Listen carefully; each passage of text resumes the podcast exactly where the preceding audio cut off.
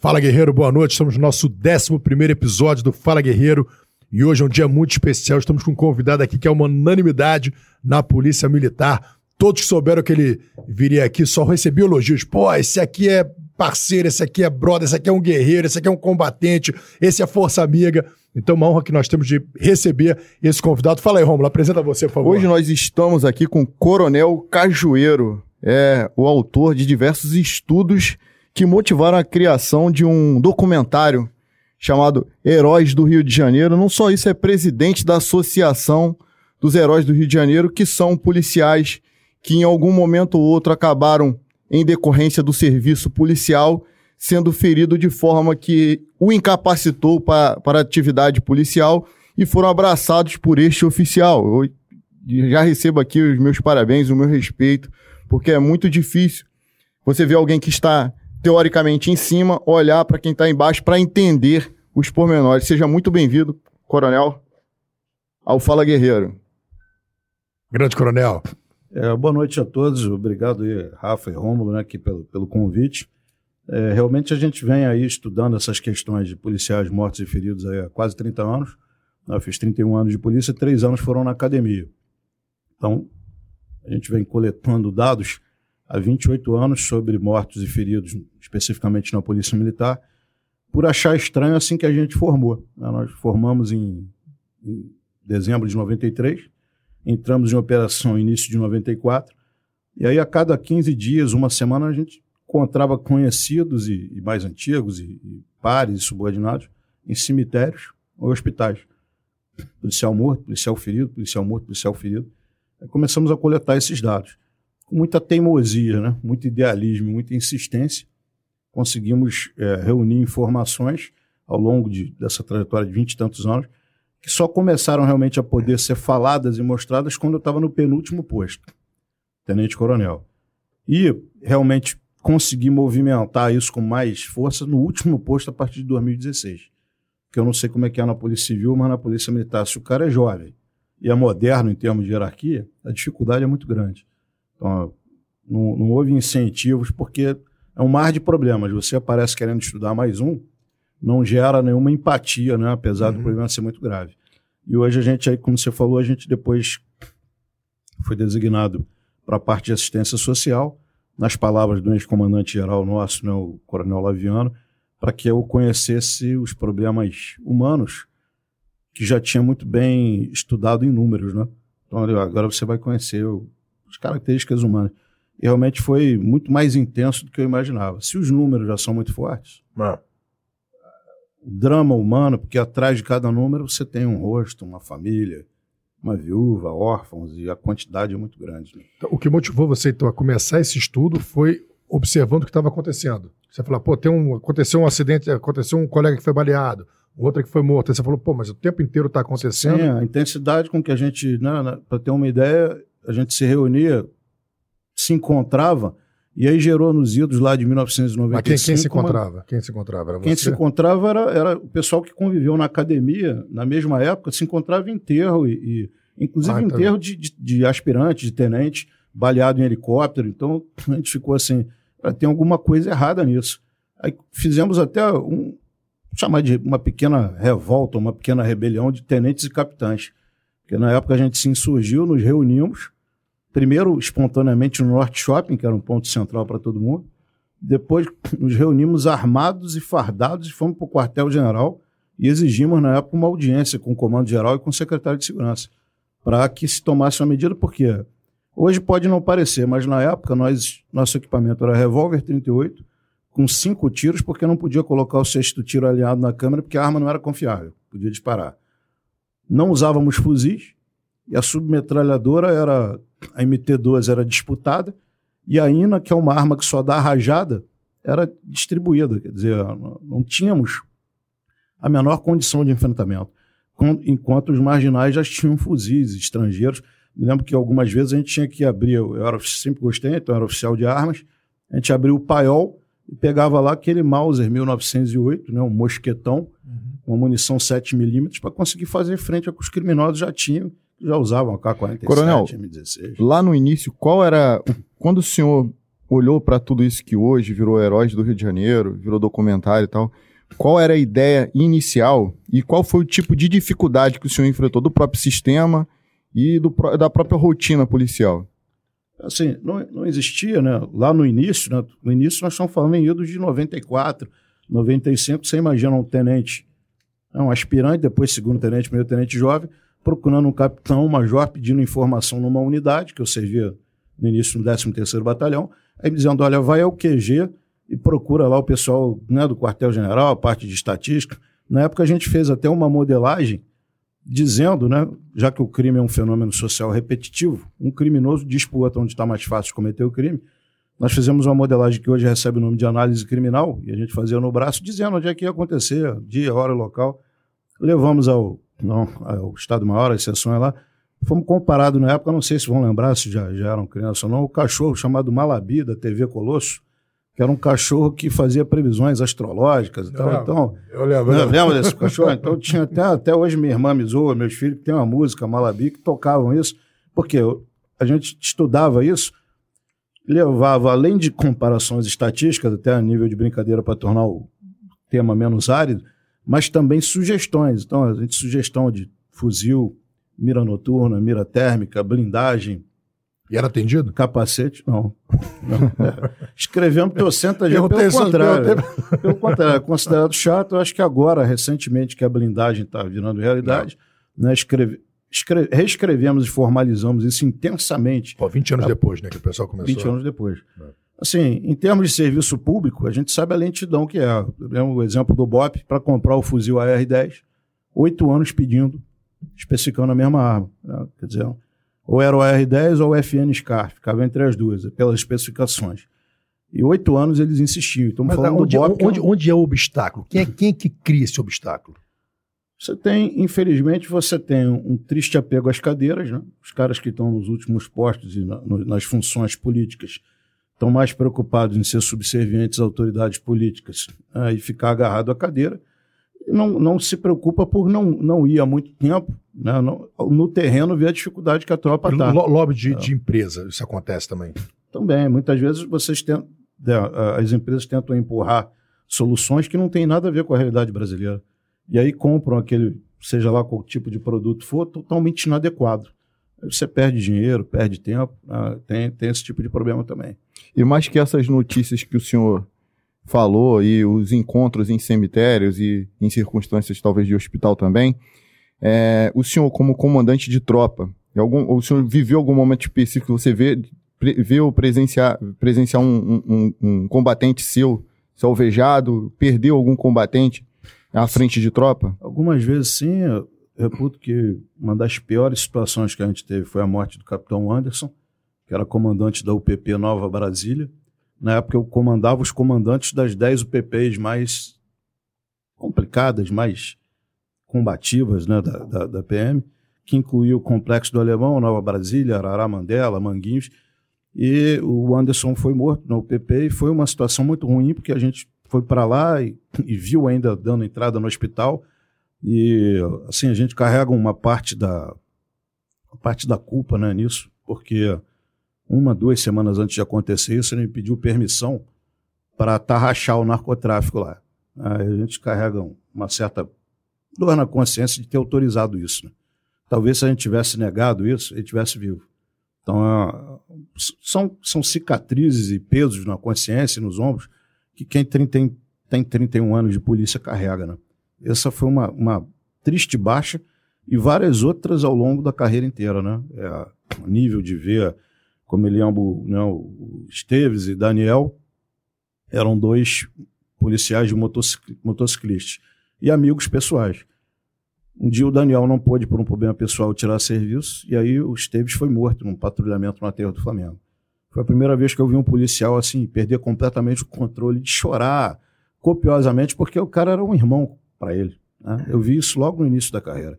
Assim como também o cara que eu reputava como meu melhor amigo, amigo de adolescência, de infância, primeira saída, primeira cerveja, né, as meninas e tal, zoação, foi morto num, num, ônibus por um marginal que tinha cinco munições incrustadas, né, tiros, uma ainda no cérebro, epilético e, e com quatro mandados de prisão em aberto. Esse meu amigo estava vindo de Brasília para apresentar a garota dele para a família para os amigos, para marcar o casamento, e foi morto dentro do ônibus num, num assalto. Entendeu? Então, são, esse evento foi, o, acho que uma das poucas vezes que eu, as poucas não, a única vez que eu perdi o controle no terreno, porque o cara era muito amigo, aí eu vi o cara sair do ônibus, né, já sangrando e morto, né. Mas só que quando é amigão assim, você não quer que o cara esteja morto, né?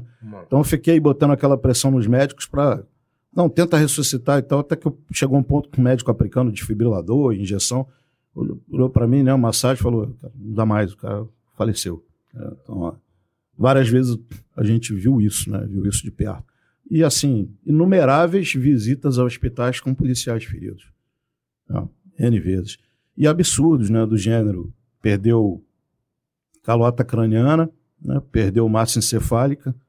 Eu não sei se os que estão assistindo aqui, ou até se vocês dois não, né, sabem, mas se você perde calota craniana. Eu cheguei a ver esse policial no, no, no documentário. É uma, uma caneta arma, né? Isso aqui uhum. serve para quebrar vidro, para né, uma agressão, para se defender, uma última instância de defesa.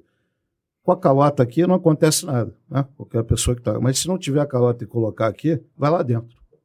Então, quem não tem a calota craniana, existe o risco de um objeto entrar, perfurar, porque é só pele, e danificar mais ainda o cérebro ou matar. Acho assim um absurdo, foi uma das coisas que levou a gente a, a pensar em fundar a Associação Beneficente Heróis do Rio, uhum. de janeiro, é, aguardar quatro anos por uma calota craniana. Afeta a perfusão sanguínea, que é o, né, a circulação no cérebro, a capacidade de cognição, e por que espera quatro anos? Lei 8666, né? nossa lei de licitações. E, e, assim, o que a gente acha mais bizarro é ninguém conseguir tentar justificar isso como emergencial. Não, não fazem aquisições emergenciais, mas para comprar uma calota dessa não é emergencial. Tá? Então a gente fica com a dúvida, assim, como nós vemos absurdos do tipo, né? A lei que fala de auxílio invalidez ela diz que nós temos um policial que levou um tiro, perdeu a visão dos dois olhos, parte do, dos globos oculares, parte do córtex frontal, então ele perdeu também paladar e olfato, né, o soldado Vaz, e a lei diz que ele não recebe auxílio invalidez, não faz justo, porque a lei é tão mal feita pelos nossos legisladores que dispensam a apresentação, é, que diz que só o policial amputado paraplégico ou tetraplégico que recebe auxílio invalidez. E nós estamos falando de 3 mil reais por mês, não estamos falando de nenhuma verba assim astronômica. quer beber alguma coisa? Tem vinho, cachaça e mate. Quero o mate, mate. Coronel. Caneca nova, caneca do. do caneca nova. É. Caneca aí do, do, do coronel. Agradeço aí o presente, vou colocar em destaque na minha estante lá. Depois vocês vão ver ela em alguns. Tinha um algumas lives presente, e podcasts tinha um, lá. Tinha outro presente mas eu esqueci. Mas eu vou levar lá no, no no evento lá da campanha, lá vou, vou levar o presente para ti. Eu esqueci. Aí Sim. lá vou fazer um vídeo com a entrega do presente. é isso aí.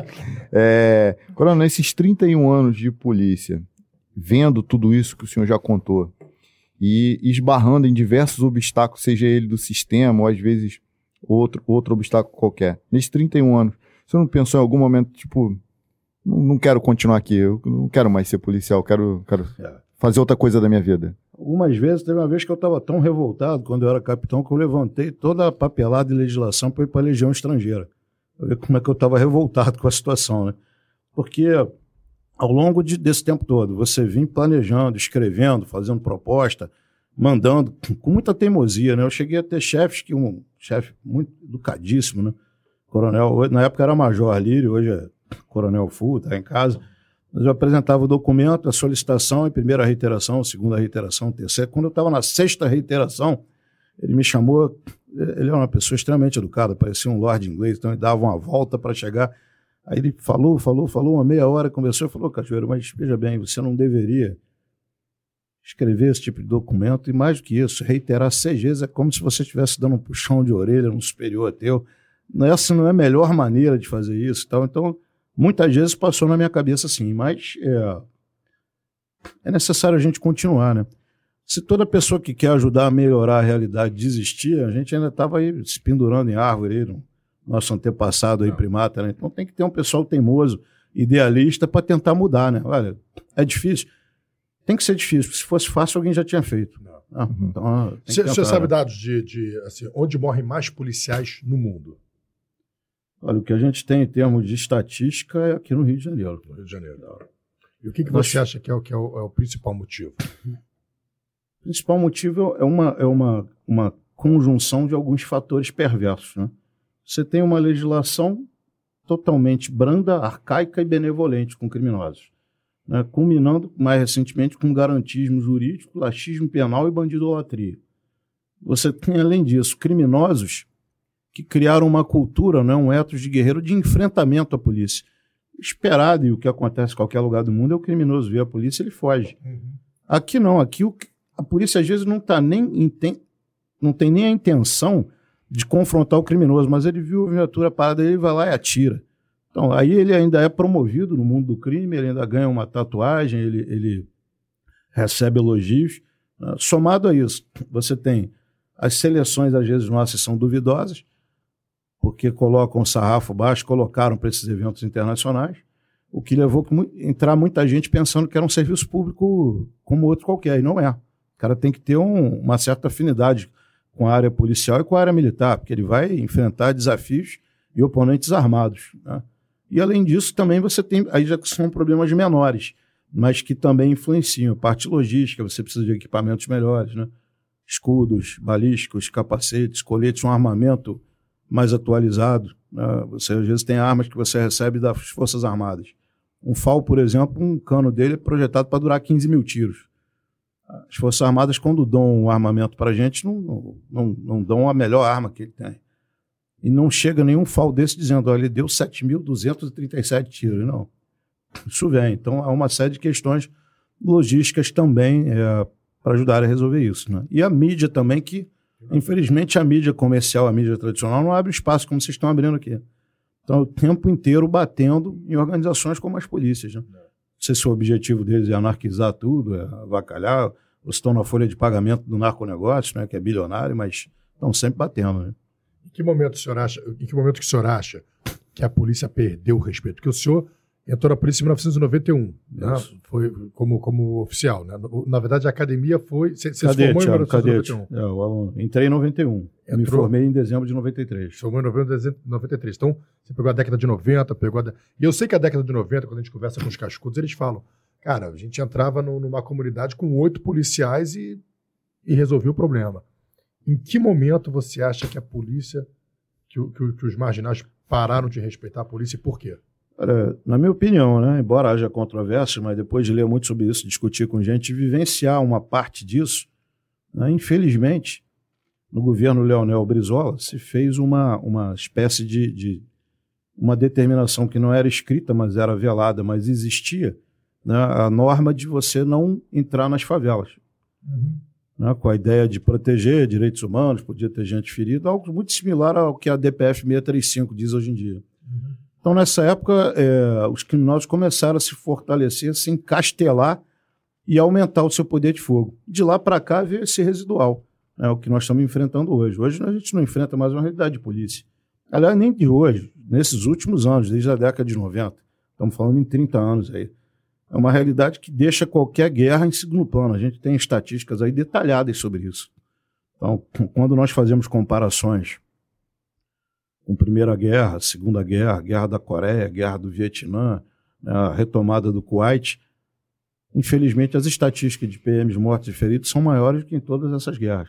Ou dizendo de outra forma, ter servido aqui na PM nos últimos 30 anos, mais arriscado no Rio de Janeiro do que é, ter servido em qualquer guerra dessa pelas Forças Armadas Americanas no século XX. E essa guerra aqui não está declarada. Né? E a guerra com, com, com o policial militar, com o policial de forma geral que atua no Rio de Janeiro, seja ele militar, civil, PRF, PF, é uma guerra e uma afronta tão grande que eles não ficam satisfeitos em, em apenas roubar o policial, eles querem matar. E muitas vezes, matar de forma bárbara. Levar para a comunidade, humilhar, tá, é, esquartejar, arrastar com cavalo. É, e parece que tudo isso com, com a anuência de, de, Porque a população vê isso. A população ainda não conseguiu entender que quando um policial é agredido, é, toda a sociedade é agredida, eles não estão agredindo um, uma, um ser humano. Estão agredindo todo um conjunto de, de pessoas que representam o Estado. Como que o senhor vê isso? De que forma o senhor acha que a gente pode mudar essa, essa mentalidade na cabeça do, do cidadão comum? Sim, tive experiência muito positiva quando comandei uma unidade da Baixada, que cobria cinco municípios lá, o 24º Batalhão. Encontramos a população completamente hostil ao crime. Então não é em toda a área do Rio de Janeiro que tem isso. A gente tem esse problema muito maior na região metropolitana do Rio, mas concentrado na zona norte e zona sul aqui do Rio. Na Baixada, a reação popular já é bem diferenciada. Aqui, por exemplo, na Mangueira, às vezes a gente encontra quatro gerações do crime. Bisavô, o avô, o pai e o filho né, estão numa linha criminal nós encontramos esses, esses problemas aqui de uma forma é, sistêmica, né, de uma forma repetitiva, de uma forma familiar, mas eu não vejo isso como um problema da população toda. Muita gente aqui não gosta do criminoso. Para combater isso aí, né, é, você tem que ter leis mais duras, por um lado, para você tentar dividir. O cara que já virou criminoso né, e é reincidente, esse cara tem que ser duramente apenado. Porque né, eu aprendi isso e recomendo o livro, né? Inside the Criminal Mind, hoje já tem, já tem em português, né, dentro da mente do, do criminoso. É, Stanton, né, esqueci o primeiro nome, mas o, procurador Marcelo Rocha Monteiro que me apresentou esse raciocínio de que o criminoso faz uma escolha consciente em que ele faz duas perguntas. Primeiro, é, caso eu cometa o crime, eu vou ser capturado? É a primeira pergunta. E a segunda, se eu for capturado e vou ser duramente apenado? Aqui no Rio de Janeiro, no Brasil, as duas perguntas são não. Né? Na o primeira... risco, é o risco e o benefício, né? Exatamente. Por, por quê? Porque esse cara, esse psicólogo americano, ele estudou o seguinte, o autor desse livro. Se o crime for produto do meio, então uma família que tem cinco irmãos, cinco são bandidos. A conclusão que ele chega é simples, mas muito interessante. Quatro são pessoas de bem, trabalhadores honestos, um é bandido. Esse cara fez uma escolha em cima dessas duas perguntas. No Rio de Janeiro, a última vez que eu acompanhei, a taxa de elucidação do homicídio, né, que é o crime mais grave, para chegar a determinar quem foi, era de 10%. Ou seja, o cara que mata alguém tem 90% de chance de não ser nem descoberto. Aí a segunda pergunta: fui descoberto. Se foi descoberto, você duramente apenado? Aí é 100% de certeza que não vai ser duramente apenado. Né? E no máximo aí em cinco anos está solto. Com as benesses que a nossa lei tem, né? pena, redução de pena, benesses progressivas, réu primário, se tiver bons antecedentes, chega ao paradoxo de nós vermos aí né, o caso notório da assassina que matou a mãe sendo liberada né, no indulto Dia das Mães. Né, o camarada que cometeu N crimes aí ganha uma tornozeleira, né, aí, às vezes desviou milhões, né, que também a corrupção causa um impacto muito grande na sociedade, está lá com a tornozeleira numa mansão que provavelmente nenhum de nós nunca vai ter. Né? Então, é, esse tipo de incentivo, em qualquer lugar que, evoluiu no mundo, você tem um dos princípios é que o crime não compensa. Atualmente aqui no Rio, no Brasil, o crime compensa. O cara faz, se dá bem, se for pego, que é muito difícil, a pena é muito reduzida, isso por um lado, para quem já virou criminoso, né? voltando à origem da pergunta. E por outro lado, para quem não virou criminoso, eu acho importante lembrar aquela frase do Pitágoras, que diz que educar as crianças para evitar punir os homens, punir os adultos. Né? Os caras falou bem antes de Cristo, porque aí você tem que ter muita educação. Então, nesse viés, tem que se valorizar muito o professor, as escolas públicas e particulares. Os caras têm que ter um plano de carreira. Minha esposa é professora. Ela entrou no nível X e vai sair no nível X. A única coisa que ela tem a mais é triênio. Então não, não, não existe um, uma progressão, como nós temos no meio militar, no meio da Polícia Civil, o cara vai subindo ali. Tem possibilidade de ascensão. O cara entra soldado, pode chegar até major que eu. O cara entra cadete, pode chegar até coronel full. Então o cara vai fazendo aquela progressão. Os professores não, tem que ser valorizado. Você encontra todos os países que deram certo, ensino é fundamental, porque Qualquer nós estamos aqui conversando e quem está assistindo teve que ter bons professores para conseguir chegar onde chegou. Então, ensino é, é tanto até mais fundamental do que a segurança, porque também é outro nível. Se você tem consciência de respeitar a lei, não precisa ninguém estar ali do teu lado para te fiscalizar. Você respeita a lei conscientemente. Isso só constrói como? Com educação, né? Educação para valer, né? Não é só educação formal, acadêmica, não. mas educação moral e cívica, que eu acho que hoje nem consta mais do, dos currículos, né? Antigamente não, tinha educação moral e cívica, estudo de problemas brasileiros né, nas universidades, agora acho que nem tem mais isso. É, e, e, também assim, Coronel, eu, eu, vejo uma guerra de informação também, né? Que, é, hoje, graças a Deus, o advento da internet, ele, ele abriu muito espaço né, para as pessoas também opinarem e falarem. Mas antigamente a gente tinha a chancela da verdade, que era das, das grandes emissoras de televisão. E muitas vezes, é, erros que são comuns, a gente que está ali com, com poucos segundos para tomar uma decisão entre a vida e a morte, é comum acontecerem erros. Eu lembro de um episódio de um.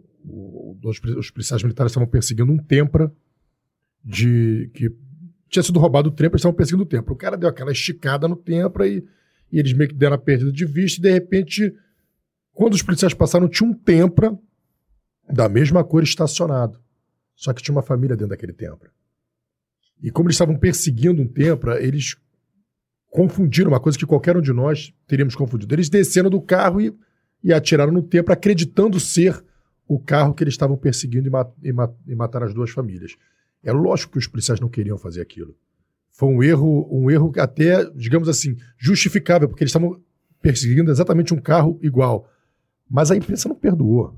Não, não teve o menor perdão e, e, massacrou, massacrou, massacrou, massacrou, massacrou. E o político covarde, que está ali por causa de votos, ele está ali por causa do poder, ele está ali para benefício próprio, ele não vai querer esse desgaste. Então ele prefere obedecer à imprensa e punir o policial do que receber aquele desgaste. Um exemplo que eu falo assim, do aquele caso do Jean Charles de Menezes, que foi um erro também péssimo da polícia londrina, confundiu ele e tal, não sei o quê, e, e, matou o Jean Charles. O que aconteceu? É, eles estavam atrás de um terrorista, eles não queriam matar um inocente. Mas o que que o Estado, o, o, o, o que que o governador de Londres fez? Olha, os nossos policiais cometeram um erro nós assumimos a responsabilidade. Vamos indenizar a família, vamos fazer tudo, mas os policiais não vão ser punidos porque eles estavam atrás de um terrorista, eles não estavam atrás de um, de um inocente. Eles, eles cometeram um erro que poderia ter cometido. Mas eu lembro que a imprensa aqui martelou porque o que eles queriam era a punição dos policiais a qualquer custo. E o governo da Inglaterra não puniu os policiais. Assumiu o erro, indenizou, fez tudo que poderia ter feito. Foi uma tragédia, mas uma tragédia que, assim, quem está ali no fio da navalha está propenso. Eu já aprendi inocente. Eu já aprendi o inocente. E, e, depois que eu vi que era inocente, eu pedi desculpa. Eu tentei reparar o erro de qualquer maneira, mas eu prendi o inocente porque eu não queria, eu não queria prender o inocente. Eu estava atrás de um cara e, e, e, teve uma confusão de telefone, de escuta telefônica. A linha dele entrou no, no, no circuito porque ele tinha uma voz parecida com, com, com, o vagabundo. Então, eu acho que falta essa coragem dos políticos de, de nos proteger. E. Cara, e a imprensa realmente a grande mídia escolher estar tá do lado. Assim como, como você bem falou no início, decidir sob pressão, no calor de fato, sem estar com ar-condicionado e tempo ali é diferente. Eu lembrei de três eventos né, parecidos com a história que vocês citaram. Primeiro, me passaram pelo Disque Denúncia, né, que é uma ferramenta muito útil, mas às vezes você tem que agir com cautela. Eu já era capitão, então já não era mais novato, nem, nem garoto, nem inexperiente. A denúncia era que existia um paiol de fuzis do narcotráfico numa casa, na rua, tal, tal, tal. Aí eu chamei, eu era o chefe da P2, chamei a minha unidade, minha sessão inteira para participar. Patamos à esquerda, patamos à direita, que é o pessoal fardado, e vamos lá ver se o pai é o mesmo. Se for, se preparem que vai ser tiro até dizer chega. Bati na porta, veio uma senhora, abriu. Eu olhei para a senhora, eu queria, sou da Polícia Militar, eu queria conversar com a senhora aqui fora, a senhora pode sair, tá? A senhora está rendida? Tem refém aí dentro? O que está acontecendo? Porque vi um monte de bico assim. Aí ela olhou para mim, meu filho, ainda bem que você é um garoto educado, ela já muito idosa, na época eu era menor, é um garoto educado, eu não sei o que está acontecendo, deve ser algum vizinho aqui que não gosta de mim. Só que é uma fábrica de guarda-chuva. Que você está olhando ali, é guarda-chuva, pode entrar, fábrica de guarda-chuva. Imagina se a gente entra atirando, granada e o caramba, talvez até morresse a senhora. Isso uma vez. Outra vez uma perseguição, Maré Zero, que é a central de rádio, né, dando do centro de operações, que tinha acabado de haver um roubo de banco na área do segundo batalhão, e estava o décimo nono. já tinha vinha, vinha pela área do segundo e eram quatro elementos com perucas louras. Nós paramos, vimos, vimos o carro passando em alta velocidade no aterro, fomos atrás. E sirene ligada e, e sinaleira ligada. Quando chegou perto do, quase no Santos Dumont, o carro parou, nós paramos rendendo. Eram quatro louras, quatro mulheres, não pararam, porque não entenderam porque que a gente estava atrás delas, saíram tremendo, uma chorando. E aí? Entendeu? Assim, foi dado pelo centro de operações. Calhou de estar no, no mesmo próximo local à mesma hora. E uma outra que foi pior ainda de novo, centro de operações passando pelo rádio, que vinha um comboio do narcotráfico com os fuzis apontados para fora do carro e tal, e vinha isso aí. Quer dizer, isso foi confirmado pela rede rádio várias vezes. Aí eu, na época eu estava numa madrugada, eu alinhei a tropa abrindo tipo um V né, do segundo batalhão, do 13 terceiro e do quinto. Mas frisei muito para eles. A gente sabiam que eles iam descer uma determinada rua, que iam encontrar a gente. Né, e todo mundo armado e apontando. Falei, ó, ninguém atira a menos que eles atirem, ou então que eu comande o tiro. Alguém tem alguma dúvida? Não. Pô, quando os caras apontaram quatro, cinco carros, aí rendemos, aí ligamos né, a sinaleira e tal, rendemos, os caras eram, né, pasme, mas os caras eram os caras que soltam um balão, depois vão correndo atrás do balão dentro do carro, e aqueles negócios eram uns troços tipo umas varas de pescar, que quem é baloeiro usa para capturar o balão no final. Ali, se alguém joga um estalinho, Não minha carreira tinha ido embora ali. Não. Então, assim, a gente, além de ter que ter frieza, tem que dar sorte. E podia ter acontecido. Tem que ter sorte. Tem, ó, vou te falar, tem, tem uma história de uma, de, uma, de uma delegada que ela me contou que ela era delegada nova, estava na 16 chegou uma denúncia de um, de um cara procurado, falaram, olha, esse cara procurado está em tal lugar, não sei o que, o cara está aqui, tem mandado de prisão. Aí deram o nome do cara, puxaram, viu que tinha mandado de prisão, o cara era procurado, ela pegou a equipe, foi lá para Vargem Grande, pularam o muro da casa do cara, pegaram o cara, jogaram no chão, gemaram, fizeram os carcel, levaram pra delegacia, chegaram lá. O cara era o ator do Você desde daquele Linha Direta. Tu lembra do Linha Direta? Lembro, Era um ator do Linha Direta. Porque o Linha Direta. Ele fez um episódio. Ele fez um episódio direta. Os caras, os caras faziam. O Linha Direta, você tinha episódio, eles, eles pegavam um cara parecido, um cara, pegavam um cara parecido, fazia toda aquela simulação do crime e eles botavam depois a foto. Se você tiver notícia do paradeiro desse fulano, e, e anota. É. Meu irmão, o, o, vizinho viu, falei, meu irmão, é o cara. Ligou, olha só que merda. Difícil, né? Numa dessas o cara morre, né? Se o cara reage, Imagina, eles botam Imagina, foge, para que um policial mais emocionado. É, exatamente. E agora, em números, assim, você... Rafael, é foi... só para só pra, desculpa, só pra gente... É, que tinha uma pergunta aqui. Na, na verdade, é uma pergunta, é meio que uma afirmativa. A polícia de fato erra, nós erramos. Você acabou de falar que você erra, e a gente citou um caso em que, que a polícia errou. E a mídia tem que veicular quando errar. O problema não está na divulgação do erro. O problema está na supervalorização do erro em detrimento de uma série de trabalhos que são bem feitos. De acertos, não? É, uma série de acertos. Diversos reféns que foram libertados, é, vidas que foram poupadas, roubos que foram evitados. Isso também, isso também poderia ser veiculado. O que a gente quer não é que cubram os nossos erros, porque nós erramos, o bancário erra. Quantas vezes você pegou troco errado na padaria? Eu já peguei troco errado na padaria. O caixa da padaria erra. O médico erra. O dentista erra. Todo mundo, todo mundo erra. O policial é só mais um ser humano numa profissão diferente que vai errar. E a gente não quer que quando erremos, a, o nosso erro seja encoberto. Na verdade, o que a gente quer é que ele não seja supervalorizado em detrimento de um número muito maior de acertos. O que a gente quer é imparcialidade, só isso. É. Pode, pode dar sequência, não, desculpa. E o que acontece também é o seguinte: você tem uma ação numa favela, morre um inocente. Imediatamente já a, a imprensa já divulga como certo que, a, que, que aquele tiro saiu de um policial. Antes da perícia, antes de qualquer decisão, o tiro saiu do policial. E eu acho que isso aos poucos vai acovardando o, o, o, policial. A gente fala assim, cara, isso aqui é um problema. Eu já ouvi de, de cascudo, fala, meu irmão, se tiver na tua folga, não se mete.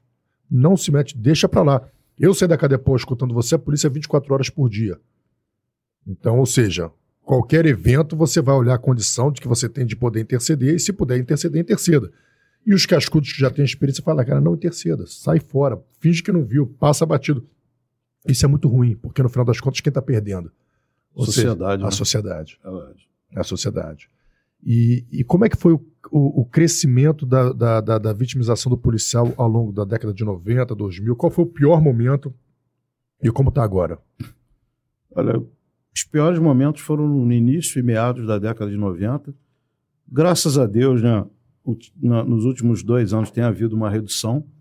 Há que se citar né, que nós montamos uma comissão chamada de análise de vitimização, que ajudou a rebuscar o, os estudos, e ouvimos muita gente da tropa dando sugestões.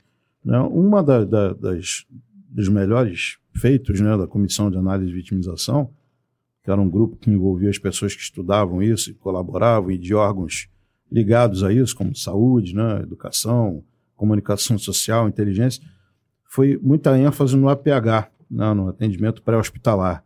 Então houve uma queda acentuada das mortes, porque o pessoal começou a ter treinamento de como socorrer, que equipamento utilizar. Recentemente, ontem eu estava conversando com a coronel Miriam Breitman, né? que é assim uma lenda né, na área de na área médica nossa, uhum. de, de, inclusive foi comandante do GESAR, agrupamento que trata essa área de salvamento e resgate em áreas críticas, e é, foram comprados kits para começar a ser distribuídos kits de APH. Então, o ideal seria que a gente tivesse né, todo policial civil e militar equipado com isso, né, e treinado para usar, não apenas receber, mas como a gente recebe a arma, né, você tem que ser treinado para usar a arma. Então, treinado para usar o kit de APH, que também é caro, não é um negócio barato, para que salvar mais vidas. Mas houve essa redução, em grande parte é isso, em grande parte também a tomada de consciência. Como eu falei no início, isso era um tema tabu, que não era discutido em lugar nenhum. Hoje a gente discute, né? A Polícia Civil também tem grandes especialistas como a Meire, né? Que estuda isso profundamente, e outros, né?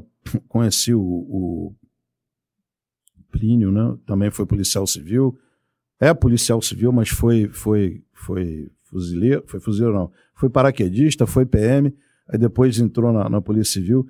Então isso está sendo estudado e discutido, coisa que não era, era um, um tema que se você fosse falar a respeito, ninguém queria tratar, ninguém queria ouvir, né? era algo que queria, por exemplo, na, na, na minha instituição, queriam esconder isso, não queriam que fosse tratado, acho que o problema é apenas interno, ouvi muito assim, ah, isso vulnerabiliza a, a polícia.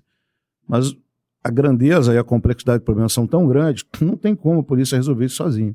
Né? Nem a PM, nem a Polícia Civil. Mesmo que estejam irmanados, porque o problema é muito grande. Existem vários casos também na, na, na Polícia Civil, na Polícia Rodoviária Federal, por exemplo. Estava conversando há algum tempo com o então superintendente da Polícia Federal aqui no Rio, ele estava me relatando que dois terços dos confrontos da Polícia Rodoviária Federal no Brasil são no Rio de Janeiro.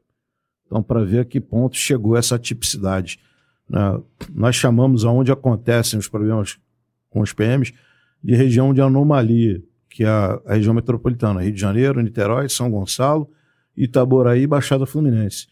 Anomalia na ausência de um termo melhor, porque isso não é um estudo acadêmico fechado como tese de doutorado, não. Isso está aberto à discussão, à revisão e a anomalia foi batizada de anomalia em, em, relação, né, em referência ao que acontece no Triângulo das Bermudas. Né, que, o que aconteceu lá? É uma anomalia, aquilo ali, eletromagnética, é. tem uma fenda, espaço-tempo, tem o, é o diabo que mora ali, a Atlântida que, que afundou, tem uma série de teorias a respeito. Mas o fato é que aviões e navios entram ali e desaparecem, desaparecem depois da tripulação. É. Aqui no Rio tem essa região de anomalia, que é a região metropolitana. Saindo da região metropolitana, o problema se reduz muito. Estamos falando aí de concentração de mais de 95% nessa área. E psiquiatria? Como é que como é que é o Olha, esse, outro... esse estudo começou a ser feito quando você quando começou a fazer o estudo em 91, você já foi também para esse lado de não, psiquiatria? Era não. só era só, vamos dizer assim, hoje, hoje eu chamo de ferimentos visíveis. Tá. Você tem os ferimentos visíveis, você consegue ver a olho nu, ou com raio-x, né? tomografia, é, ressonância, é. Né? ultrassom. E tem os invisíveis, que são os Mas psicológicos. Você já, já começou a estudar isso também? Você já, já, você já Não, eu comecei a, a, estudar isso conhecendo o Coronel Fernando, né, o Tenente Coronel Fernando, que é o chefe da psicologia na época, e vendo também os casos né, de, de, de abalo psicológico e psiquiátrico. O treinamento nosso de policial é, é, é rígido, né? É, é para ele te forja igual o militar, né? Muito parecido. Então, muitas vezes a gente pensava que não, esse problema é psíquico, isso aí é frescura, né? não, não, não tem. Está exagerando, o cara está com o corpo mole, mas não. Eu vi, quando estava na DAS, o camarada estava na viatura, a história, né? Do que eu narrar antes do que eu vi depois. Ele estava na viatura aqui, o, o motorista e o comandante. Parceiro dele na rádio patrulha. Atiraram na patrulha, a massa encefálica, ou seja, os miolos do, do companheiro dele voaram nele. Ele, quando fala nesse caso demais, ou então se aproxima fisicamente, geograficamente do local, o cara começa a dar tremedeira e perde a voz. Então o cara somatizou isso aí. E vi coisas parecidas em outras pessoas, né? Síndrome do pânico e problemas psicológicos e psiquiátricos violentos, que são narrados aí para me aprofundar nisso. Eu fui ler alguns livros sobre psicologia de guerra. Uhum. Eu recomendo um, é Sob Fogo, A Morte como Hipótese de Trabalho, de um coronel francês. Ele chega a dizer nesse livro que em unidades da França, onde eles mensuraram isso com muita profundidade, mais de 50% da unidade, quando terminava uma guerra, né? E vamos detalhar isso. É, essas unidades estrangeiras, né, eles vão e ficam um período na guerra, depois são substituídos. Então, é rodízio de seis meses, um ano. Polícia Civil, Polícia Militar, Polícia Rodoviária Federal é direto, não tem esse negócio de rodízio. Então, o, o dano psicológico é mais grave ainda. O cara está exposto ali aquilo. E ainda é um efeito de contraste, né?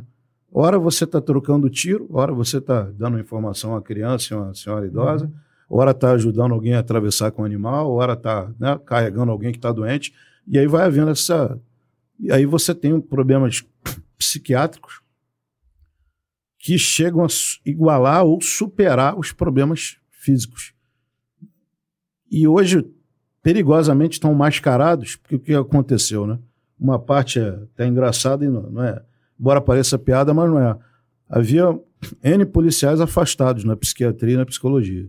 Aí criaram o RAS, o Regime Adicional de Serviço, uhum. que é o cara poder trabalhar, para quem não conhece isso, é, é, trabalhar no horário de folga e ganhar um dinheirinho extra. E aí se operou o milagre do RAS milhares de policiais tinham problemas psiquiátricos e psicológicos e de um dia para o outro ficaram curados. Né? Se apresentaram como sãos, porque o cara tem que estar tá curado, tem que estar tá apto a. Que, é Mas agora está pagando rasbem, né? Está pagando uns 400 pratas Exatamente, estão pagando melhor do que a segurança, maior do que a maioria das seguranças, melhor do que a maioria das seguranças particulares. Então não significa que o cara esteja bem psicológico ou psiquiatricamente. Às vezes o cara está cheio de problema, está mordendo a orelha. Mas precisa pagar suas contas. Né? Precisa pagar suas contas. Aí o cara se declara apto, são mas na verdade ele está com problemas. Né? E assim, também temos problemas graves com os nossos quadros de psiquiatria. Entram, fazem concurso, aí depois vão saindo, saindo, saindo, não tem quase ninguém. Você tem um quadro razoável de psicólogos, não, né? bem estruturado, bem montado, com muitas práticas boas, né, métricas e bons padrões, boas práticas, mas o quadro de psiquiatras é mínimo. Acho que praticamente hoje só tem a perícia. Na, na e tem, e tem policiais que, embora não, embora não deem entrada na psiquiatria, mas o pessoal do, do GAT, por exemplo, que, que, que, é o que mais enfrenta confronto, pelo, pelo que eu posso perceber, observando de fora a PM, é, essas pessoas, dada a quantidade de confrontos, eles lidam mais com a letalidade, seja do, de colega, seja de criminoso e algum caso eventual em que o criminoso deu um, deu um disparo sem qualquer compromisso e feriu uma criança, feriu um, um morador da comunidade ali.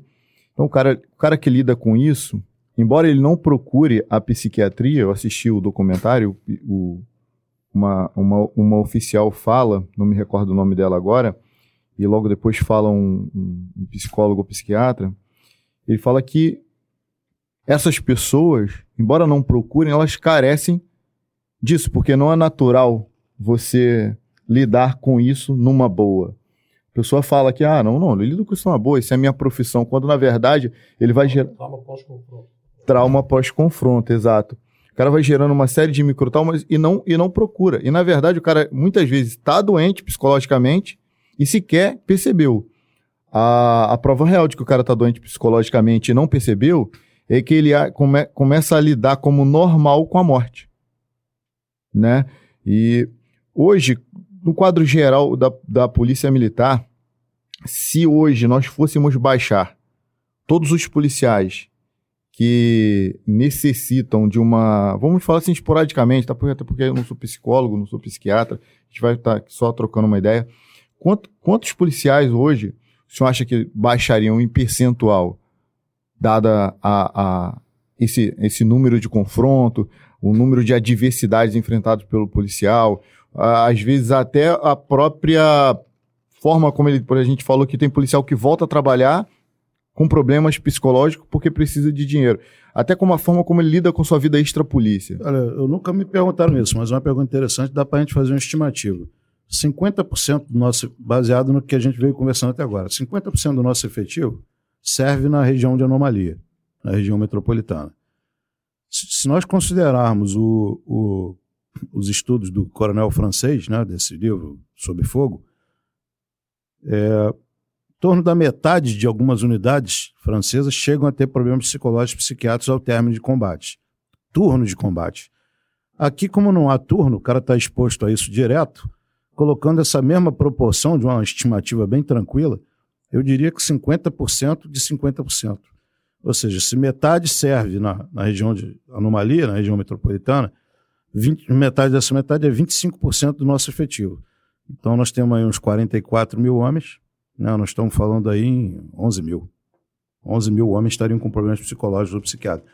Isso é estimativa dentro da ideia do, desse estudo né? do coronel francês de unidades que combateram intensamente. Nós estamos falando às vezes de confrontos, né? principalmente os praças da PM, chegam a ter três confrontos no mesmo dia. Isso você dificilmente vai encontrar em literatura de guerra de qualquer época. O cara ter três contatos com o inimigo no mesmo dia. Isso era uma rotina nos UPPs. Isso, isso não me contaram, eu vi. E ainda com, às vezes, equipamento inferior, né? Chegou a ter um fuzil para quatro homens em algumas UPPs, fuzil com duas munições, três munições. Então, são situações de limites em que, como é que fica a cabeça do cara? Fora isso que você falou, o cara vê né? Vê gente morta, vê todo dia, vê sangue, né? Vê hostilidade e depois volta para casa e tem esposa, né? Às vezes tem filho. Eu me lembro, eu servia numa unidade que eu voltava muitas vezes e parava na porta da minha casa uma hora ouvindo música, respirando, respirando, pra, antes de entrar. Para não descontar na minha jovem esposa à época e no meu jovem filho, que era um bebê, a irritação que eu vinha. Porque uma vez eu cheguei em casa, e aquela barulheira de bebê, eu comecei a gritar e tal. Ela falou para mim: olha, você não está no, no, no, no policiamento, não, você não está em confronto, não. Sou tua esposa, pô, você é teu filho, calma. Aquilo me, me calou fundo. E eu, mais uma vez, quando tem um negócio desse assim, impactante, eu vou ler, vou... e vi que não estava plena de razão. Ou seja, o cara tem que te. E não existia esse negócio de. O que você fazia anti-estresse? Eu nunca recebi treinamento desse tipo. Já recebeu treinamento desse tipo? O não. que você fazia? Aí eu li sobre descompressão, né? Sobre você passar um tempo. Não, não chegava a meditar, mas uma música suave. O que, que, é descompressão? Né? Descompressão é você dar, relaxar, né? Você passar um tempo, como aqui no, na, na, entrada aqui do, do, do, podcast, a gente vê aqui, né, que são várias startups, tem uma área ali para o cara jogar, área para relaxar, para sentar, para bater um papo. Isso, isso até hoje, que eu saiba, não tem quartel nenhum, nem delegacia. Tá? Um lugar em que você possa no BOP tinha até algum tempo uma sala que você ia lá xingar, né? Para você gritar, vontade de xingar, vontade. Não sei se tem na Core ou se tem alguma outra delegacia isso, mas no BOP tinha. Né? Na, nas unidades convencionais não. Mas aí o pessoal fica né, estressado, além do limite, e acredito que os números sejam em torno disso, infelizmente. Estamos falando aí de 11 mil, 11 mil homens, né? Coronel, com problemas. Teve um caso aí, acho que deve ter uns três anos, de um policial jovem?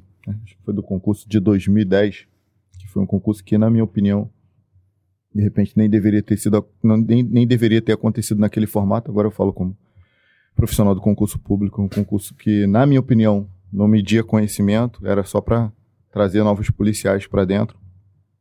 Mas é, esse policial parece que tinha dado entrada três vezes na psiquiatria e a polícia queria colocá-lo para trabalhar novamente, e ele dando claros sinais de que estava psicologicamente afetado. E esse policial cometeu suicídio em frente a uma rede social, uma, numa transmissão ao vivo. O senhor to tomou conhecimento desse fato? Eu vi, eu vi o vídeo, assisti isso aí. E até hoje é, é, muito discutido. E a gente falou aqui dos policiais que, após o regime adicional de serviço, uma forma de ganhar dinheiro extra, oficialmente, é o que a gente chama na, na Polícia Civil do, do bico oficial, que é quando o Estado, no lugar de contratar novos policiais e, e, melhorar o salário daqueles que já atuam, eles arrumam uma forma de dobrar a jornada de trabalho daquele cara e ele vai topar porque ele precisa pagar a conta. Exatamente. É a forma dele viver honestamente. É... Quando esses policiais voltam, por mais que eles queiram trabalhar, não, era não seria necessário uma reavaliação do psicológico dele. Não, não basta você falar que tá bem, guerreirão. Vai passar por uma bateria de exames aqui. Se você não passar, você não vai voltar. Não teria poupado uma vida como a desse guerreiro? Concordo contigo, mas assim, depois de muito ler sobre isso, isso que a gente está falando, né, basicamente é transtorno de estresse pós-traumático, determinados perfis psicológicos que são individuais e, e, e, não necessariamente você consegue estabelecer nexo causal entre o problema psicológico e psiquiátrico que o policial apresenta e a tarefa dele. Então, nos Estados Unidos, por exemplo, lá, que é um, talvez o país mais avançado nisso, Estados Unidos, Israel, alguns países europeus, existe grande dificuldade em, em você conseguir estabelecer também esse nexo causal. O que que leva, por exemplo, se você coloca 60 homens num pelotão, dois, três apresentarem problema psicológico, eles estão no mesmo lugar, formaram na mesma turma, às vezes são designados por mesmo batalhão e aquele cara apresenta isso ou não. Estou falando isso porque não é para justificar um eventual é, de, desmazelo, né, ou dizê-lo no, no exame, mas é muito difícil a diagnose disso. Você pode detectar, mas ter inclusive depois ter certeza de que, até que ponto esse cara pode ou não evoluir, e isso é ligação, é biológico. Né? Às vezes você tem dois irmãos, às vezes irmãos ou irmãs gêmeas, um tem problema de depressão, outro não tem, um tem problema de psicológico, psiquiatra, outro não tem. Então, como criar isso se você não tem? Ainda, ainda é uma área de fronteira de conhecimento humano.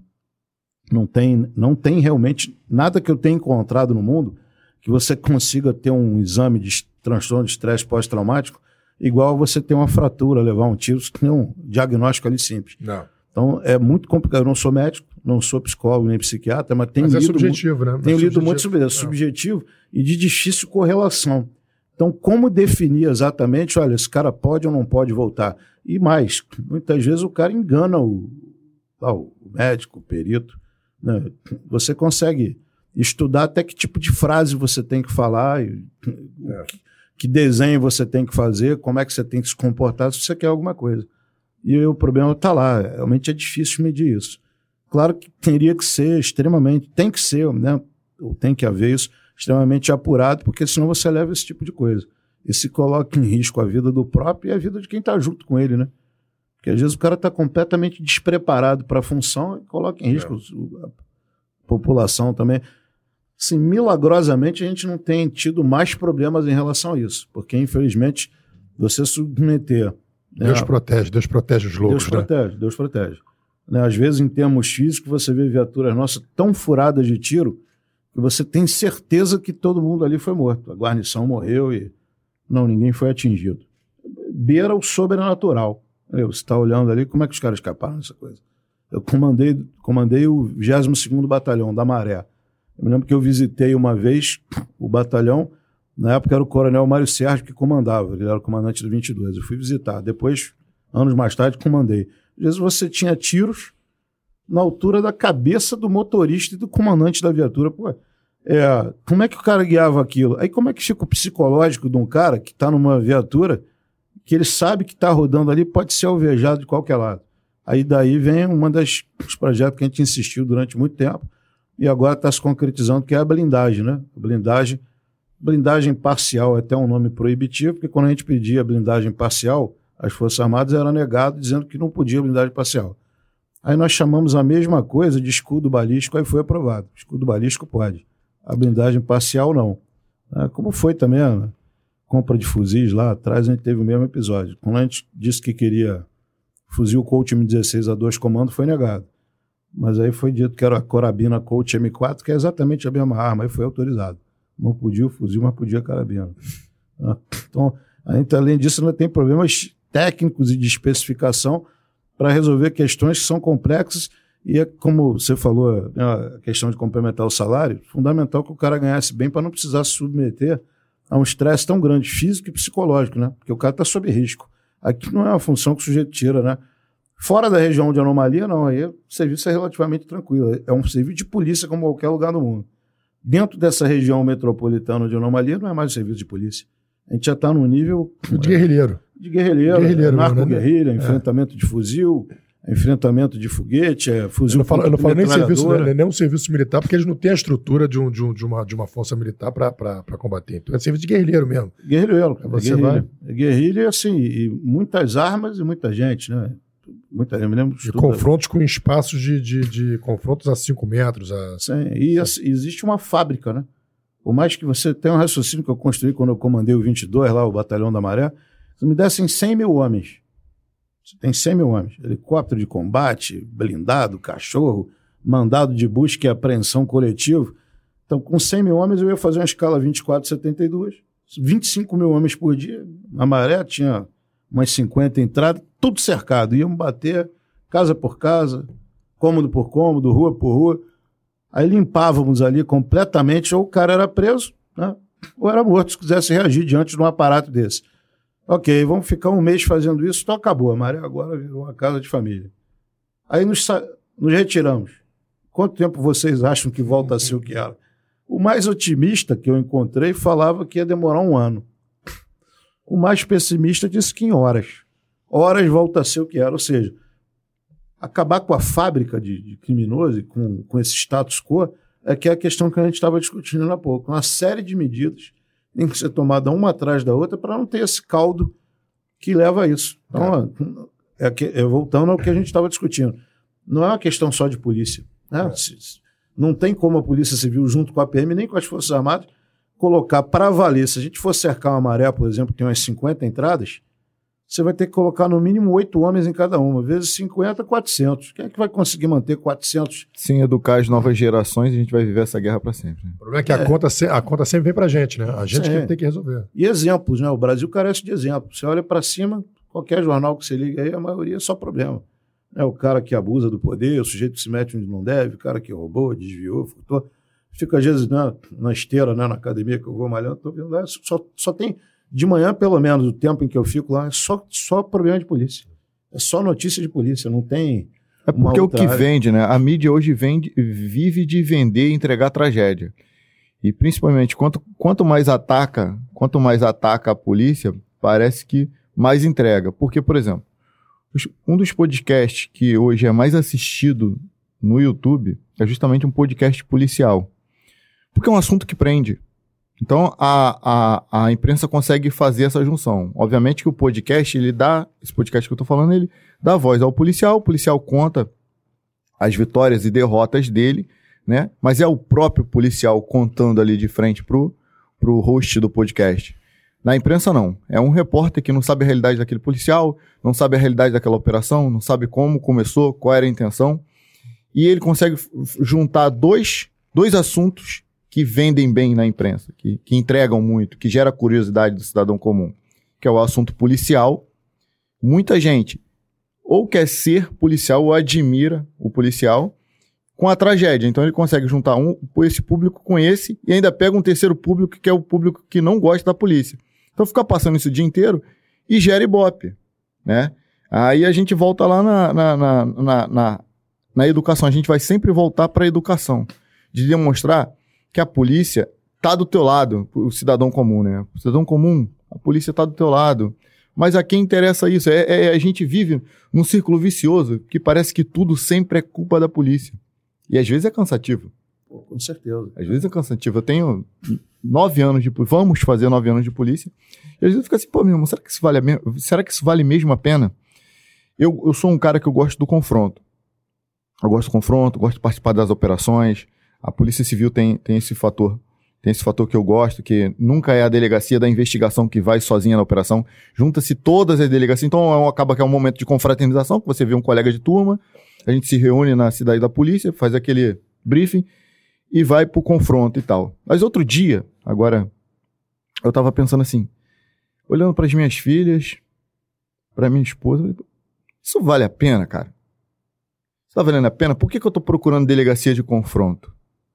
Hoje mesmo eu pedi para sair da delegacia onde eu trabalho porque eu achei uma delegacia muito parada. Eu quero transitar mais, abordar mais, investigar mais, pegar um setor de roubos e furtos, pegar o cara que rouba, botar ele atrás das grades. Mas ao mesmo tempo eu fico assim, cara, será que eu tô fazendo o que é certo? Porque é desestimulante tudo que a gente vive hoje. É desestimulante. A mídia faz tudo de uma forma que desestimula. Foi vendo o teu, o teu documentário, o documentário do qual você foi o motivador, do qual suas pesquisas foram motivadoras, foi justamente vendo esse documentário que eu falei, caraca, olha o que aconteceu com esse policial, irmão. Olha como ele vive hoje. Poderia ser eu no lugar, no lugar dele, facilmente. Não. Facilmente. Eu sou tão policial quanto. E o policial hoje, no Rio de Janeiro, ele vive duas guerras. Ele vive a guerra do trabalho e a guerra da folga. Porque, no geral, o praça, ele não ganha o suficiente para sair da Baixada Fluminense. Não ganha o suficiente para sair da, da Zona Norte, do subúrbio da Zona Norte. Então você vê que o grande número, um grande, um, um número quase igual ou superior de policiais mortos, eles morrem na sua folga. E às vezes tu tem que lidar com, com uma repórter, falar como uma repórter falou daquele, daquele policial militar que morava em Belfor Roxo, estava próximo da sua casa numa festa e foi reconhecido por criminosos, e o cara não estava fazendo nada, não estava fiscalizando ninguém, não estava na atuação policial, ele estava só se divertindo com seus amigos. Criminosos passaram, reconheceram o policial, voltaram e vamos matar. E mataram o policial. Daí, o cara é criminoso, ele é vagabundo, ele está à margem da, à margem da sociedade, à margem da lei.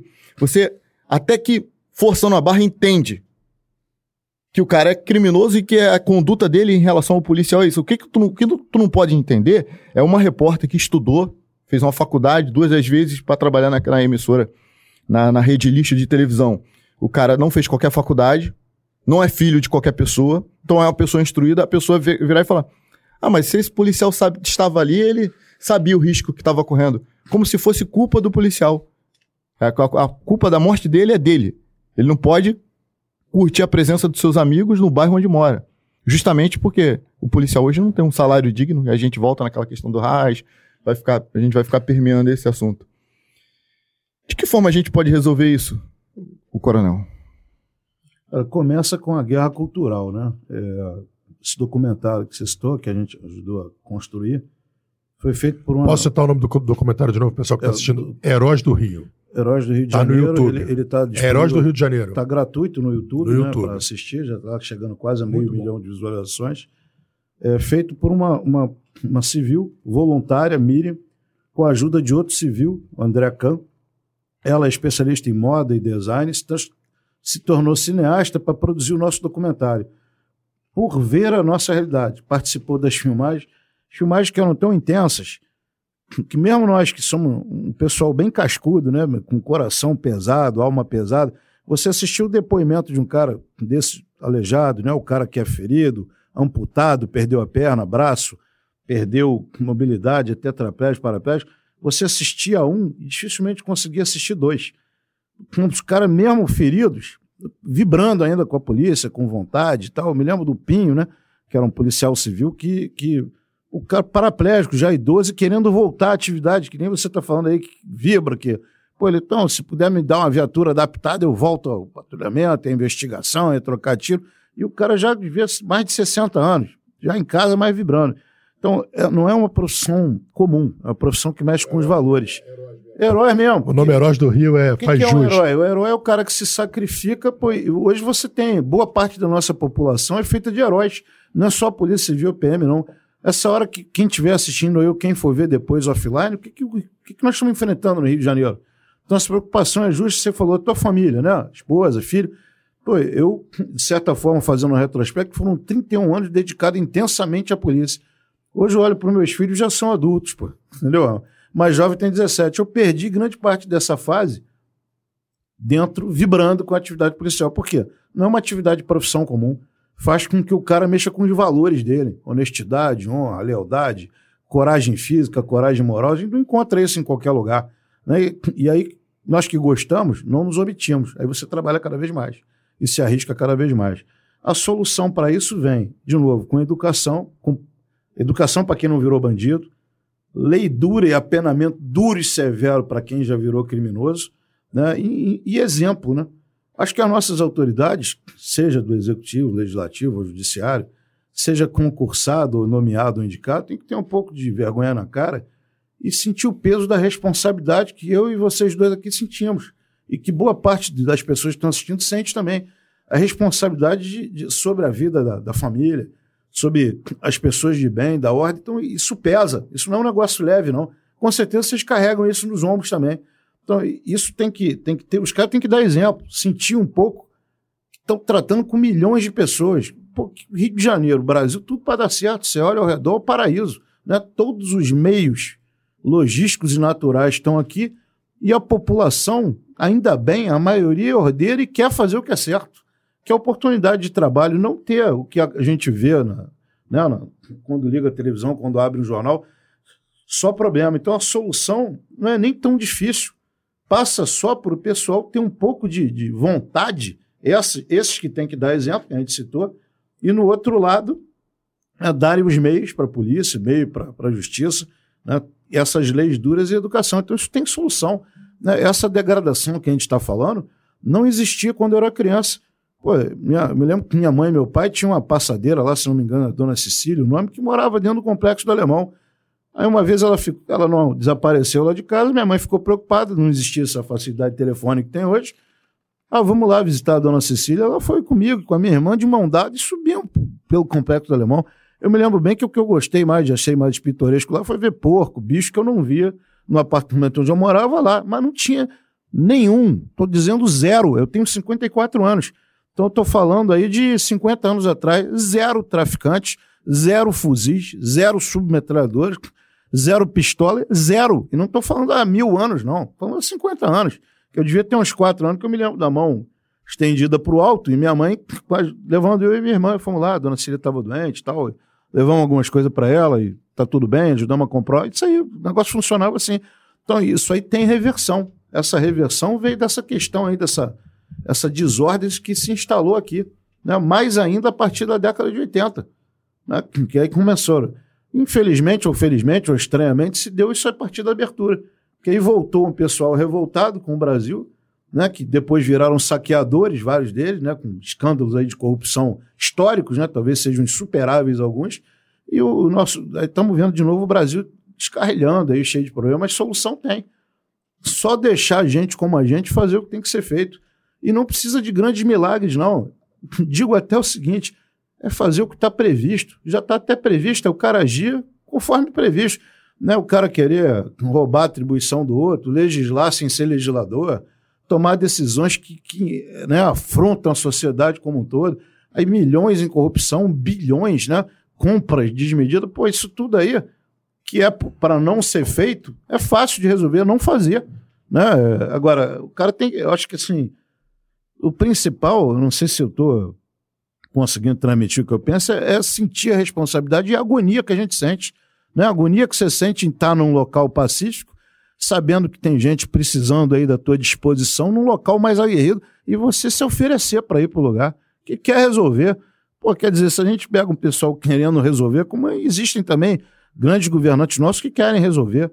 Esses países todos que avançam, que avançaram na história, teve gente assim. Os caras são inspiradores, né? Você olha para o cara, pô, o cara fazendo o que é certo lá, o cara tentou né? Pega um Abraham Lincoln, um George Washington, né? um cara que tentou ali, brigou desde o início ali, né? os fundadores dos Estados Unidos. Aí você vai para o Japão, a mesma coisa. Olha a Coreia do Sul hoje em dia, olha a China, os caras estão evoluindo muito. Né? Aí pega uma Alemanha que enfrentou o mundo. A Alemanha contra o resto do mundo duas vezes quase ganhou. Por, pô, se desse mole, os caras não ganhavam duas guerras. Por quê? Educação, né? embora tivessem totalmente errados, mais ainda na Segunda Guerra, patriotismo, né? Pô, o patriotismo, é. a vibração dos caras. Aí você olha para o Israel hoje, no meio do deserto, altamente desenvolvido, é. né? gente séria, governo. Eu estava vendo esse fim de semana um, um documentário sobre Shimon Peres, né? uma liderança fantástica de Israel, camarada que ajudou Israel a evoluir militarmente, socialmente, politicamente. O cara está lá. O que, que esse cara tem de diferente? O cara quer, o cara fazia o que era certo. Você vê o cara vibrando e tal, o cara respeitado o mundo inteiro quando ele faleceu, mandando condolências, porque era alguém que brigava pela melhoria, principalmente do pedacinho de terra do dele, povo, né? né, país cara? do povo dele. É. Né? Vibrando. É. Isso e tem gente aqui que quer fazer isso. É, é só deixar e, né, e o pessoal que tem esse poder não se desviar do. Né, não, não, não se corromper, não, fazer o que está previsto, né, no final das contas. Você né? falou, agora assim, tudo que você falou, se eu entendo assim, resumindo o que você falou, eu, eu, o que a mensagem que você passou para mim foi: Pô, servidor público é para servir. Você não é obrigado a ser servidor, ninguém te pediu para ser servidor. Você escolheu ser um servidor Voluntário. público, então você está ali é. para servir. Não está não é um lugar de enriquecer, não é um lugar de você. Porque você enriquecer como servidor público, cara, você está sacaneando as pessoas, você está tirando do, do, do, do, suor da pessoa. Eu, eu, eu, do nosso salário, acho que é retirado, sei lá, não, 3, 2, 3, 4 mil reais que tiram do nosso salário. Você olha lá o seu, o seu valor bruto, e o que é tirado do líquido, pô, tira uma grana. Aquela grana que tirou ali, eu pagava a escola do meu filho, eu, eu pagava meu plano de saúde, pô, aquilo é tirado de mim para o cara usar aquilo para para enriquecer, isso é sacanagem, isso é escroto, isso é, isso é, é mau caratismo, isso é. é o cara desvia merenda, né? Desvia merenda, desvia, escola, merenda, desvia porra, remédio de é, hospital. Pô, é o cara pra queimar. Tipo assim, porra, tu tá aqui pra Dá, servir, pra servir. Sabe por quê? Porque essa, essa, essa capacidade que você tem, você tem milhões de maneiras de você enriquecer. Basta você trabalhar, correr atrás, batalhar, você não precisa tirar da, da, das pessoas. E então, quando você fala isso para mim, assim, eu vejo que tem uma vibração em relação a, ao, a ser um servidor policial, né? Mas eu gosto particularmente muito de saber da história das pessoas, né? Do cajueiro, do coronel cajueiro, antes de ser coronel, antes de ser cadete. Até porque, assim, como a gente traz só policial para cá e pessoas da Força de Segurança, Sim. a gente sabe que só para o cara ser policial já existe uma, uma, uma loucura ali, um, um, um desvio Entendeu? Um parafuso. um parafuso a menos. Tá achado a mais. E eu sempre pergunto: quem era, agora, não quem era o cajueiro antes da polícia e o que que inspirou e fez o cajueiro resolver ser policial? Cara, vamos dizer assim, né? Lembrando do passado, era um excelente aluno né? no, no colégio. Você é de onde? Você é do Rio de Janeiro? Sou do Rio de Janeiro. Morava em Galeria Ramos. Né? Meu pai morava por ali, estudava num colégio chamado Pio XI, que é um colégio de freiras. Lá eu tive uma excelente formação moral e na área de humanas, que era, o colégio era bem forte nessa área. Né? Tenho uma irmã. É, mais nova, mais nova, mais velha? Hã? Tua irmã mais é nova? mais nova? É mais nova, mas é uma, ela é autoridade da família, que ela é procuradora da República, aí eu fico botando pilha nela. Ela não pode se manifestar, porque tem uma série de amarras hoje que né, eles têm que se manter isentos é, e neutros para poderem né, oferecer a denúncia. Então, seus pais sempre cobraram muito estudos. Sempre cobraram, meu pai era um excelente aluno, minha mãe se orgulhava de ter a bandeira. Na época, não era considerado bullying, nem tinha essas histórias, essas frescuras que tem hoje em dia. Ela tinha a bandeira do Brasil na mesa. Meu pai desfilou também com bandeira do Brasil, teve no jornal entre primeira luz. Os dois eram muito inteligentes, mas não foram aproveitados. Não fizeram curso superior, pararam ali no segundo grau, mas eram os dois muito inteligentes, né? Assim, em termos de estudo era isso. Morei no, no depois fui morar no Meyer na adolescência, né, é, bem, sempre bem aplicado, até porque, né, cabe-se dizer que eu era muito estudioso, porque eu sempre fui, tive alta miopia, já nasci míope, meu pai e mãe são míopes. Então, o cara que é muito míope, ele só faz bem aquilo que ele faz muito perto do rosto. E se eu tirar o óculos aqui, eu não vejo nenhum de vocês. Eu jogar bola, jogar futebol, exemplo. Pra jogar futebol, só jogava quando eu era o dono da bola. Porque, pô, eu não conseguia, pô, enxergava mal se tirasse o óculos, não via nada. Então, quando era dividir a bola, geralmente eu já tinha um porte bom, era expulso por truculência. Pegava sempre a perna do cara, pegava a perna do cara, porque não tinha talento nenhum pro futebol, então era expulso. Fui expulso algumas vezes quando eu estava no colégio e tal, tem amigos de infância até hoje. Né? E aí vim evoluindo e é, cheguei a fazer um pedaço de duas faculdades, de engenharia e de informática. E aí vi que era possível minha irmã namorar o atual marido dela, que é, hoje é promotor, mas era PM na época, ele chegou a capitão da PM. E aí eu, eu vendo o material que eu tinha de engenharia e de informática com matemática, eu gostava mais do material dele, que era da polícia, do que, de, do que ele gostava. Tinha curiosidade de, de, de... Tinha, às vezes eu pegava a Pegava o material dele para ver os livros, aí pô, eu me interessei, vi que dava para entrar e fiz a prova para PM, entrei, né, fui o primeiro colocado. Fez quantos anos? Fez quantos anos? Né? Que era 22 anos que eu tinha. Estava próximo do final da, da possibilidade de entrar, porque eu soube que dava para entrar nessa época. Né? Eu tinha feito já colégio naval, escola naval, né? E exército, mas não fiquei na visão.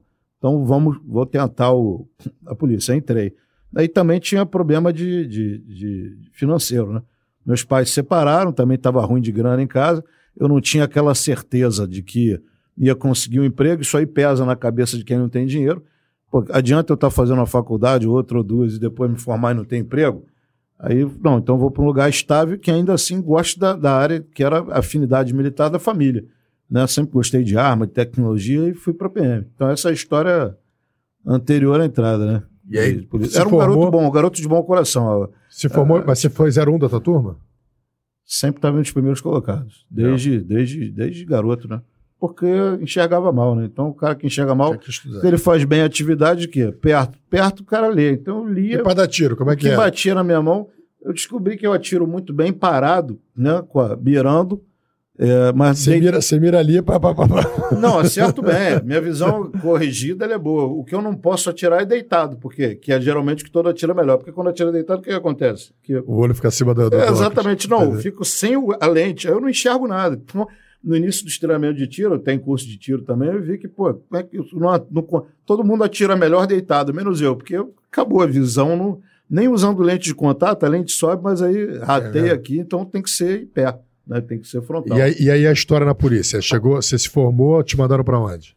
13º Batalhão, né? a gente escolhia na época, fomos cinco aspirantes para Esse lá. terceiro é onde?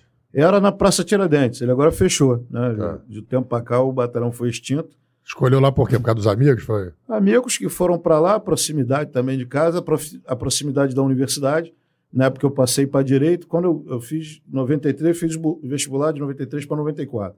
Fui o segundo colocado em direito. Eu era um cara CDF mesmo, por essa dificuldade né, que, que facilita a leitura da visão, né? Aí passei para direito, eu falei, vou também juntar perto da, da faculdade, né? Que era ali no Largo do Caco, ali em frente ao Campo de Santana. Uhum. Mas aí comecei a fazer direito, mas eu gostava tanto da atividade policial e me designaram para um sistema que eu fiquei fascinado, que era o sistema de comando e controle na época com GPS, que era novidade no mundo. Aí eu acabei abandonando a faculdade. Aí continuei progredindo na carreira, fiz vários cursos militares. Outro dia eu estava vendo no meu currículo, são 44 cursos civis É e mesmo? militares né, dentro da, ao longo de 31 anos. né. E gosto né, da área técnica também, então várias Qual que você mais gostou? isso. Qual curso pra você foi, foi mais marcante? Olha, o MBA que eu fiz, pago pela Secretaria de Segurança, pela PM, de Gestão de Negócios e Tecnologia da Informação, para mim foi um divisor de águas forte, né? Porque eu vi que tudo aquilo que eu pensava que tinha que ser feito, tinha que ser feito mesmo, tá? Era o que Chancelou suas ideias. né, chancelou as ideias, mas também provou que a PM fazia tudo ao contrário. e estava funcionando porque não, não precisava dar lucro. Né? E o curso de inteligência também foi um divisor de águas, foram, foi o primeiro curso, então ele estava descalibrado. Então tinham dito para mim que era um curso de meio expediente e tranquilo. Na verdade, o curso foi expediente integral, madrugada dentro, o pessoal se ligando desesperado. Deram, sei lá, dois mil e tantos anos de filosofia em seis meses. E, assim, uma pancadaria no curso, de, em termos de- intelectuais, mas um curso que no final a gente saiu aprendendo muita coisa. A gente mantém. Nesse curso eu tive a oportunidade de ajudar a criar, não, desenhar, fazer heráldica e criar o brevet da inteligência da PM, que é uma coruja segurando uma chave. Aham. Uma museóloga na época pediu 5 mil dólares para fazer o símbolo. Aí, como a gente não tinha grana e tal, eu queria fazer. Você criou o símbolo? eu mesmo parei e desenhei o negócio, fiz heráldica, ficou um negócio bacana. É mesmo. Depois eu posso te ma- mandar para vocês uma que eu tenho agora que eu tô em, fui para reserva há uns, alguns meses, aí eu mando para vocês a coruja e tal para vocês. Vai Você- ser, vai ser uma hora. Pô, vai- E aí, aí nisso você. Pô, então é essa sua curiosidade que fez você resolver buscar essas estatísticas de. de- É, eu buscava assim, o Eu problema é a solução, assim, né? Eu fico imaginando o seguinte: você, busca, você tinha que buscar essas estatísticas era no- no- nos quartéis, então, era nos batalhões. Isso. Porque não tinha um banco de dados computadorizado em 90 e- Não, não, não, não. Até hoje não tem. Até hoje não tem? Não tem. A, a TI da Polícia Civil evoluiu muito. né? Teve projeto, projeto de delegacia legal, às vezes vocês da Polícia Civil até criticam, mas fez avançar muito. A PM ainda não tem. Tem na parte de centro de operação, mas não tem um banco de dados unificado. Não, onde você junta todas as informações. A gente brinca até que cada local tem o seu bando de dados. Né? O cara tem ó, um É, mas eu Excel, falo tem assim, planilha, mas- mas eu falei aqui, quando a gente estava aqui fora da, da- antes de começar a gravar, eu falei, eu, eu trabalhei na inteligência lá da Secretaria de Governo, com muitos policiais militares, e realmente me surpreendeu a capacidade intelectual de muitos policiais, dos, dos policiais militares, as pessoas não têm noção que, assim, dos caras desenvolverem aplicativos, programação voltada para, para o serviço policial. Então, e isso assim, eram praças, eram, depois um oficial conseguia automatizar. Hoje em dia, o, o PM consegue fazer uma- um sarqueamento na rua, tudo automatizado, e tudo foi feito por policiais militares. Então, assim, a gente tem um quadro muito legal. Então, esse banco de dados facilmente seria, seria levantado com, com próprios policiais militares. Com a né? prata da casa. Com a prata da É, casa, mas, assim, exatamente. às prata vezes da que eu casa. chefiei a tecnologia e passei por lá, existia um foco muito importante de pegar o pessoal e empregar na atividade fim. Não era poupado, entendeu? Não existia um foco é. de, olha, trabalhar em sistemas. Provavelmente no Palácio, como você falou, era dedicado, cara, a isso. Então dava para desenvolver. Porque não tinha. Porque como é que era a realidade na área de tecnologia? Domingo o cara era escalado no serviço no Maracanã, folgava na segunda. Terça o cara trabalhava. Quarta, Maracanã de novo. Domingo anterior era praia ou Maracanã. Aí folgava na segunda. Terça o cara ia trabalhar. Quarta tinha Maracanã. Quinta ele folgava. Então o cara trabalhava, quando muito, terça e sexta. É. Aí fica difícil. Mas quer ver uma coisa, Cajueiro? Tá focado. O, Coronel, semana passada a gente recebeu aqui um policial federal, um policial rodoviário federal, o Fabiano Oliveira. E aí a gente perguntou, né? Porque a PF deu uma, deu uma revolucionada.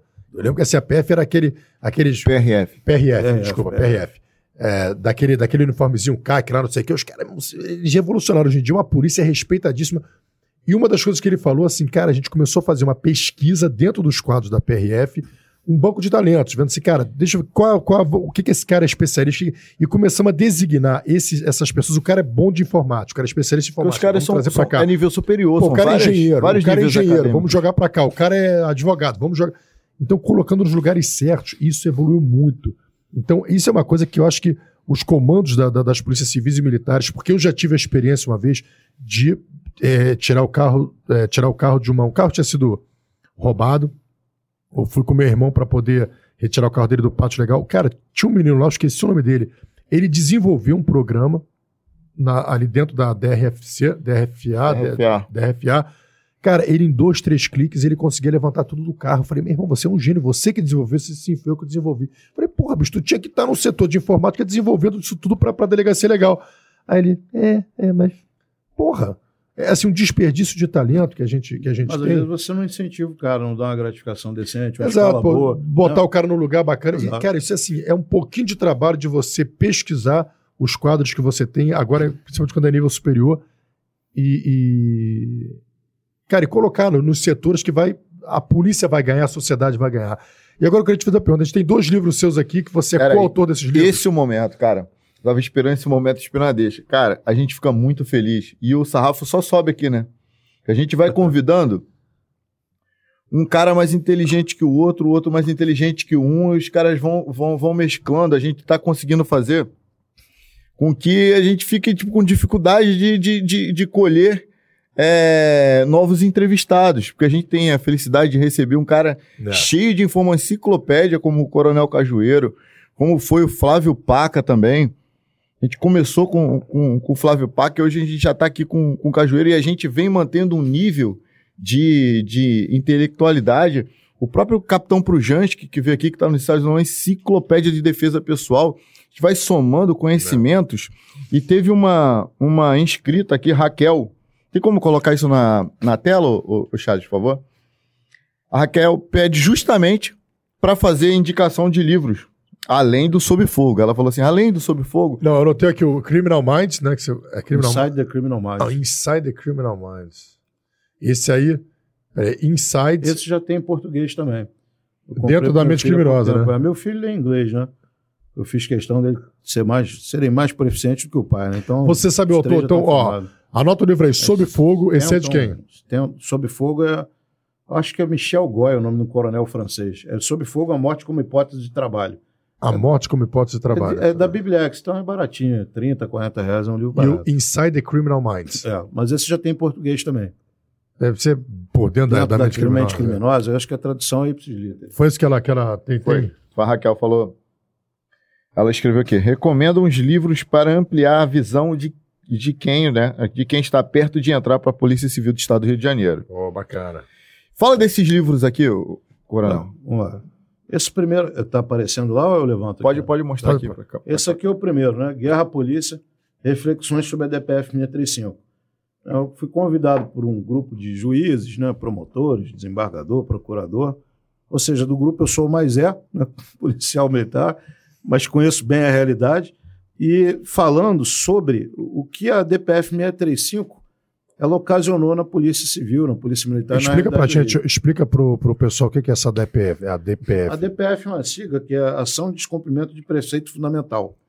Esse 635 foi encaminhado para o STF, né, para que fosse julgado e criado uma série de dificuldades para que as polícias civil e militar não pudessem entrar nas favelas, sob a alegação de que havia pandemia e aí as polícias não deveriam entrar lá. Isso ocasionou um efeito parecido com aquele que a gente falou há algum tempo aqui sobre a década de 80 em que por não poder entrar ou por ser muito difícil, porque além de já ser complicado, toda vez que você notifica muita gente de que vai acontecer uma operação policial, via de regra, ela é inócua.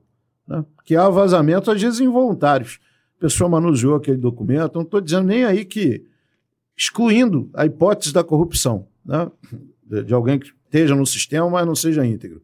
Mas comenta com alguém, fala com não sei o que lá, lê o documento, pensou, e às vezes isso vaza. Uhum. Então foi criada uma série de dificuldades. Eu tenho que formar o Ministério Público, tenho que formar o Judiciário, tem que montar um croquis da operação, tem que dizer porquê, tem porquê daquilo, justificar. Então, uma série de dificuldades que ocasionaram na prática, né, e ainda com perspectiva de apenamento administrativo, penal e, e ainda é, financeiro contra o agente que fosse é, é, desafiar aí essa, essa medida.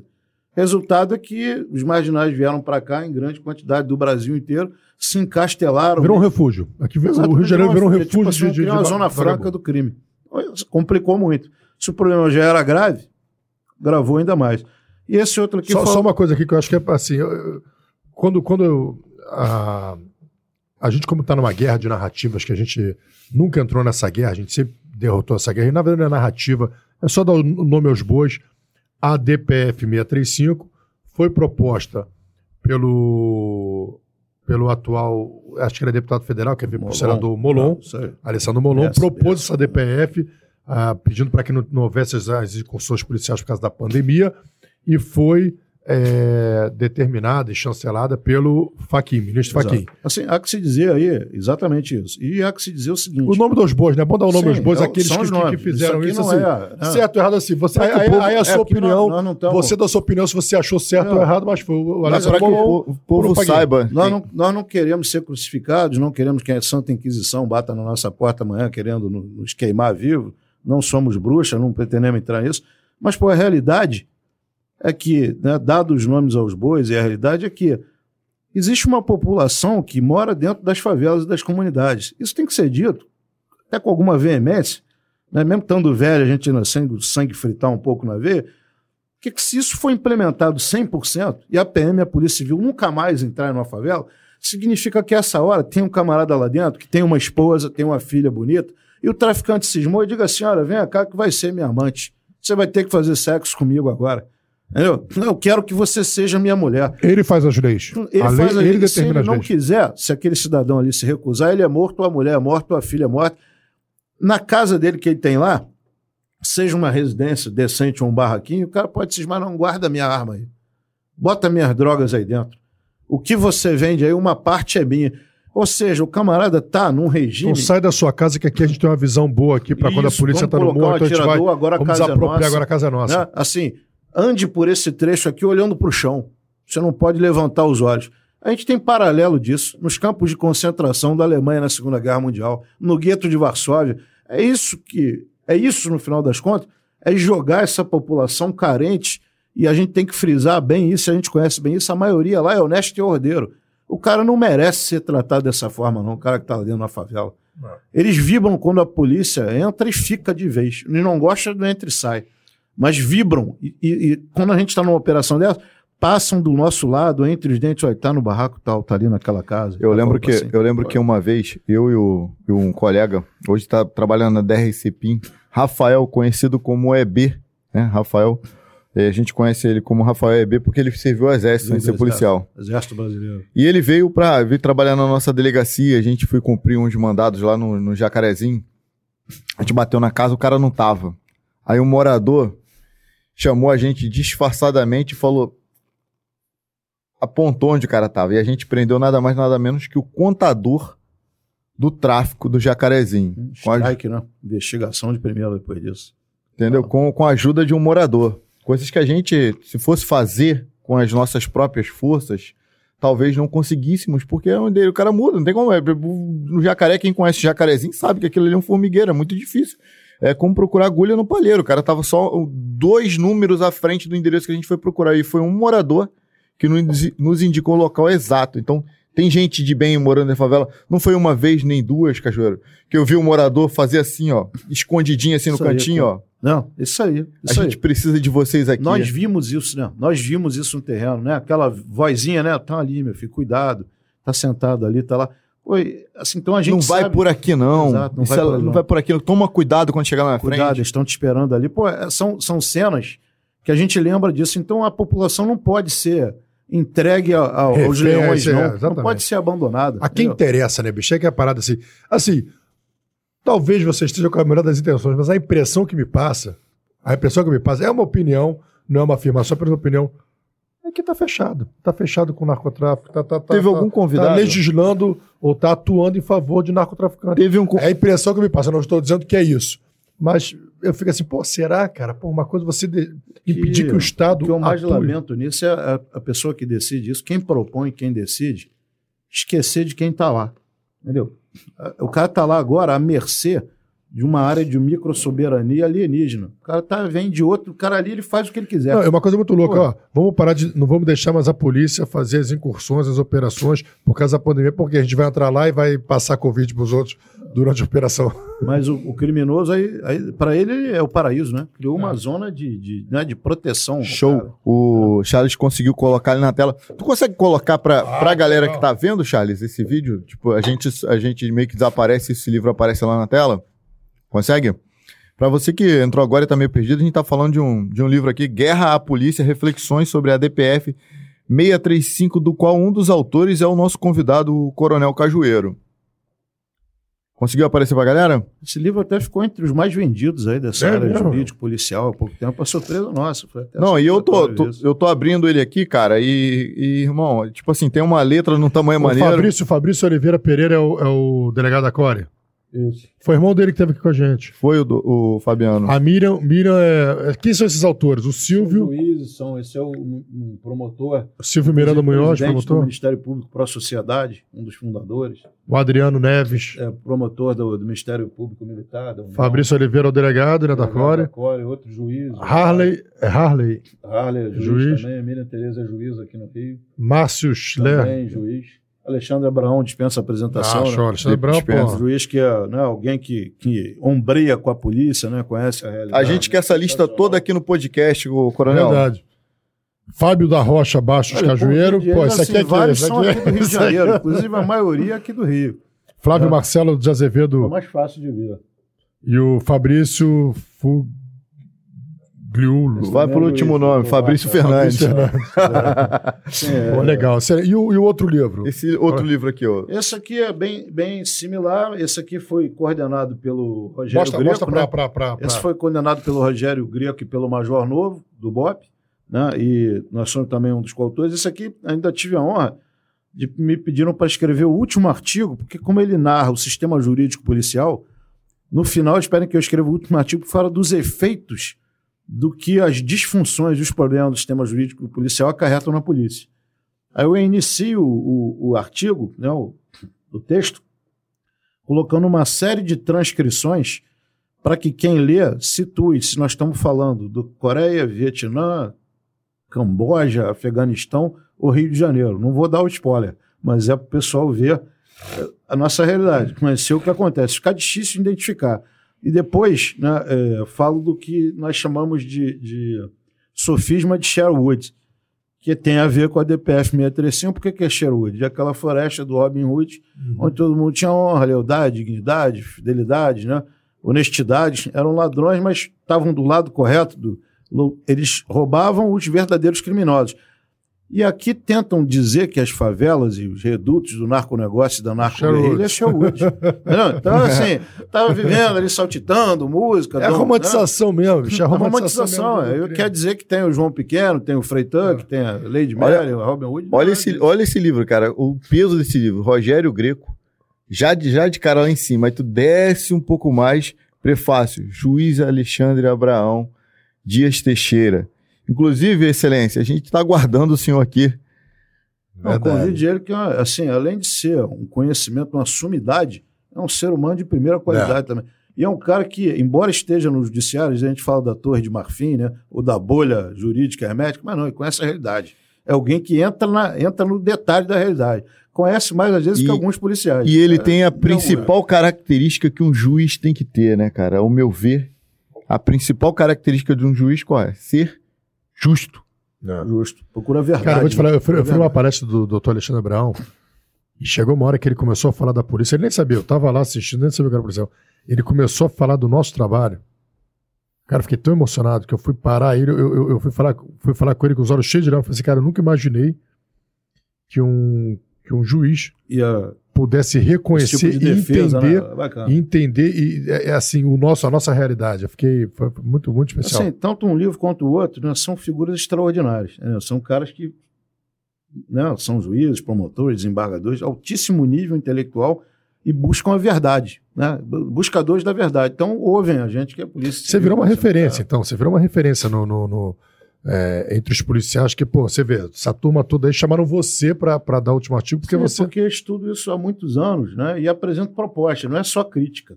Né? Para cada problema. Diz uma proposta que você. Fala, fala um problema e uma proposta que você apresenta. Porque você está vindo agora como deputado, Sim. fede- ser candidato a deputado federal. Sim. pelo Rio de Janeiro. propostas assim.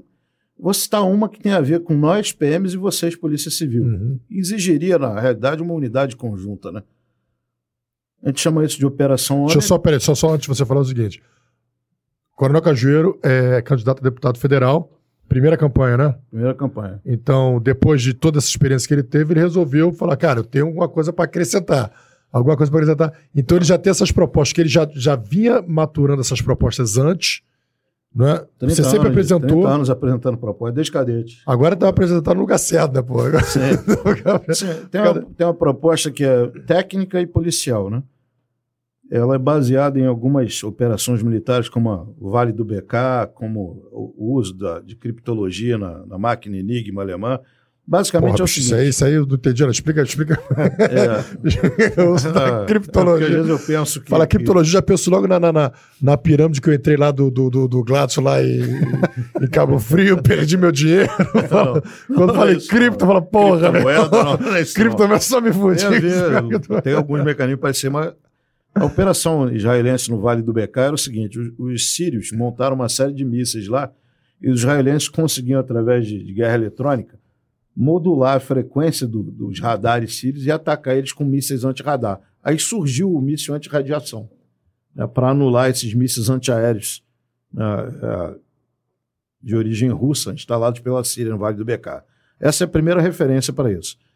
A criptologia entra no e a máquina Enigma e, e decodificação e codificação entram no sentido de você usar a inteligência eletrônica para ser capaz de realizar, é, superar o inimigo. Né? Então, em, que pé isso vem? Como é que é montado isso? É, todo criminoso, todo marginal usa celular ou usa rádio, né? um meio de comunicação. Mas, estranhamente, as nossas operações são feitas nos redutos onde eles estão mais fortes, as favelas. Mas você é capaz de localizar a emissão eletromagnética do cara, ou seja, o, o o celular ou o rádio que ele usa. Gravar a voz, gravar local, triangular exatamente de onde vem. Então, o que a gente chama de operação ômega seria uma operação no qual nós teríamos uma, duas ou três vans equipadas com esse material de identificação e localização de voz e emissão. Já existe. Já existe. Essa operação está desenhada há 20 anos. Eu apresentei ela pela primeira vez no ano 2000. Só que nunca foi para frente Cagaram, porque, cagaram pra você. na prática, ela é o quê? Ela é uma maleta de escuta gigante, colocada, em termos eletrônicos, ela encosta numa herb, ela assume o controle da herb toda e localiza a quadrilha inteira. Então eu vou pegar o cara que está aqui, não, o Buchonildo, que está com Você Falando- evita a morte, você evita efeito colateral. Porra. esse buchonildo que fala é nós, cabelo tonhonhon, né? Sandália de dedo, arrastando o pé no chão, que, que é o cara que a PM combate mais, né? E que a Polícia Civil, que já está num nível de investigação maior, pega às vezes o cara que tá, é o chefe dele e outros caras. Nós pegaríamos esse cara, mas pegaríamos todo o circuito né, que está envolvido nisso. Então iria do Zé Mané, que está ali na linha combatendo com um fuzil que às vezes ele não sabe nem usar direito, até o cara que, a- que gerencia Que traz a arma do, do- da que fronteira. fala mais de um idioma, que tem mestrado, tem doutorado, né? que às vezes é estrangeiro, mas que circula bem no meio jurídico, que circula bem no meio acadêmico, que circula bem no, no meio do jet set internacional, no meio econômico, e nós vamos pegar esse cara também rastreando todo mundo. Então, envolvimento, se você tivesse envolvimento na Assembleia Legislativa, no tribunal, seja lá de onde, Por que, na- que não no- tem? Por que, que não, não, não, não implementaram? Por que, que a gente não, não comprou Nunca saiu do papel, né? O custo, a última vez que eu estimei isso, era da ordem de 10 milhões de dólares, para você evitar completamente o dano colateral nas favelas. O dano colateral é aquele cara que leva o tiro e não tem nada a ver com história. E prender esses criminosos quando ele estivesse na praia, no Maracanã, estivesse numa boate, estivesse indo visitar a família dele em algum lugar, e prender todos. Sem precisar todos. disparar, sem precisar disparar. Sem precisar Sem entrar, precisar- sem precisar massacrar a população da E, favela. e que já tá onde, onde, tinha, onde tinha um obstáculo? Não, não tinha, era vontade política? Olha, Era... eu cheguei a mostrar isso, né, com bate- tem, tem slides sobre isso, né? No outro momento que a gente queira aprofundar em soluções e projetos, tem slides, tem curso, tem treinamento. Eu mostrei isso uma vez, por exemplo, para um chefe do Estado-Maior nosso, que é lá na Alemanha, em Munique, ele viu essa, essa empresa era uma das umas prováveis fornecedoras do equipamento. Na primeira vez que a gente bolou isso, dito por um alemão que estava visitando a gente, dessa empresa disse que não existia isso no hemisfério sul, só em alguns países do hemisfério norte, que a gente queria montar aqui, que era essa unidade de guerra eletrônica, mas se a gente chamar de guerra eletrônica, as Forças Armadas não autorizam.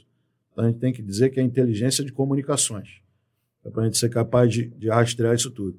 E reduzir os confrontos à favela a quase zero. Porque até se você tivesse que operar, você ia saber onde é que o cara está. Então não ia ficar né, aquele perdido e tal. Essas situações são factíveis.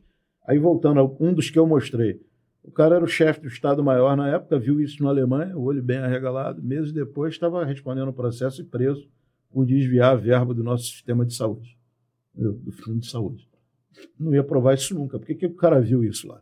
Nós íamos mapear a quadrilha inteira, do mais é até o chefe da quadrilha. Então ia da favela do Rio de Janeiro até Brasília, até Washington, até Paris, né? Amsterdã, né? ia por aí afora, Bolívia, Colômbia, vai pegar a quadrilha inteira.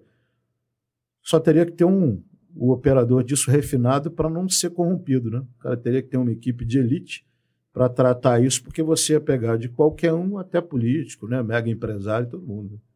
Mas, tem jeito, né, cara? Você vê que tem jeito. tem dá jeito. Então, dá essa é pra uma resolver, né? proposta, tem várias outras, entendeu? De armamento, de também a parte mais militar, né? Mas essa era uma para reduzir os Pra... confrontos. Propósito de a armamento, por que, que você acha que esse bando de fuzil que a gente aprende não vem pra polícia? Além de ir, você tinha que ter mira térmica, ou noturna ou holográfica em cada arma, para melhorar a precisão. Assim como o policial para portar uma arma dessa, ele tinha que ter, é, medir a habilidade do cara. O cara pode pegar aquele fuzil mesmo, ele sabe usar aquilo, ele atira onde, ele acerta onde quer, entendeu? Ele tá, tá bem treinado naquela história ali. Por que as armas que são apreendidas não ficam para gente nos nossos arsenais? Quanto é É, a gente ia economizar? Né? Não, é- é- assim como outras propostas, aí são mais polêmicas, né? porque vai incomodar interesses maiores. Hoje você já. Fala a polêmica aí, fala polêmica aí pra gente. Uma o povo bem- gosta, o povo gosta de polêmica. bem- muito- povo essa é muito técnica e muito polêmica. Hoje, boa parte das armas são em polímero, né? Parte significativa de qualquer arma. No polímero, você pode em- embutir um tag, um microchip, que ele é ativado quando você manda uma onda de rádio, percorre por dentro daquele circuito e te devolve. Cada arma pode ter isso, e aí quando você entrar numa operação, você manda onda de rádio e pipoca a localização de todas as armas de terreno. Hoje, a indústria bélica pode fazer isso. Não faz porque ela quer vender arma para os dois lados. Ela quer vender arma para o militar, para o policial, mas também para o guerrilheiro. É mesmo? É, Essa, isso é é- essa turma totalmente, toda. totalmente factível. Pô, que bando de filho da puta. São, ele- são, porque os caras querem vender. Não estão nem aí para quem vai comprar, como é que vai ser usado. Vídeo aquele filme imperdível para quem é policial, para quem quer entender a atividade polícia, Senhor das Armas. Senhor das armas. É exatamente aquilo ali. Ele quer, quer que se dane. Mas a tecnologia existe. Eu já tive na mão, tanto com o tag quanto o microchip. Sem boot, isso facilita até o nosso pegar a arma em reserva, isso- né? isso de precisa, precisa de, de, é de, é de político corajoso Sim. falar, meu irmão, é isso aqui que vai ser, Assim aqui não vai. como uma outra também do mesmo gênero, né? A arma, ela tem tipo uma impressão digital dela que é o cano. Sim. Então, cada arma, quando fosse fabricada, a fábrica fosse obrigada a atirar e te mandar a impressão digital do cano. Para quem aqui no, no Rio? Para a Polícia Civil ter na perícia, que é para onde vão as armas apreendidas, saberia o- a origem da arma desde onde ela foi fabricada. A impressão digital, comprou. né? É, Pegou, Exatamente. pegou, pegou. Tecnicamente, é- Você pegou, o, você Não. pegou o, o- Cano. A arma foi fabricada, ela tem que disparar. Aí você mede todas as ranhuras do, do projeto e aquilo fica como um DNA da, da arma. Para você, pouco que, é, pra você digital, que é tá? completamente leigo, o que o coronel está dizendo é o seguinte: cada arma, cada arma de fogo, pistola, revólver, e até algum determinado calibre, ela tem ranhuras dentro do seu cano. Já viu o filme 007? Como é que começa? Começa dentro de um. como se estivesse sendo filmado a partir de um cano. Você vai perceber que tem umas ranhuras circulares ali. Quando efetua-se um disparo, cria-se uma. como se fosse uma impressão digital única. Cada arma tem a sua. Deixa marcas no chumbo, né? Cada arma tem a sua. É sobre isso que ele está falando. Exatamente. Do controle do, de, de, da Polícia Civil e da Polícia Federal, as, as, as polícias de investigação, as polícias judiciárias, terem o controle. Você tem o controle de cada cidadão, você não tem uma identidade, você não deixou sua, sua digital para tirar a identidade. É basicamente isso. Quando você comete um crime, você deixa sua mão lá. Você já viu isso em filme americano, não estou falando nenhuma novidade. O criminoso deixa a mão lá, não vem um técnico, um, um perito técnico com luminol e etc, identifica através da digital. É disso que o coronel está falando. Exatamente. Você encontrou, você encontrou o chumbo lá, o, é o projétil. Daí você vê aquela ranhura, você já tem como, como identificar, pô, da, como entrou essa arma, de onde ela veio, como ela foi, quem comprou, assim como, como chegou. Você tocou no chumbo, né, também escrito, projetado, solicitado, não sei, algumas décadas, o cara jogar um spray na mão do eventual suspeito para ver se ele usou pólvora em grande quantidade ou não. Aí você começa a separar o joio do trigo. Entendeu? Você vai lá, esse cara aqui, se manuseou um fuzil, uma pistola, mão dele está impregnada de pólvora. Assim, é... é fácil de fazer, não tem grande eu, mistério. Eu, eu, não sou pessoa, fazer, eu, não sou uma pessoa é. muito tecnológica, não. Então, assim, eu nem sabia que, que, que a gente tinha essa tecnologia. É. Mas eu fico pensando, se há 20 anos você propôs isso, se há 20 anos as pessoas não é, abraçaram essa ideia, é porque realmente a gente tem um, um, um, um, Estado e um grupo de pessoas que querem favorecer. Tem interesse na guerra. Tem interesse na criminalidade, tem interesse. Em, em ver aquilo não tem interesse em combater o crime. Não. Então eu peço a Deus que, que o Congresso Nacional, as assembleias se encham de polícia.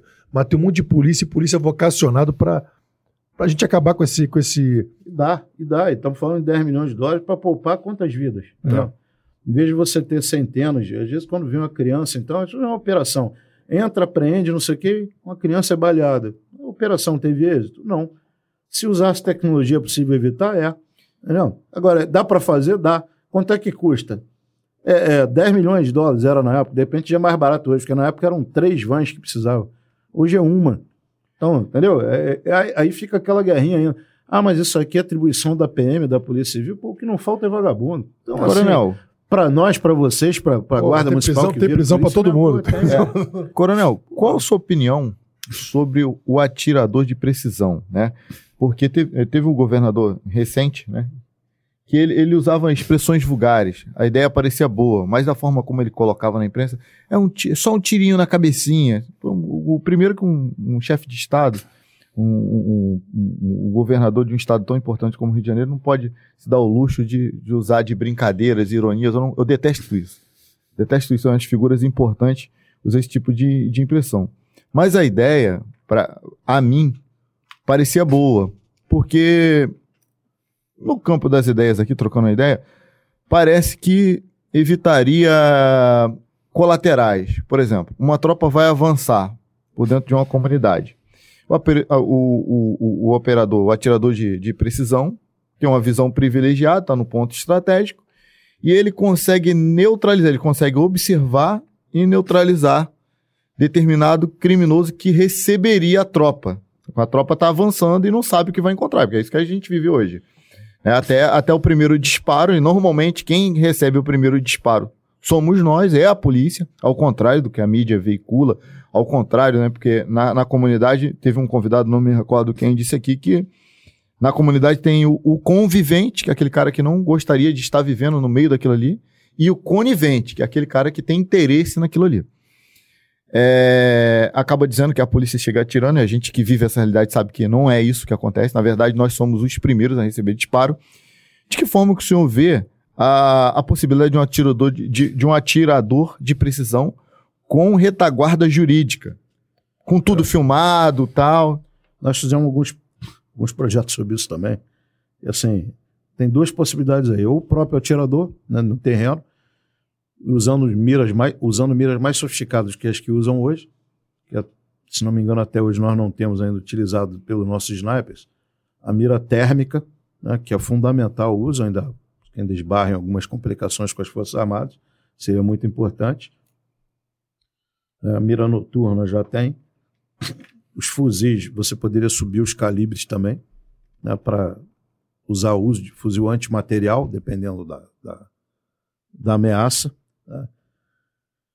E, e jamais, né? Aí é uma questão policial que não dá para ter brincadeira.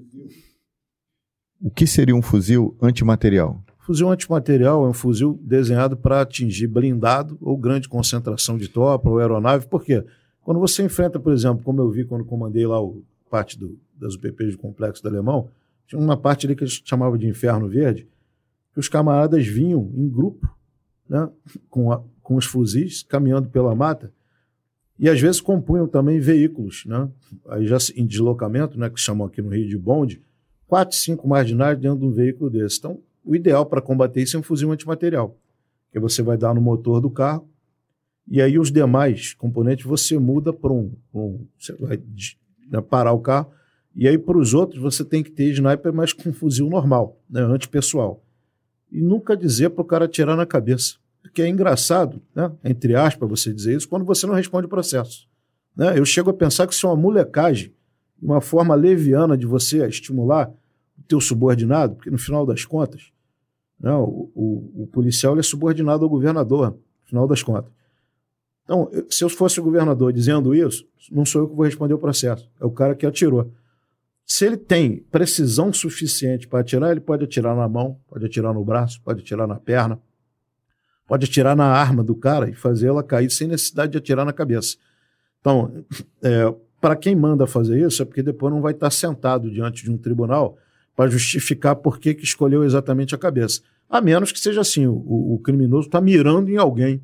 Aí você tem que neutralizar o cara com Casos certeza. com refém, né? Via de regra, se não mudou, você tem que acertar o bulbo do cara, que fica aqui atrás na nuca, né? porque aí o organismo desarma sem chance de reação. Ele apaga igual um, um marionete desmontando. E também a gente desenvolveu um projeto aí parecido, que a gente chama de viatura de, de combate urbano, de tiro de alta precisão, inspirado também em, em, em, em veículos militares.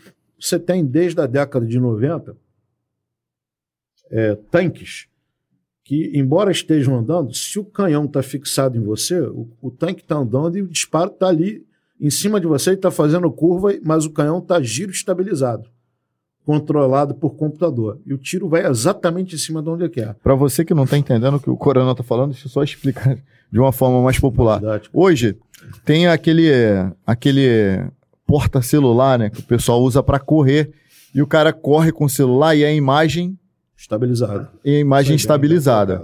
É basicamente isso. E aí você pode ter um veículo que tem o shot spotter, localiza a origem do tiro. Né? Em vez de você ter um canhão, você vai ter um veículo blindado pequeno e um, um fuzil, um anteparo, não, uma torre com um fuzil, entre aspas, montado em cima, porque em vez de ser um canhão, vai ser um mecanismo de disparo com calibre 556 ou 762.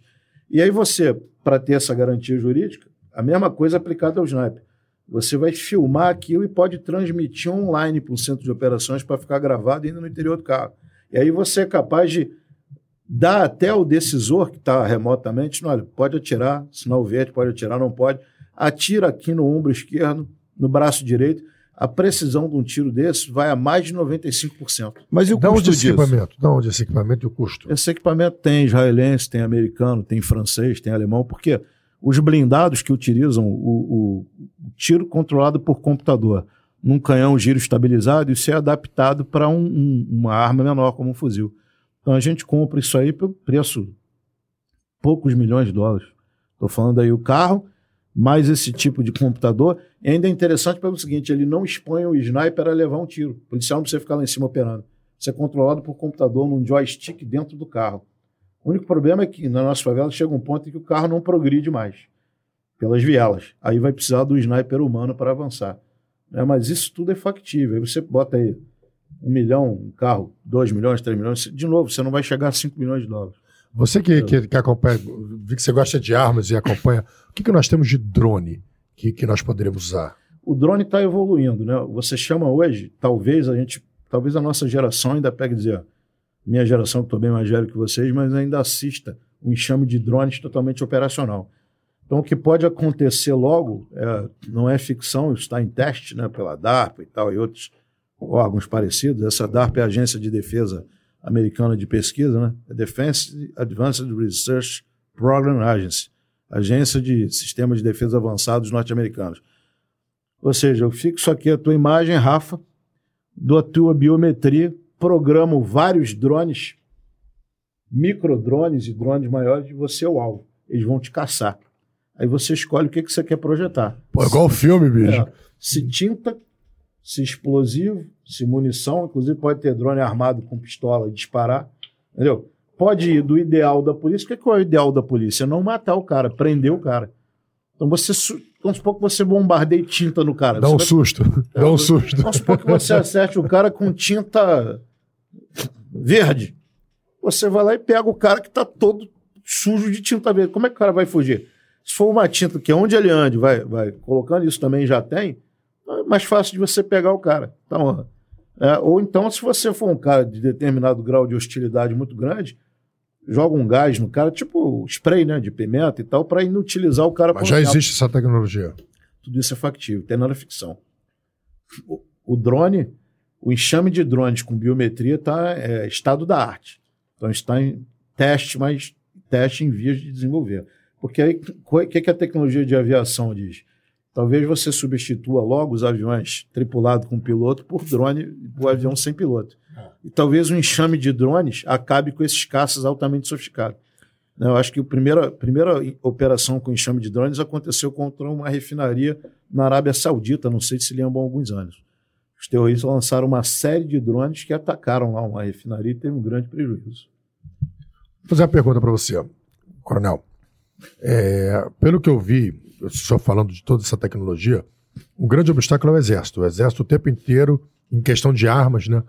Às vezes é uma palavra que você fala, se eu falo é, palavra tal, o exército já proíbe. Você tem que Não. usar outro termo. Não, limitador. É. Então o exército ele é o responsável pela entrada de armamentos de uso Por restrito. exemplo, as Forças Armadas não permitem que você tenha na polícia armamento orgânico. Que é que a gente está falando um, um fuzil colocado, uma metralhadora orgânica. Porque, na verdade, se você tivesse, né? Você não pode acoplar no, aeronave, por exemplo. um- É, né, rigorosamente, se você for consultar outros especialistas militares que têm até mais conhecimento do que eu, se você enfrenta que armamento, é, que, que equipamento seria o ideal para enfrentar um grupo de cinco carros, cada carro com quatro homens de fuzil? Helicóptero de ataque. Só que se você colocar isso rodando no Rio de Janeiro, se não tiver altíssima precisão, você vai ter dano colateral. E a nossa Uhum. sociedade não vai suportar isso. É. Agora, a necessidade existe. É, mas, é, mas é, por exemplo, o senhor não acha que, já que o Exército controla toda essa entrada e saída de material bélico, né? Eles não deveriam ser responsáveis para retirar os fuzis das favelas? Não é responsabilidade deles? Eu acho até que sim, porque nós não vivemos mais um problema de segurança pública, é um problema de defesa nacional. Porque se entrou, Segurança se nacional. entrou, a responsabilidade é deles. É, Eles, eles que deveriam estar controlando. Então, já que a responsabilidade deles é a entrada, eles deveriam assumir a responsabilidade de retirar. É só assim, é o que eu. É o que eu já. É, foi uma, mas um- assim, uma, uma coisa que eu já pensei. o O que o ideal acha? seria que você, para retirar, usasse o máximo de inteligência, que grande parte dela é eletrônica, possível. Para quê? Para você evitar o confronto na região onde está cheio de gente humilde. Onde, onde é o nosso dano colateral? O cara que não tem nada a ver com essa história. Né? Criança, Não. idoso, mulher, homem.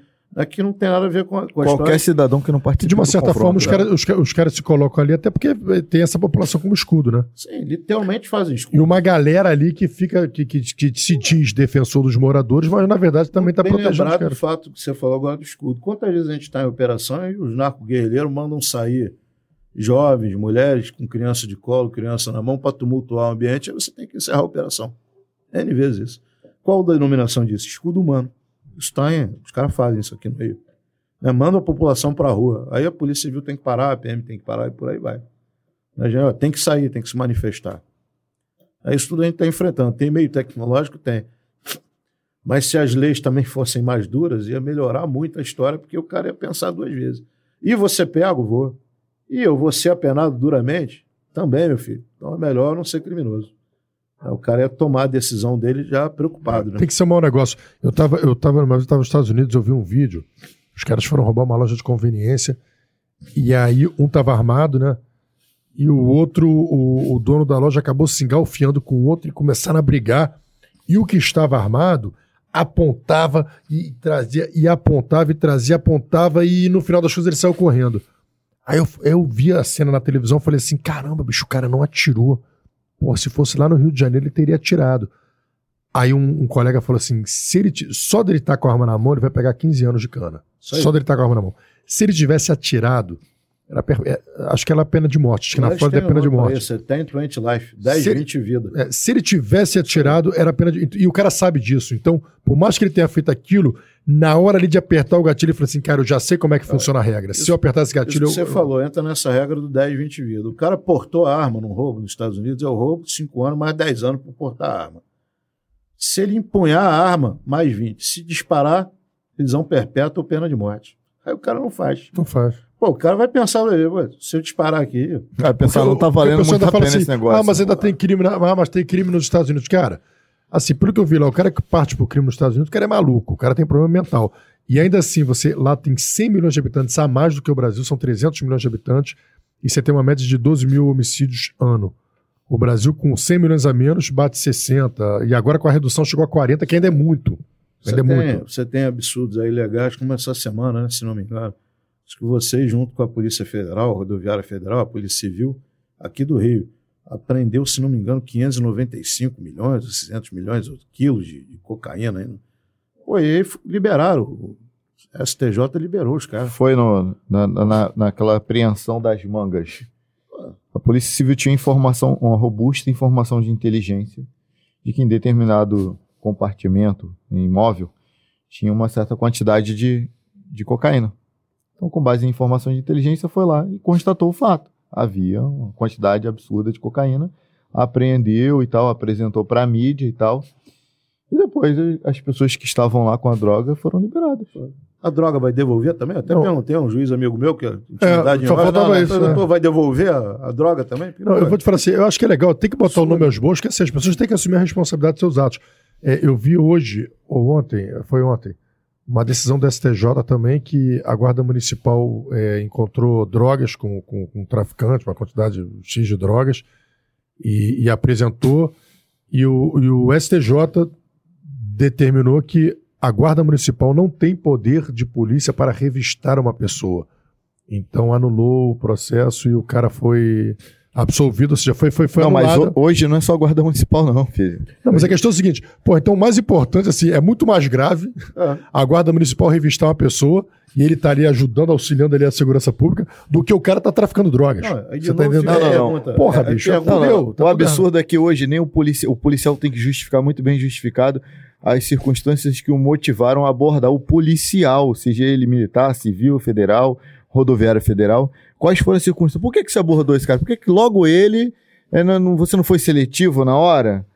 Entendeu? A gente tá, tá beirando esses absurdos. Se ninguém frear essa, essa galera aí, daqui a pouco ter De novo, polícia. vai devolver a droga nesse caso aí, porque não podia prender o cara, E você libera tem o cara, a droga. Não, isso tem que estar adaptado à realidade. Por exemplo, é, lá nos Estados Unidos é, é muito, é muito difícil um policial fazer uma revista pessoal. É, é muito raro isso acontecer. Mas a gente sabe também que é muito raro o, cara sair armado para assaltar. Então, assim, a gente tem esses procedimentos porque a gente vive uma realidade realmente de, de guerrilha urbana, de pessoas que saem com armas para efetuar roubos. De, então, cara, não, não dá para ser tão desconectado Ah, com, a- se a a gente se realidade. colocar no lugar do cara, do criminoso, ele pode roubar ou praticar o crime dele com a mão, com a faca, com a pistola, Ah. ou com um fuzil, e aqui no Brasil pena é praticamente a mesma. E aí? Não. O cara vai usar o quê? Vai usar a pior ferramenta que Não. ele tiver. Aí você vê hoje o cara roubando na rua de fuzil. Aí Desce determinado ali na entrada da favela lá, o cara tá roubando de fuzil. E fômodo pro cara. E foi justamente nesse, nesse diapasão aí que começou o discurso do, do ex-governador Witzel. O senhor, tá- o senhor já está já tá reformado, Coronel? Fui pra reserva tem alguns meses. Tem alguns meses? Então o senhor pegou... Então não responde mais PAD. podcast, Então não responde mais PAD, então pode. Não, não, não, Deixa eu te perguntar, deixa eu te perguntar uma coisa. Qual a sua opinião é, sobre o governo Witzel desde que ele entrou e, e sua opinião sobre o desfecho, o que o motivou sua saída? Qual a sua opinião como policial, como, como, como, como se ouviu isso, essa entrada de um governador totalmente inespe- inesperado? Ninguém esperava que aquele, que aquele, que aquele candidato se tornasse governador, mas ele veio se tornar tal. No início parecia muito bom para a polícia, etc. Como que o senhor viu a, a entrada dele para a polícia e no final, como político, como que o senhor viu a, sua, a saída dele? Lamento que a gente eu votei nele, fui um dos eleitores dele, acreditei que um juiz, né, alguém que tá, tem o conhecimento jurídico, está acostumado a julgar casos, era um juiz federal, se não me engano, o cara não está precisando mais de dinheiro, a vida dele já está resolvida. Então, primeiro pensei, bom, não vai precisar roubar. Segundo, é um cara que está acostumado a lidar com leis e tal, vai ajudar a melhorar o Rio de Janeiro. Nem uma coisa nem outra. Né? Assim, envergonhou a toga, né? que é uma profissão das mais nobres e, e graves possíveis. Você julgar um ser humano não é nada fácil. Né? O, o, nós, policiais militares, volta e meia, exercemos a função de juiz militar, e não é uma função cômoda você definir se o cara vai ser solto, se a vida dele vai estar, tá, a carreira dele termina. E aí vimos no final né, o cara envolvido com uma série de falcatruas, sem conseguir provar que era inocente. Uma pandemia, né, né bicho? No meio Ela... de uma pandemia, envolvido com questões de desvio de, de dinheiro para comprar equipamentos, equipamentos não entregues. Mais uma vez, né, a gente assiste né, o Rio de Janeiro, lamentavelmente, mais um governador cheio de problemas. Então a gente fica olhando assim, olha para o alto e vem aquela questão que cometemos do exemplo. O exemplo. Entendeu? A gente acredita, acreditou que vai, vai, vai fazer a diferença, é votado em peso, né? Em massa um desconhecido, mas por quê? Te imaginava que, olha, um juiz talvez de jeito nisso, né, vai consertar, tem a bagagem intelectual, né? Não, não é um cara que vai precisar roubar, porque já está com a vida arrumada. Mas infelizmente não foi nada disso. Coronel, sabe eu quando, quando profundamente isso, cara. Coronel, sabe quando que eu largaria um cargo, um cargo de juiz federal para concorrer a qualquer cargo político? Nunca, né? Nunca. É. Esse, então, esse é um fator que eu só passei a ver depois. Porque agora que eu estou me candidatando, eu estou me candidatando, já completei meus 30 anos de polícia. Eu estou em casa, aposentado. Se eu entrar, ótimo, vou conseguir tentar tocar vários projetos. Descobri que o deputado federal tem 16 milhões de reais por ano para realizar projeto independente de falar com qualquer pessoa. Ao longo de quatro anos são 64 milhões. 64 milhões dá para comprar um desses projetos que eu falei aqui e fazer uma revolução na atividade policial. Aí o juiz, eh, mas não ia arriscar, porque se política é você arriscar. Eu posso fazer porque estou aposentado, posso arriscar. Né? Agora, se eu tivesse na ativa, aí eu vou jogar minha carreira fora, posso não ser eleito e tal, então não, não, não mas então, mas o policial ainda, o, o praça, o oficial, o, o tiro, o delegado, pode se candidatar sem abrir mão do seu cargo, ele simplesmente se, se licencia. Que se comparado a um cargo de juiz, independente do cara ser delegado, independente do cara ser oficial, coronel, não se compara ao cargo, não se compara esse cargo de juiz, né? Por, por conta das prerrogativas, das justas prerrogativas que são dadas aos juízes, para eles poderem julgar com liberdade e tal. O cara abriu mão de muita coisa para se candidatar. Então, meio que tava na cara que esse cara não, não tava olhando só pro salário do governador, que só o salário do governador por si só é inferior ao salário de um juiz, se, se considerar todas as prerrogativas de um governador e de um juiz, ele ainda sairia perdendo. Então, um cara desse, ou ele tá muito bem intencionado, ou ele está muito mal intencionado. No caso do, do, do, do ex-governador é, Wilson Witzel, eu também, eu também votei nele, eu também acreditei na ideia dele. É, Para mim foi uma, foi uma decepção, mas casos como esse, em que envolviam uma grave pandemia, né? uma, uma pandemia histórica, vai, vai estar nos anais, vai estar nos livros de história do futuro, dos meus netos, dos teus netos, dos teus netos.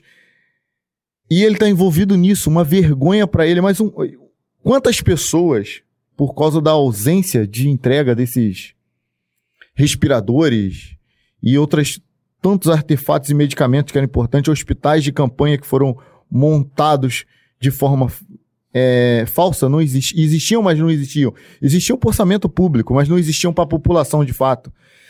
Um cara desse não é pior que um traficante não é pior que um homicida? O que, que o senhor acha sobre isso? Concordo com você. Acho que alguém que desvia milhões e bilhões de reais, ele está levando da saúde, de outras áreas críticas, ele está levando à morte, desespero, né, a problemas físicos, mentais de milhões de pessoas. Deveria haver um apenamento especial para esse tipo de crime, entendeu? No mínimo, prisão perpétua, porque é um cara que ele destrói vidas. Não destrói milhões de vidas, mas não é a vida do cara que vai lá procurar a droga e consome. Vida de gente como a gente, de gente que, que paga cria, imposto, né, de pô, crianças que, que perdem, o, perdem o horizonte, perdem o norte. O cara não tem nem mais parâmetro do que confiar. É. Nós estamos vivendo um drama nessa eleição agora, aqui no Rio. Por quê? Que a última eleição isso aconteceu. Então está todo mundo apático né, nessa eleição, complicado. É, é. O que, que vem por aí? Está complicado isso aí. Agora vamos lá, já, já que você está na reserva. já sofreu alguma. que eu tenho também a cidadania completa, não. Já sofreu alguma é. covardia? Durante a ativa? É, várias vezes. Covardia de. Qual foi a, pior que você qual, qual foi a pior que você que, porra, que guardou aquela mágoa que falou, porra, mesmo, que Difícil, já foram várias, mas sim, talvez cronologicamente a mais recente, né? A gente fundou a Associação Beneficente Heróis do Rio de Janeiro, né?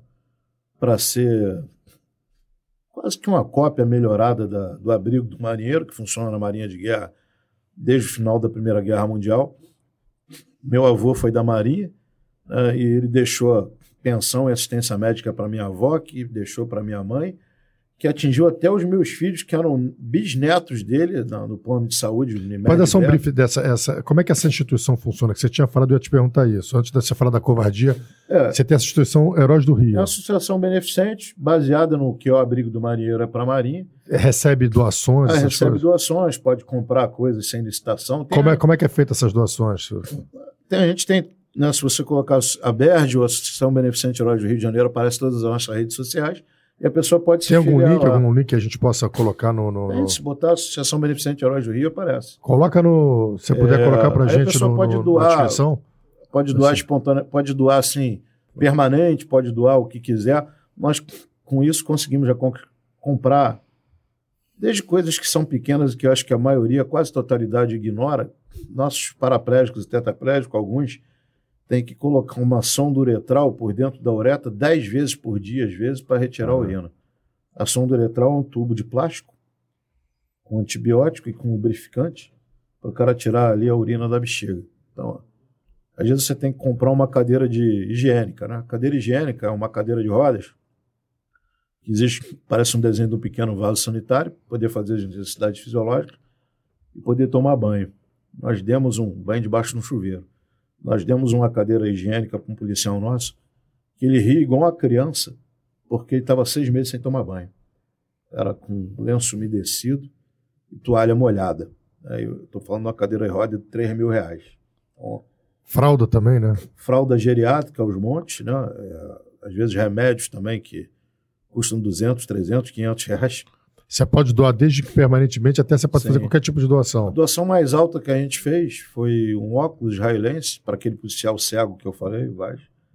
É, o óculos custou 19 mil e ele enxerga rostos, reconhece biometricamente, é capaz de ler em três idiomas. Ele, ele, o óculos enxerga e, e joga numa caixa de som aqui junto ao ouvido do, do policial se é homem ou mulher, reconhece moeda também, é, cores. É, é. Então deu um, bacana. um ganho de vida ao cara. Agora, a covardia foi o seguinte, né? Em vez de ter o apoio institucional, aí é, é, houve uma perseguição à associação, a nossa sede foi retirada, minha equipe foi explodida e eu fui mandado para a varanda para ficar um ano, meu último ano na PM, sem comando e sem função. Pode falar o nome do, do covarde? Não sei se, acho que é melhor não. Minha irmã, que é procuradora da. Mas tu sabe quem você é, você sabe quem você é, né? Sabe, sabe. Sabe quem você é. Assim, é muito ruim isso. O cara, o cara fechou, o cara fechou. Eu até brinquei, porque alguns disseram assim: não, mas você montou uma salinha dentro do quartel. A sala era usada, como deve ter em delegacia, aquela sala que o cara joga colchão para dormir. É, que é uma sala, uma sala dessa assim, né? sabe? E assim, é muito ruim isso, porque quando vieram falar, não, pode até responder processo, eu falei, cara, fiquem à vontade para abrir o processo que quiser e me acusam de ter montado uma boca de muleta, uma boca de cadeira de roda, uma boca de som duretral. Né? Porque, pô, isso é, é, assim, o cara que precisa do negócio desse, ele está num nível de, de, de, resiliência e de necessidade desconhecido para gente que está normal, entendeu? O cara está se auto-superando todo dia. Então, quando alguém precisa de sonda uretral, né, fralda geriátrica, um óculos israelense, uma cadeira de rodas mecânica ou com motor, motorizada, né? Ou uma cadeira higiênica, tá num nível que eu acho que não. Entendeu? Então, se, pô, assim, pelo menos chegasse, olha, eu, eu não gosto de você, então eu quero que outra pessoa assuma a frente dessa, dessa associação, mas que ela continue, vamos ver o que a gente pode fazer. Não estava interessado em derrubar a cadeira de chefe de Estado-Maior, de comandante-geral nenhum. E nem pensava em ir para a política. Se tem um lado bom disso, é que isso aí me, me encurralou a minha e minha equipe, que também foi perseguida, transferida para um lado, explodido para o outro, humilhado, entendeu? Assédio moral profundo, entendeu? Vou parar por aí para não continuar, para não pensar exatamente o que eu estou falando, que eu ainda não deixei de CPM, né? Ainda não tenho prerrogativa de deputado, nem nada. Se é que essas prerrogativas existem, né? É, Hoje está um momento muito estranho. Né? Mas assim, essa foi uma grande. Foi uma sacanagem, uma sacanagem. Sim, mas não morreu, né? A gente está tentando caminhar por outros caminhos e avançando. A instituição também não. A associação não se dissolveu, pelo contrário, tem crescido. Me possibilitou também, estranhamente, por estar em casa durante um ano, ser coautor de dois livros né, que tive tempo para pensar e escrever. Coronel. E outras, né, ao longo da carreira é. aí também Coronel, teve. fala um pouco sobre o Alex Vafaro, né? Alex Favaro. Favaro. Não, o Alex Favaro, né, ele diz que ele é resiliência encarnada. Ele é o vice-presidente da Associação Beneficente Heróis do Rio de Janeiro. Né, hoje candidato a deputado estadual. Nós, nós, como presidente, eu e ele, vice, nós dois atiramos na mesma direção política para ver se um dos dois acerta o tiro. Porque se um dos dois for eleito, a gente consegue ajudar a Associação Beneficente Heróis do Rio de Janeiro a evoluir, né? a não morrer e, a, e a, a, crescer. Qual foi o caso, é. do, qual foi o caso do Alex? Conta um pouco para o pessoal entender.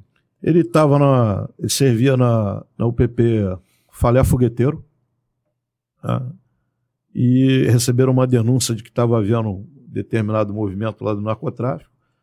E foi lá, junto com o grupamento dele, tentar resolver isso, né? tentar averiguar, e foi recebido a tiros ele era, ele tomou a posição de ponta da patrulha porque viu que o outro cara estava indeciso. Pior, esse outro membro né, de uma equipe que não era nem a dele, mas estava é, trabalhando junto nesse dia que ele estava junto com, a, com, essa outra equipe. O cara colou as placas, que no nosso linguajar o cara congelou, uhum. e ele avançou para proteger o cara e foi atingido várias vezes, perdendo completamente o movimento, várias vértebras, né? L, acho que é L1, né? Aqui em cima, dois, três. Hoje ele usa uma, uma uma, uma proteção, né, um acréscimo à coluna para manter a integridade, perdeu os movimentos né, do, do pescoço para baixo. É, além disso, né, uma situação até que eu soube mais recentemente, ele ficou 45 dias internado na UTI após a, a ter sido baleado, ter sido ferido. Teve em média dois infartos por dia. Ou seja, é um cara que sobreviveu a 90 infartos do miocárdio além dos tiros que acertaram ele. Né? É, de uma certa forma, vou dizer que ele tem sorte de ter uma esposa extraordinária, que é a Lígia. Ela é enfermeira e utilizou todo o conhecimento que ela tem de enfermagem no tratamento dele, na manutenção, abandonou o emprego e hoje cuida só dele. Então, quando você fala em Fávaro, você não está falando de uma pessoa só, é um casal. Então, são pessoas extraordinárias. Entendeu? São, assim, a resiliência encarnada, eu brinco com ele dizendo que ele é a resiliência encarnada, me faz lembrar o Franklin Delano Roosevelt, né, que foi um presidente norte-americano que ficou paraplégico depois, né, e conduziu os Estados Unidos na Segunda Guerra, até quase o final, quando infelizmente faleceu e assumiu Henry Truman, né, e a esposa dele extraordinária por essas razões, né, por cuidar dele, estar tá sempre junto, né, sem ajudando, é, são os braços e as mãos e as as pernas dele, né? Figura extraordinária, pô. E o que, que a polícia, o que, que a polícia militar oferece a, a um policial nessa circunstância? Do Alex, a gente, você, se você entrou agora ou está nos acompanhando depois, o Alex é um policial militar do estado do Rio de Janeiro, que, conforme o, o, o coronel falou, estava numa patrulha e foi alvejado ficando tetraplégico. Se você não sabe o que é tetraplégico, é o cara que só movimenta basicamente a cabeça. É, o que, que a polícia militar e o Estado hoje oferece para um policial militar, até para você que está querendo entrar para a polícia militar do Estado do Rio de Janeiro, tá, a promessa de, de, um concurso em breve, para você saber o que, que, te espera do lado de cá, porque é, vai além dessas fotos que com as mídias sociais surgem novas, várias fotos, as meninas posando maquiadas, nada contra, tá? Enaltecem a, a polícia, as meninas posando maquiadas, os rapazes braço tatuado, tal, malhadinho de academia, mas existe um, um, mundo sujo e sombrio por trás disso. O que que acontece num caso como o do Alex, que é quando o policial perde completamente a sua utilidade para o governo? Ah, no caso dele, ele superou, né? porque né, hoje é candidato a político, é vice-presidente da BERJ, é um cara que contribui, tem ideias, discussões, mas a grande maioria, né, eu ouvi isso de um policial militar do Espírito Santo, sargento Adriano Roriz, descreve o que a maioria dos feridos graves sentem, né? Eles se sentem como um brinquedo quebrado jogado num quarto escuro e a chave jogada fora. Né? Assim, a ideação suicida atinge quase 100%. E ah, ele falou assim que quando ouvia uma sirene da polícia tocando, né, passando na rua, ele parava e ficava olhando pela janela, sabe que vão parar aqui para conversar comigo, cinco minutos de conversa, trocar um, uma prosa, né, contar uma história. Então, assim, não oferece muito. Né? Se for em ato de serviço, você ainda tem uma progressão de salário, né? dois, dois postos ou duas graduações acima, você ganha pensão integral, mas eu considero que não é o ideal, porque alguém como o Fávoro, né? acabou de citar, de outros tantos, chegaria fácil ao último posto da carreira dele, que no caso que entrou soldado, chegaria a major que o A. Mas aí não foi promovido a major que o A, foi promovido a sargento. Então, assim, eu, na minha opinião, nós não estamos falando de nenhum oba-oba, não é 10 mil, 20 mil homens, nada disso. São algumas centenas, poucas centenas, de homens que, como o Favro, teriam que ter sido promovidos a major que o A, que é o último posto que ele chegaria, se tivesse completado a carreira inteira. Também deveria levar todos os triênios completos, como se tivesse servido 30 anos e, na minha opinião, além do auxílio invalidez dele, o auxílio invalidez para o parente que abre mão de suas tarefas e emprego para cuidar dele. Também não é nenhuma proposta alucinada, é um, é um é indenizatório, porque ele não vive sem alguém para ajudá-lo. Então, se ela abriu mão do emprego, a Lígia, nada mais justo do que recebesse o equivalente ao último valor dela aí, né, atualizado, né, então, é, é, o oferecimento não é grande. Você tem, em caso de ser em ato de serviço, isso tem que ser assim, porque infelizmente existem desvios de conduta né, é, que fazem com algumas vezes o policial é baleado, mas ele não foi em ato de serviço. O ato de serviço ele mostra que o cara estava em ação policial mesmo sem nenhuma dúvida. Então, no caso de um praça, deveria a major que o A. E no caso de um oficial, iria coronel full com toda a integralidade dos vencimentos que ele tem. E o que, que a polícia entregou de fato para ele no final disso? O que, que, que, ele recebeu de, bene, entre aspas, benefício? Eu não considero um benefício. É, entre aspas, a, o auxílio invalidez, né? a, a promoção dos, duas graduações acima. Né? O reconhecimento. Hoje, sim, depois que a gente criou o documentário, graças à ajuda da Miriam né? e do André Kahn, que foi a cineasta, e o, e o cara que financiou e ajudou a gente a pensar isso, começou a haver uma mudança de, de postura até interna. Então, a ser tratado como herói, a ser considerado. O próprio sargento Adriano Roriz, que veio do Espírito Santo, falou que pela primeira vez ele estava tendo reconhecimento, sendo tratado como herói. Então, assim, isso mudou, está mudando. Autoestima, muda a autoestima. autoestima muda muito. Favor, quando eu conheci. É o documentário, né? Ele não, é o documentário. O Favor nem sorria, era um cara carrancudo, sério, vivia irritado, agora não sorri, brinca, hoje é candidato. Né? A gente está fazendo campanhas que, pela nossa inexperiência política, a gente descobriu que tem que fazer campanha separado, porque gêmeo o tempo inteiro não dá. Né? Então você tem que andar com um deputado estadual, hora com federal, ele com outros federais e eu com estaduais. O ideal nosso, se eu fosse um empresário, um cara milionário, era a gente fazer campanha junto o tempo inteiro, né? independente de, de, Porque se tivesse recursos abundantes, ia ser isso. Mas como eu não tenho como financiar a campanha dele, nem tenho não, essa dimensão política, nem ele, então a gente separa, vai aqui, vai ali, vai lá. Mas a vontade era, hoje mesmo eu hesitei, convido ou não convido o Fávoro para vir nesse podcast? Ligo para vocês para saber se vem ou não. Né, se puderem chamá-lo também, porque é um cara que tem agregado, é um daqueles que tem em combate uma experiência que provavelmente oficial quase nenhum tem. Porque era um dos caras que enfrentava o crime, três contatos com o inimigo num dia. Entendeu? Então são pessoas extraordinárias. Ele, pode citar o nome, depois eu posso mandar pelo zap para você mas são caras extraordinários. Ele, um Rafael Cabral, que está em Portugal, talvez esteja ouvindo, um Santa Rosa e outros tantos caras que combateram o inimigo e que vibram até mais do que a gente que está inteiro, né? Que está fisicamente andando para lá e para cá. É, conhecer esses caras assim é inspirador porque os caras são lendas, né? Você anda ao lado de uns caras que apesar de ter, né, e coloca às vezes os nossos problemas no devido lugar. Às vezes você. Aliás, essa foi uma, um grande divisor de águas para mim quando eu assumi a diretoria de assistência social.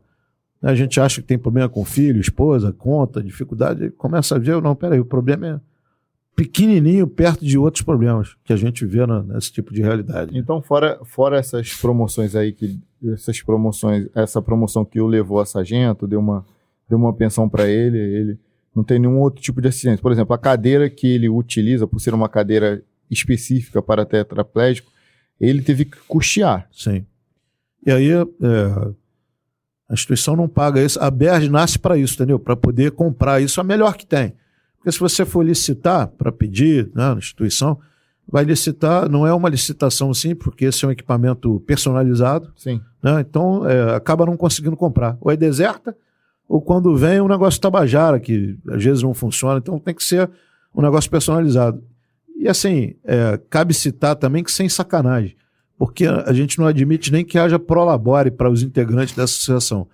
Porque muitas associações nossas no passado, aí o cara que é presidente ganha não sei quantos mil, aí é uma, acaba montando um clube para o cara se dar bem. E o objetivo não é fazer com que o troço vire o abrigo do marinheiro, que na Marinha, o pessoal da Marinha tem sede do abrigo do marinheiro nos quartéis da Marinha, e o cara tira serviço lá dentro. O negócio está integrado. Eu tive num clube agora no fim de semana que passou, no aniversário da Lígia, esposa do Fávoro, em que era um clube da, da, da Associação é, Abrigo do Marinheiro.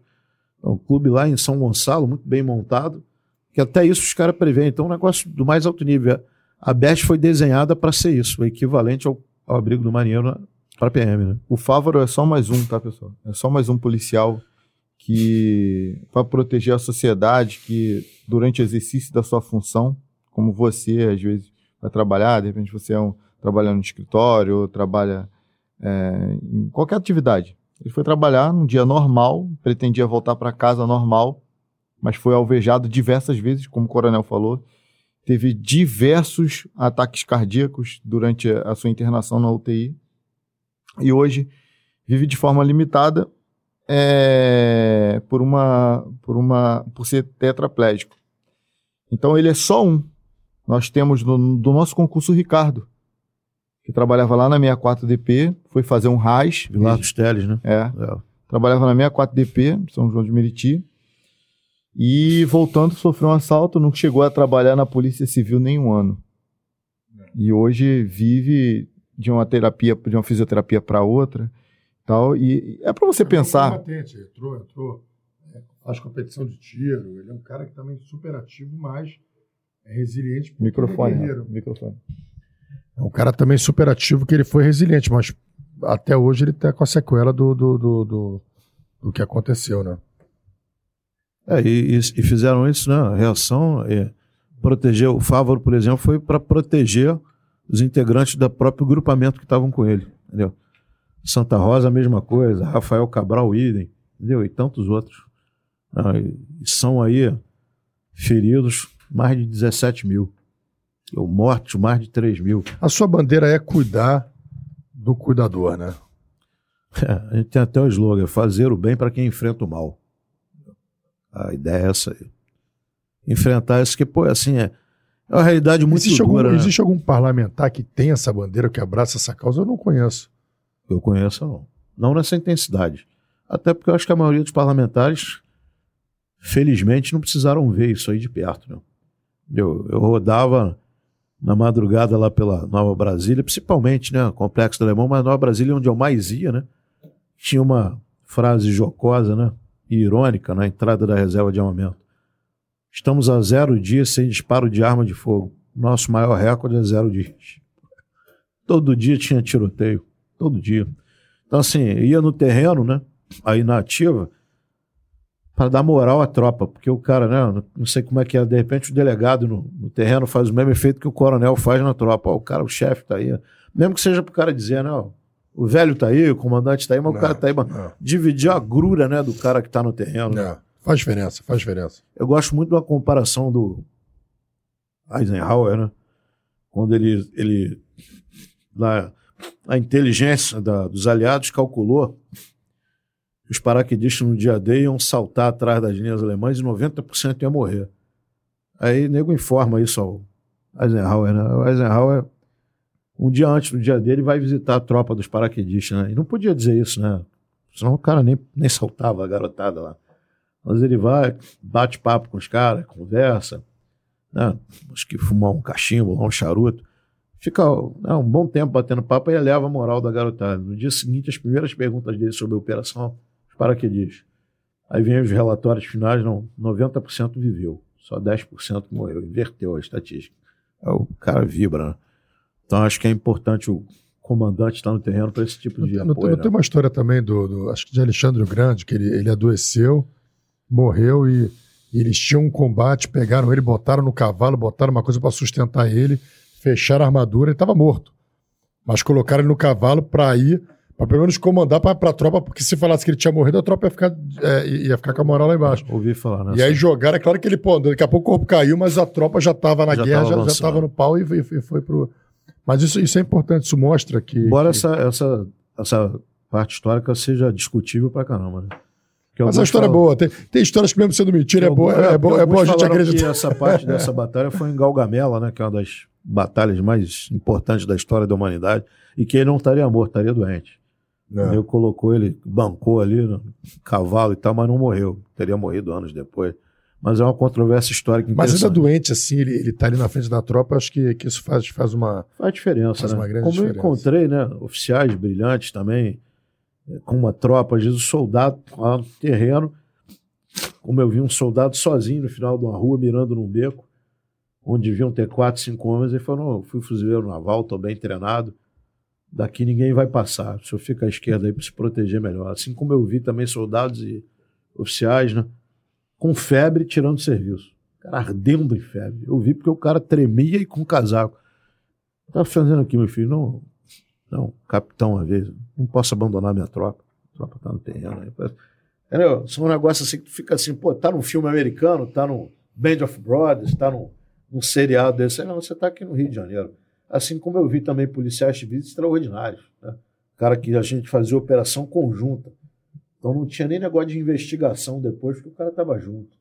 Como é que era, não? Delegados e, e a tiragem lá, no- detetives, inspetores que participavam das operações junto com a gente. É. Vi desde o início, desde quando era tenente, que montava operações em conjunto com uma ala da delegacia, e aí fui reprimido dizendo que eu era promíscuo por ter envolvimento com a Polícia Civil. Entendeu? Aí fui, me mudaram até de ala, me mudaram de função. O que, que a gente fazia? A gente prendia o cara, levava para a delegacia, lá o pessoal espremia o cara no interrogatório, ele dava o resto da quadrilha e a gente ia lá prender. E com isso foi um monte de prisões. Aí viramos recordista lá e começou a ter problema. Aí desmantelaram vaidade, o né? nosso. A vaidade, né? A vaidade, Quais, assim, quais foram os é, batalhões que você comandou? Cara, desde major que eu comando, né? Várias unidades. Então, foi área de tecnologia algumas vezes. Né, que, primeiro CCI, depois CETIC. Né, comandei várias sessões de desenvolvimento de sistemas. Comandei o, o 22º, comandei o 24º, comandei essas 10 UPPs da área do Complexo do Alemão. E tive em várias outras áreas, né? Corregedoria, inteligência, Qual foi a tecnologia. pior área, essa área que te, que, pô, que te, me apu- te apurriou mais? Não vou dizer que me apurrinhou mais, mas aqui eu me sentia mais impotente, né? Inútil, 22 a maré. É. Porque, assim, dava, dava pena de ver as condições da tropa e, e o que era oferecido pela gente, né? Pô, tinham guarnições que devem estar lá até hoje, na fronteira entre o Comando Vermelho e o Terceiro Comando, É a faixa de gás ali. né? é, com um blindado e sem a chave do blindado. Pô, tá de sacanagem. Três, quatro anos. Aí você ia pra cima, reclamava, além falava, verdade. escrevia, não. Deixa aí que é assim mesmo, se você fizer a operação ou provocar, os problemas podem ser maiores ainda. Mas e o homem que está ali no terreno? Não. Entendeu? Essa hora deve ter, tô falando, a gente está conversando aqui. Se nada mudou, essa hora deve ter uma guarnição lá, agora entrega as baratas. Entendeu? Os caras. Entendeu? Você vê isso aí, pô, não é possível que seja verdade. Você, como comandante, né, o máximo que você consegue é dar a chave do blindado pros caras, entendeu? Assim, e fica olhando o cara, né? O cara te vê, olhar de agonia pura, né? Porque você vai lá no terreno ver o cara e quase ninguém foi, senta do lado, e o cara olha para você, sabe que ele tá ali, aí imagina que você tá conivente com essa sacanagem toda. Aí não, você tá tentando mudar, mas não consegue, né? Um desdobramento engessado ali, você na verdade, foi assim: a, percepção que a gente tinha que comandava um local para ter alguém para ser responsabilizado quando desse alguma coisa. Coronel. Você não tinha autonomia de nada. É mesmo. Coronel, um ponto que eu sempre bato aqui no, no, um assunto que eu sempre abordo aqui no, no Fala Guerreiro, sobre a questão das UPPs. né? Tem UPP lá, tem UPPs ainda lá no complexo do, do Alemão, tem a Fazendinha, Nova Brasília e tal.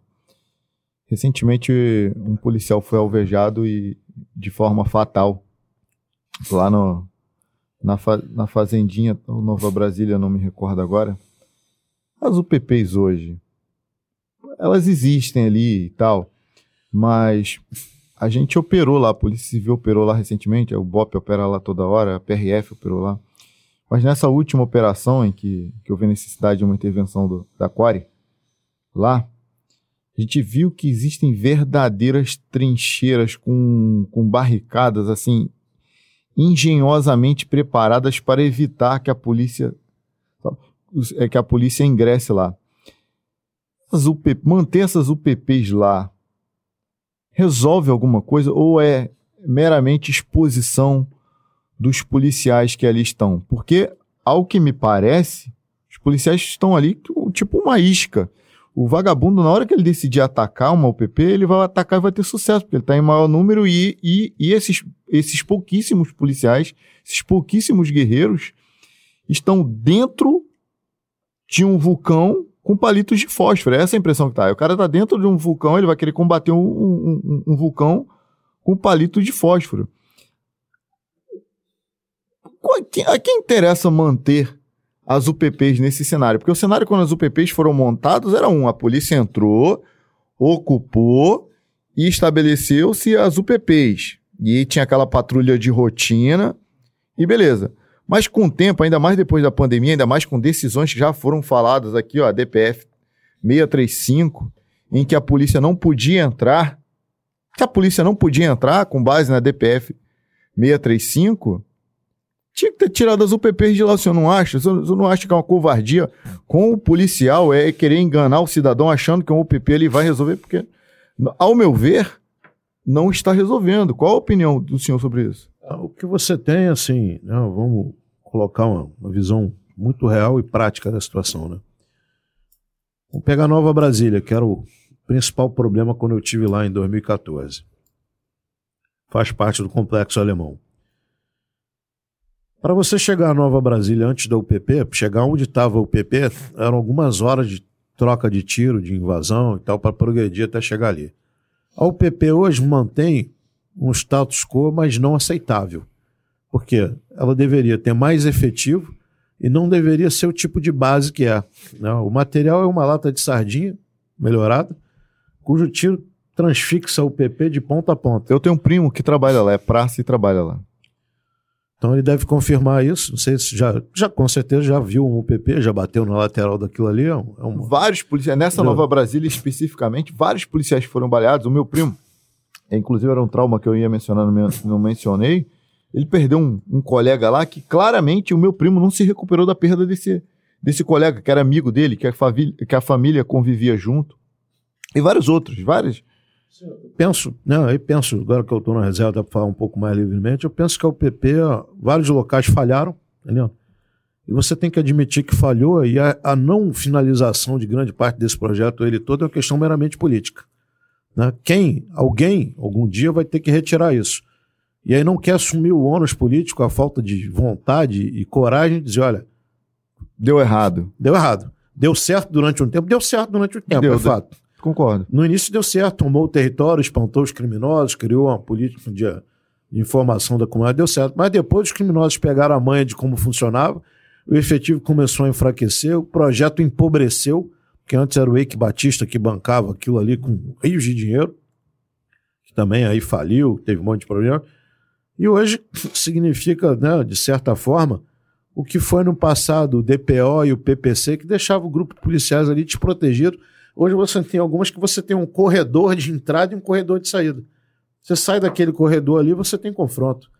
Então você tem um- uma ilusão e com alto custo em termos de problemas psicológicos e físicos e, e de, de- policiais que estão ali. O cara está no terreno sabendo que ele está inferiorizado, sabendo que aquilo não termina por uma determinação política, Não faz nada. Não faz de nada. quem não vai lá. Porque eu, eu duvido que se você pegar um governador desse que manda manter um negócio desse, que bolou isso, que criou isso, será que ele, ele tirava 24 horas ali naquele lugar? Será que ele foi como eu, como comandante do lugar, ia lá de madrugada para ver como é que era a grura do cara que estava naquele lugar? E várias vezes que eu fui lá, eu vi tanto oficiais quanto praças, alguns chegaram a chorar mesmo de me ver lá na madrugada. Pô, cumprimentar a ponto de eu puxar o cara, vem cá, vamos conversar ali, se acalma aí.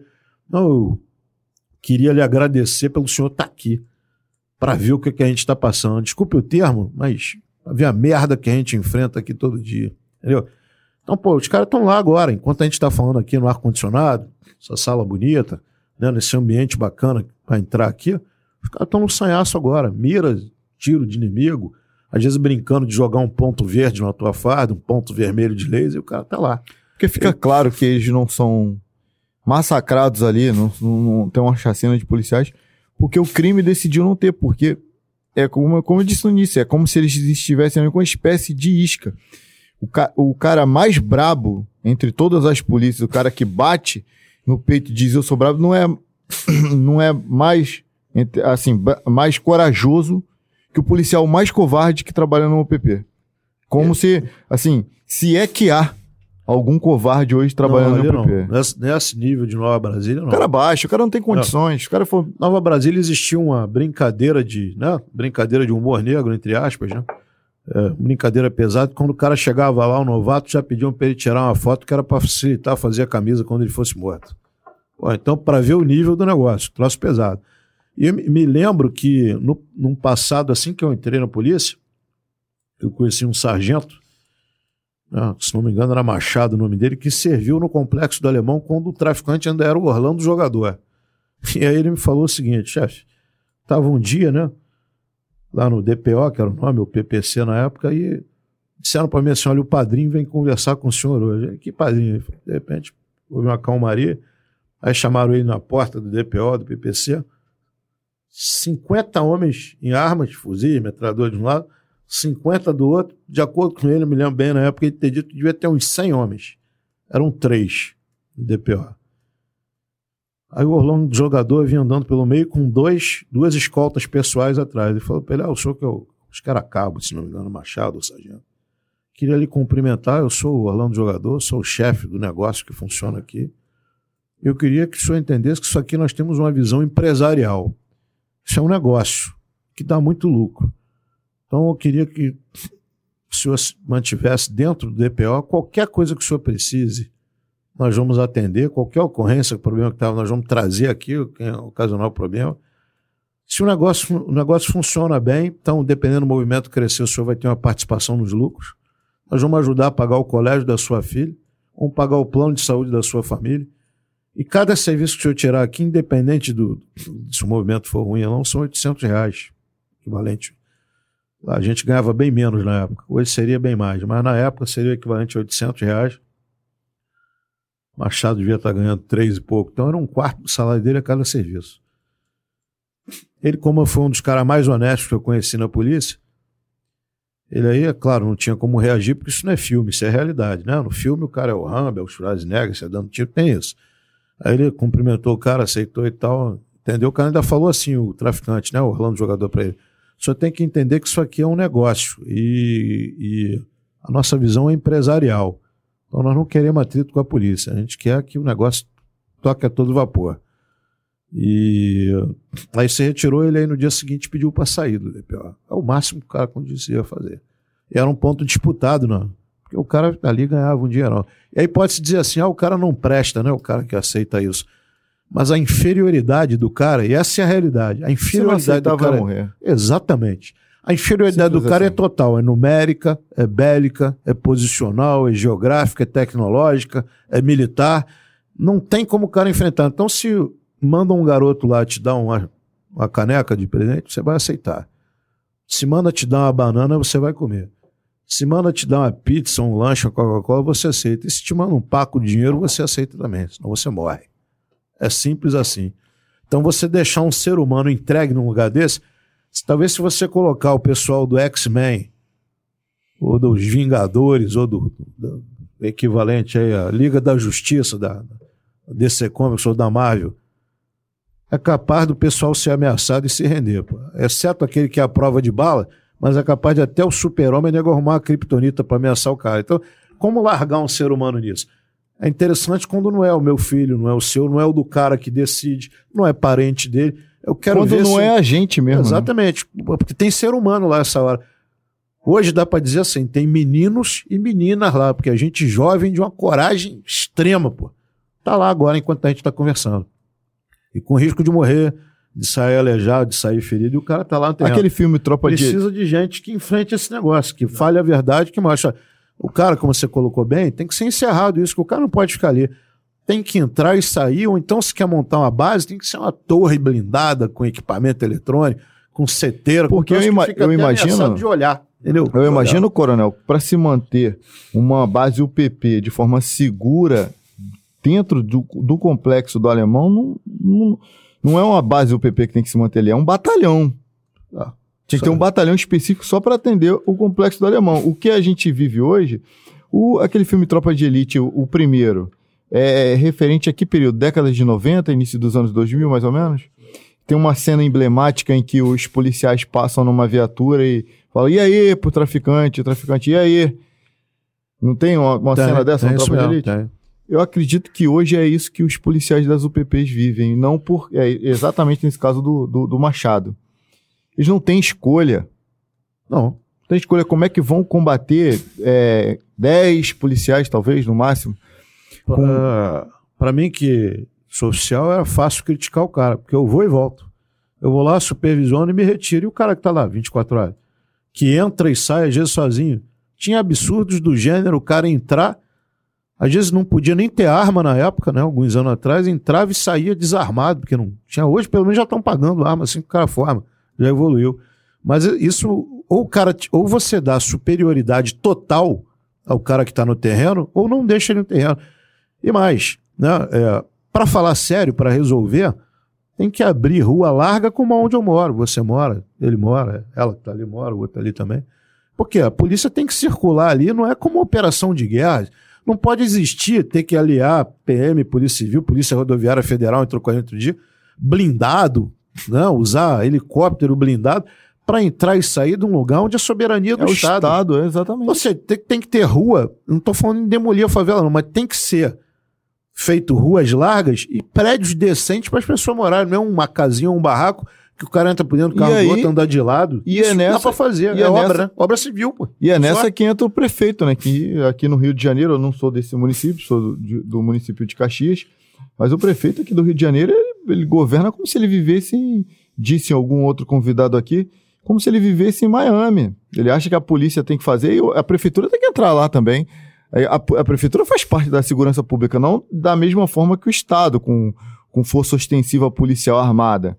Mas quando a polícia entrar. Barricada, por exemplo. Barricada é responsabilidade da polícia? É responsabilidade da responsabilidade do Você tocou município. no assunto barricada. Eu tenho pesquisado isso e ainda não encontrei a resposta definitiva. Quantas polícias no mundo têm uma retroescavadeira para retirar a barricada? E pior, uma retroescavadeira blindada. Ô, Eu coronel, ainda não encontrei lugar nenhum do planeta. Coronel, Não sei se outro planeta tem. Aqui chega a tem ser no Rio. engraçado, chega a ser engraçado quando na ADPF 635, os autores e o juiz que autorizou chega a falar em- exceções. Irmão, se há uma barricada numa rua, se o morador para entrar, ele precisa se movimentar e tirar um obstáculo, já é exceção em toda a comunidade. Eu, eu, trabalho, eu trabalhei até, até ontem, acredito que na semana que vem não estarei mais lá, na cidade da polícia, na cidade da Polícia Civil do Rio de Janeiro. Você pega ali pela Democráticos, sentido, sentido Benfica, você olha para sua esquerda, fica Manguinho. Irmão, a polícia civil é de um lado, a- as, as delegacias especializadas de um lado, do outro, a favela de Manguinho. Tem barricada em todas as ruas. Para mim, ali já é estado de exceção, já estaria autorizada a operação. É, a gente vive um estado de exceção em todas as favelas. Não tem uma favela no Rio de Janeiro dominada pelo tráfico de drogas que não tenha barricada. Então, como é que esses dois caras aqui, um político e um juiz, querem. Não tem, cara. Vão tentar em outro estado. Aqui no Rio de Janeiro é estado de exceção o tempo todo. Armas de guerra, estado de exceção, anomia política, microsoberania. Pô, é isso aí que você tá vendo, pô. Coronel, o, a Ingrid Carvalho está perguntando que se a Associação Heróis do Rio de Janeiro aceita voluntários. Rafa, microfone, microfone. Desculpa.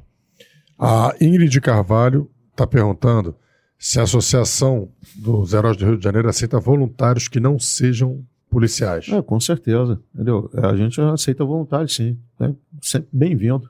Bacana. Para ajudar na área que ela tiver expertise aí. Porque Show. o que não falta é problema. Muita coisa. Muita coisa para resolver. Aí, ó, meu pai, meu pai faz, o, o meu pai é o termômetro do É, programa. nosso termômetro é o pai porque o dele. meu pai ele costuma dormir sete e meia da noite. Que horas são já? Eu nem E reparei. acorda às quatro horas da manhã. Então, e meia. se ele está assistindo até agora, é porque ele está gostando. Ele botou aqui, ó. Parabéns.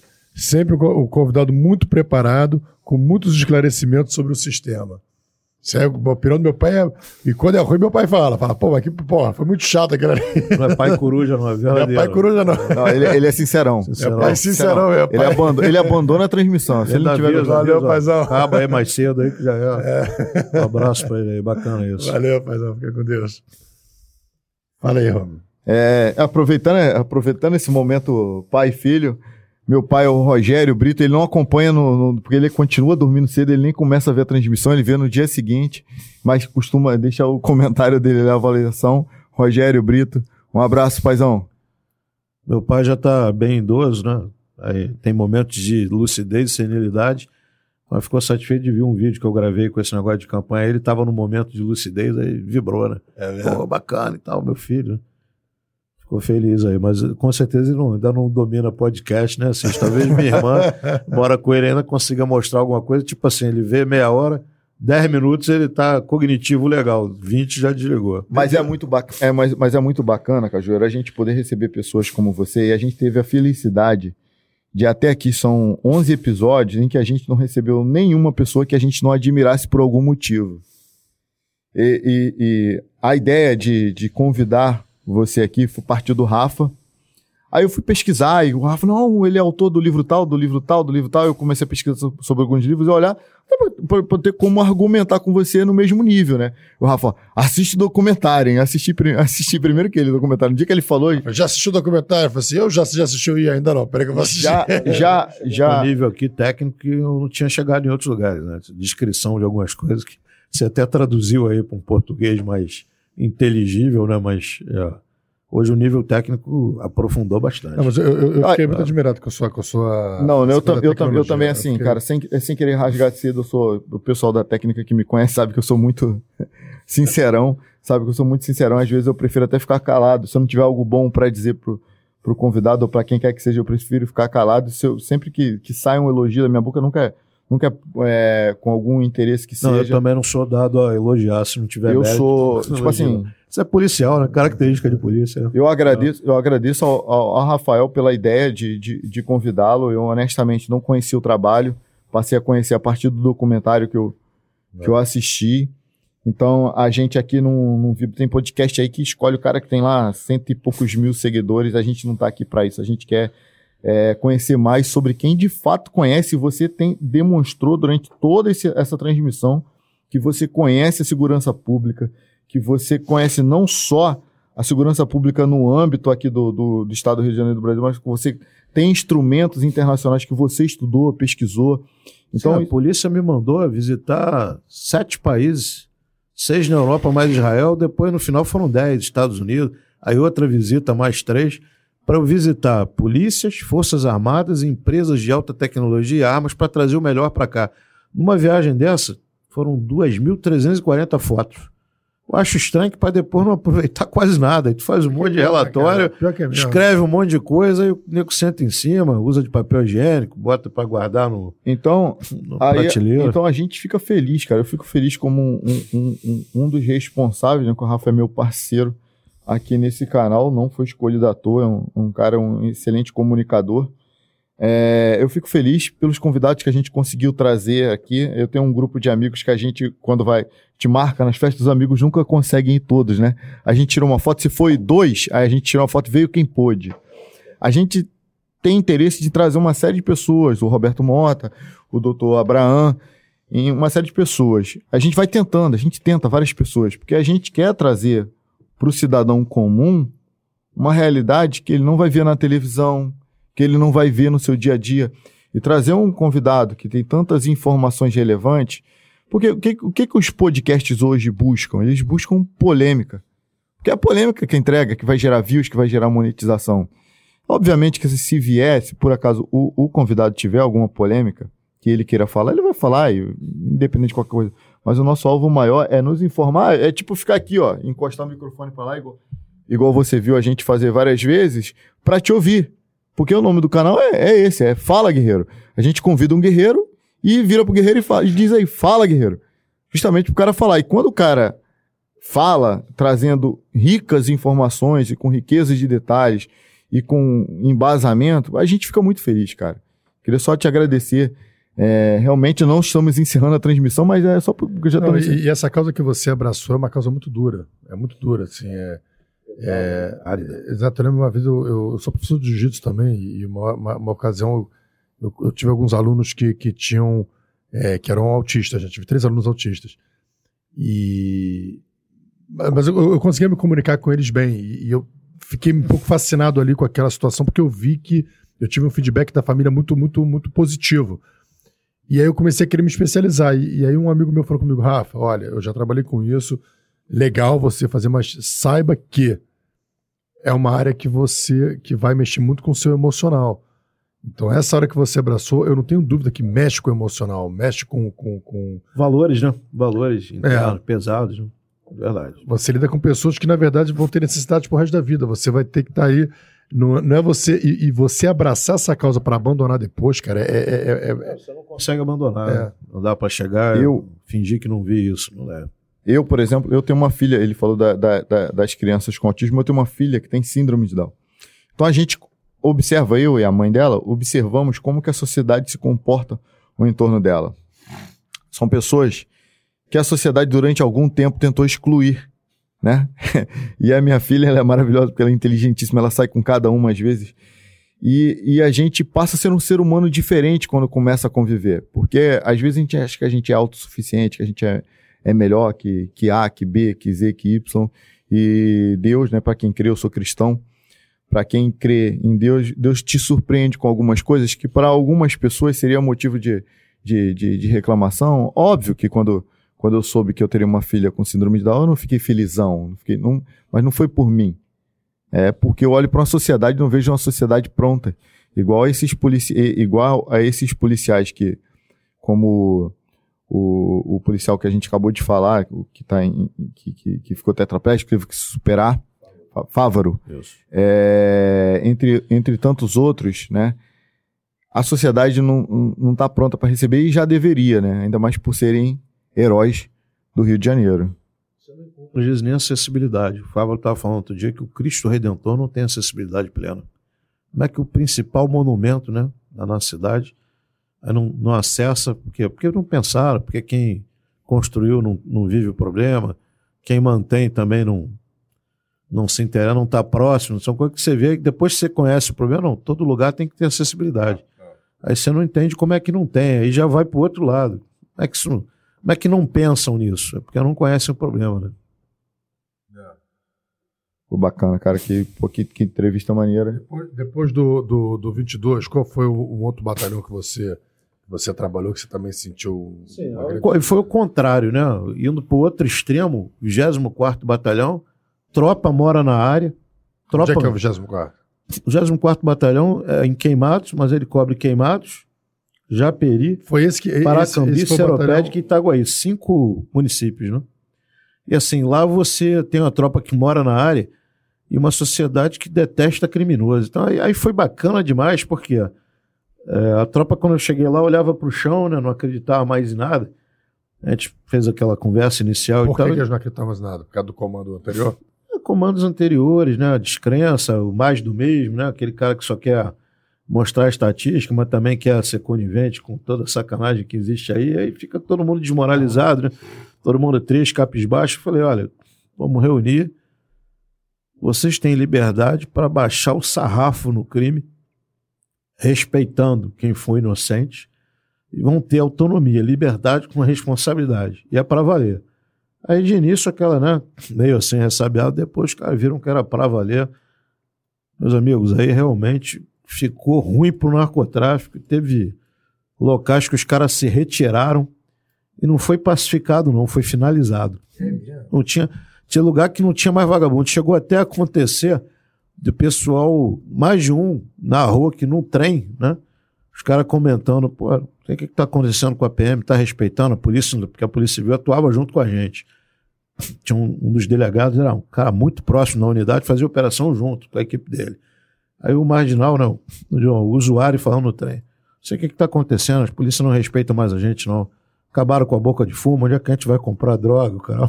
Para ver o nível que chegou a coisa. Esse, esse 24, inclusive, você vai fazer o lançamento da tua campanha lá. Tu Vou gostou fazer em tanto? queimados isso. Porque ficou. Criou um. muito bom, assim, é um lugar que não, não deu vontade de sair, né? Ficou quanto Assim, tempo lá? Fiquei quase um ano. Pô, assim, não dava vontade de sair. Cara, tem muita. É, é lá, assim, uma coisa que eu acho que, que deveria mudar na, na Polícia Civil, Pô, muito bom. é, eu, eu acho que assim, cada titularidade ou, ou- ou a chefia, acho que deveria ser um mandato de dois anos, pelo menos, e aí renovar. Porque essa coisa de você mudar o tempo inteiro, eu acho que isso vai. Isso atrapalha a investigação, isso atrapalha é, o cara desenvolver um trabalho legal. Então você tem um mandato, de, assim, é uma opinião minha. Você tem um mandato de dois anos. O, o- o titular vai ficar de dois anos, que pode ser renovado por mais dois. Você renovou, vai bancar mais dois. Porque essa coisa que você falou, pô, um lugar legal, você ficou quase um ano. Pô, você poderia ter ficado, se tivesse ficado mais, teria. Com certeza, né? Mas Então- estava num nível tal de repressão que aquela história do cair para cima, né? A gente estava incomodando tanto, debelando e liquidando algumas facções lá e começou a incomodar muito, né? É impressionante, né? Como os caras têm. É Agora, eu, eu vejo muito praça reclamando do negócio de escala. Como é que é essa coisa? Eu- Olha, a a reclama- reclamação do é os ca- é, assim, eu vejo muitos reclamando sobre, sobre escala. As Como- reclamações são, são razoáveis, porque você pega, às vezes, o cara, coloca o cara trabalhando 60 horas por semana, entendeu? 72 horas numa semana.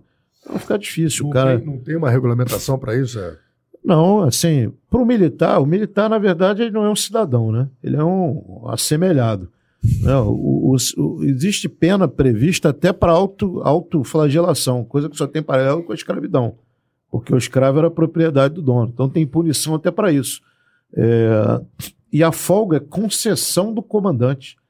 Então o militarismo é um negócio tão estranho que você entra no quartel, você é militar, só sai se o comandante quiser. E você não está preso, não, está sendo empenhado em várias coisas. Então, esse é um, um regime estranho. E eu não sou contra o militarismo, não, pelo contrário. Quem estiver ouvindo isso pode pensar, pô, o cara é contra, não, eu gosto. Agora, o cara tem que saber dosar. A tropa, quem tá, a principal Mas é bom, função é do bom organizar algumas coisas para tu não pegar um, É. um oficial. o Porra, cara tem que proteger a tropa dele. Né? Ele tem que fazer com que o homem que está sob o comando dele entre na zona de guerra e saia inteiro, para poder voltar íntegro para quem ama ele, são os Não. familiares. Então, agora, a tropa reclama da escala com razão, porque eu me lembro assim, né, quando era no início, né, desde o início, saía aspirante, com aquela vibração de quem está saindo de uma academia militar, três anos, então botava a tropa em forma. Quem entrava de serviço comigo, que me botaram na escala 24,72. Quem saía e quem entrava eu botava em forma, era na Praça Tiradentes, vamos correr até o final do aterro e vamos voltar. Ah, mas não sei o que, então eu falei, só, eu não quero saber de história na época, né? Muito novo. Quero saber de história, de, de mimimi. É para entrar em forma e correr, pô. Quem morrer pelo caminho, a ambulância recolhe. Bora, vamos lá até o final. E, pô, aí, nessa ida de corrida e tal, até, um dia um cara passou mal mesmo. E tivemos que mandar o cara pro HPM um princípio de infarto. Aí a tropa pediu para reunir comigo. A gente queria conversar com o senhor. Tá, vamos conversar. Reunião de sala de aula. Ô, ô tenente, a gente não tá. ent- Que eles chamam mesmo aspirante tenente, né? A gente não tá entendendo. Diz que o senhor é um cara que gosta de ler, gosta de pensar, é aberto ao diálogo, mas, pô, o senhor tá esculachando a gente aqui a cada 72 horas, a gente se dana toda aqui. Nós não temos a sua rotina, não, porque a gente sai daqui. Né, o senhor é sol... Na época era solteiro. O senhor é solteiro, mora com a família, com o pai, mãe, mora com a mãe. Pô, o senhor vive tranquilo, tem namorado e tal. É outra realidade. Nós não temos pensão alimentícia que paga para outra família, tem a família atual, tem filho, Tem tem amante. bico, tem amante, amante. tem danado toda. Tem Então sai daqui, vai pra lá, vai para outro emprego, volta para cá, tem outro. Então a realidade é a seguinte: a gente não consegue, pô. Correr, tá com a noite virada, tá, não dormiu, não comeu direito. Aí passei a ver a realidade dos caras. Realmente, é uma realidade, porque além do serviço, ainda tem o serviço extra que o cara tira. Então, às vezes, você vê o cara olho vidrado, o cara cansado, exaurido, dormindo, dando cabeçada na viatura. Eu passei a observar, né? Depois de ouvir isso, motorista da própria supervisão de oficiais. Às vezes o cara tá, pô, a gente, quando jovem, tá no gás. Então você pega um serviço 24 horas meu, eu rodava as 24 horas. Aí de madrugada o cara dando cabeçada ali, o pouco tá vendo, pula para cá que eu vou dirigir. Então realmente os caras não estão exagerando. Né? Que havia uma escala, o ideal, na minha opinião, seria a escala 12 por 60. Que aí dá uma tranquilidade para o cara folgar, para ter um cara, pico. A hora, a hora que trabalha à noite, a hora, a hora que trabalha durante o dia. Eu acho que é 12 por 60 é fixa, né? O cara trabalha fixa. no mesmo horário. É 12 por 48 que alterna. Ah, tá, tá. Que aí dá para o cara programar até o organismo dele. Agora, acho não sei se a gente chega a isso. Quais os problemas que a gente tem aqui no Rio? Você teria que ter mais informação para o cara. Né? Tem aquela, quanto mais inform, né? comunicações, mais informação, né? igual o domínio do terreno, né? consciência situacional se o cara tiver no terreno bem equipado e bem informado, ele vale por muitos. É, e motivado. É. E aí talvez dê para você dar um refresco na, na escala da tropa, né? Porque é um negócio complicado. É. Às vezes você tem a, o efetivo da unidade no limite, né? Aí se você faz a escala né, ficar mais tranquila, significa que você vai ter que suprimir é. alguns postos de policiamento. E para isso você vai ter que ter muito mais agilidade na verdade, você teria que ter até deslocamento de áreas privilegiadas, né? Porque às vezes você tem problemas na Baixada e Zona Norte, não tem na Zona Sul, mas tem é. mais policiamento na Zona Sul do que lá. É. O policiamento talvez tivesse que acompanhar o fluxo da população. É. É, mas isso teria que ser muito discutido, mas a tropa tem razão nessas críticas. Sim. Acho que é uma coisa interessante você falando isso assim, as pessoas que eu falei que, que, que você ia vir para cá, eu tenho muitos amigos praças, né? E eles falaram muito bem de você. E, e, é engraçado porque tanto o delegado quanto o coronel, aqueles estão no topo de comando, né?